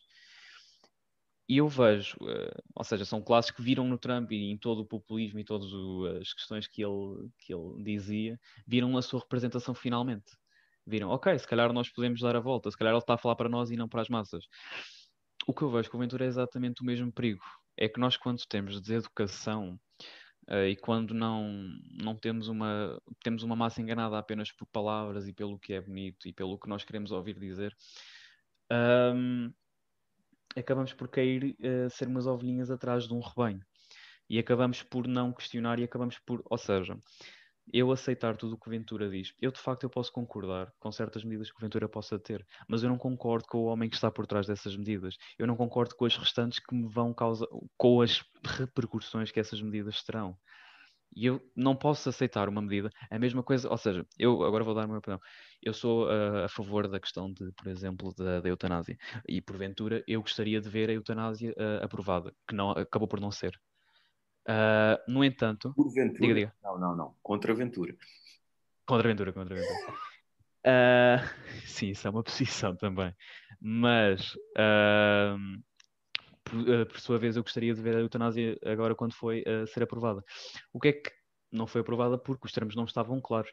Agora, eu, como é óbvio, na minha perspectiva idílica, adoraria ter visto ser aprovada. Mas se não está conforme e se as repercussões seriam piores, não é isso que eu quero ser aprovado. Eu posso esperar mais um ano, ou mais dois, ou mais três, até que seja de facto, não é? Porque nós esperámos dois mil anos até se calhar chegarmos a esta medida. Então vamos, eh, estou a dar um exemplo muito grande, uh, vamos esperar mais um pouco. A mesma coisa com o Ventura. Eu não posso coordenar com uma pessoa cujas medidas uh, vão ter repercussões enormes uh, que são contra todos os ideais que eu defendo. E, portanto, não se pode, não podemos, não devíamos dar espaço a algo que vai tão contra e falamos de direitos humanos e liberdades que nos permitem, uh, Mas não, estas...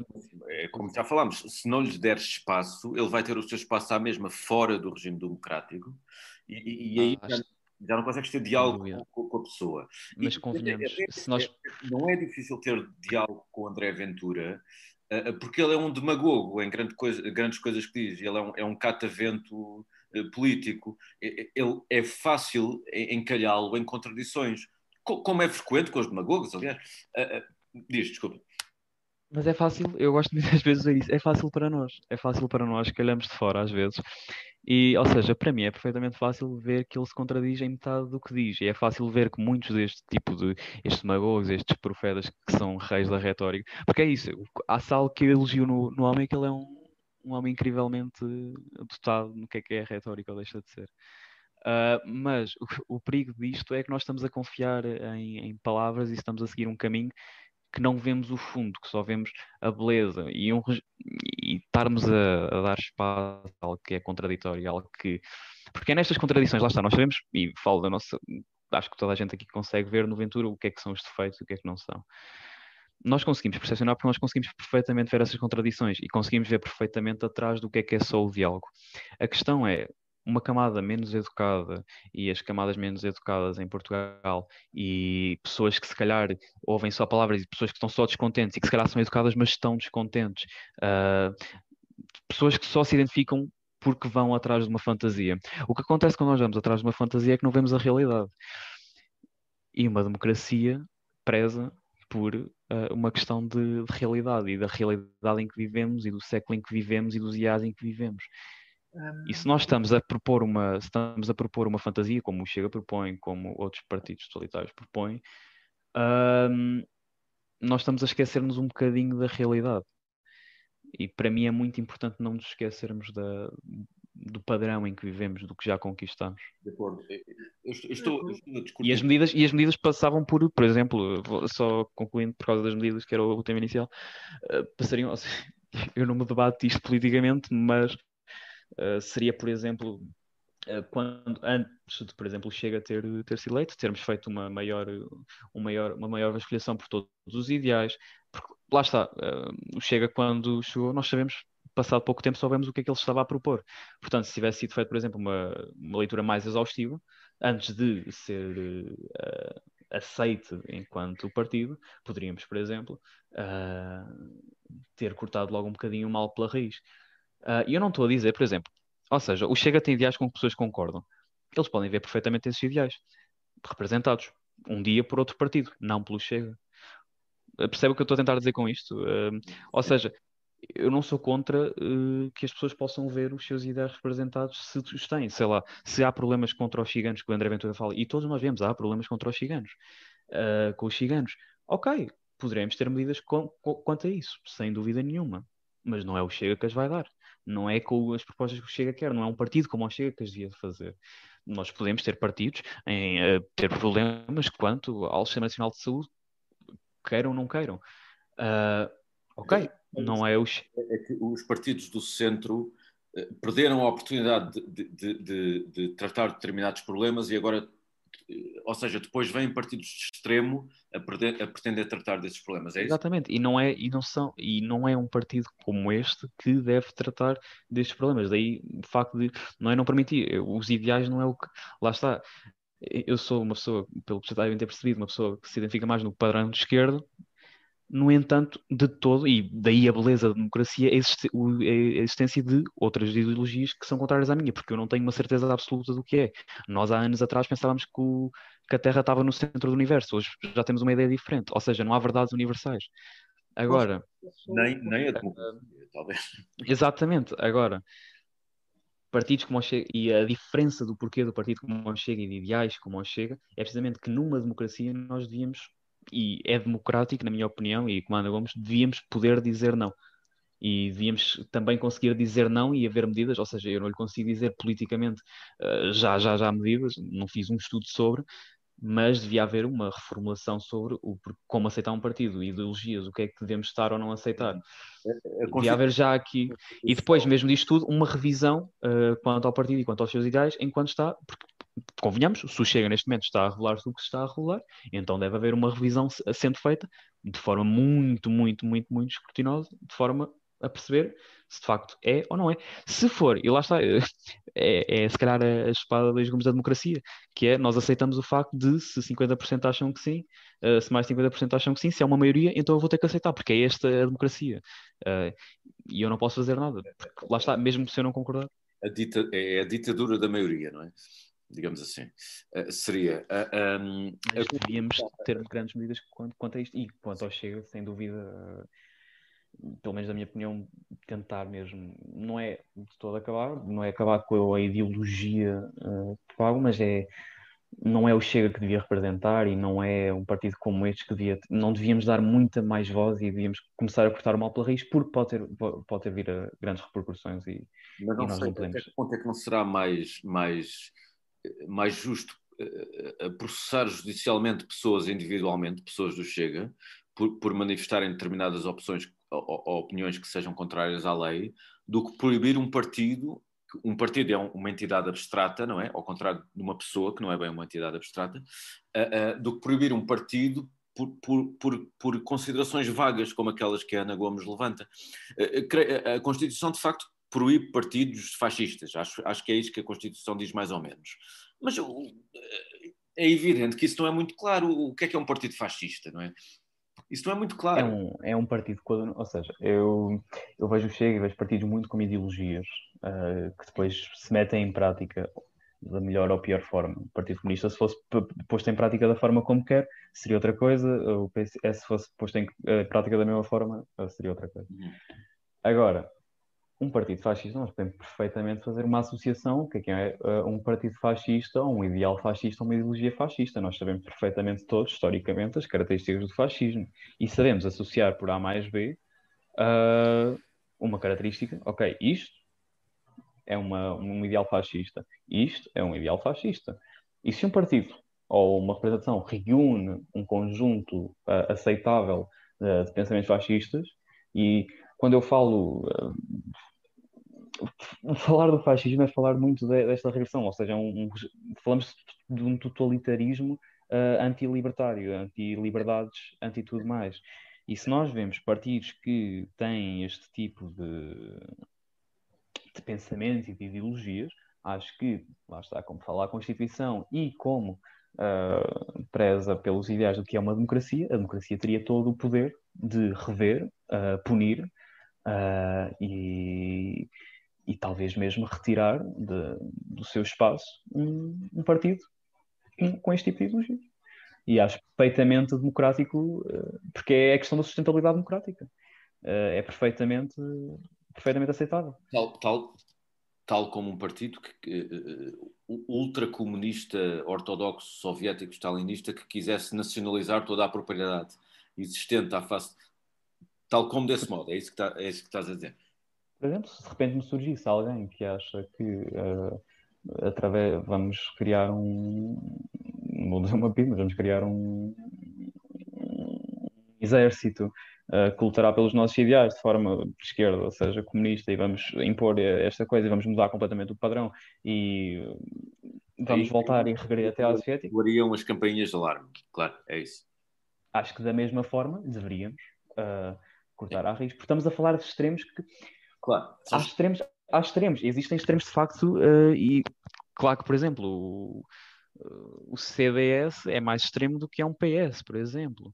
Uh, um PCP será mais extremo do que é um PSD, suponhamos. Aí temos, temos de mas, mas, falamos de, ou, é falamos de extremos aceitáveis.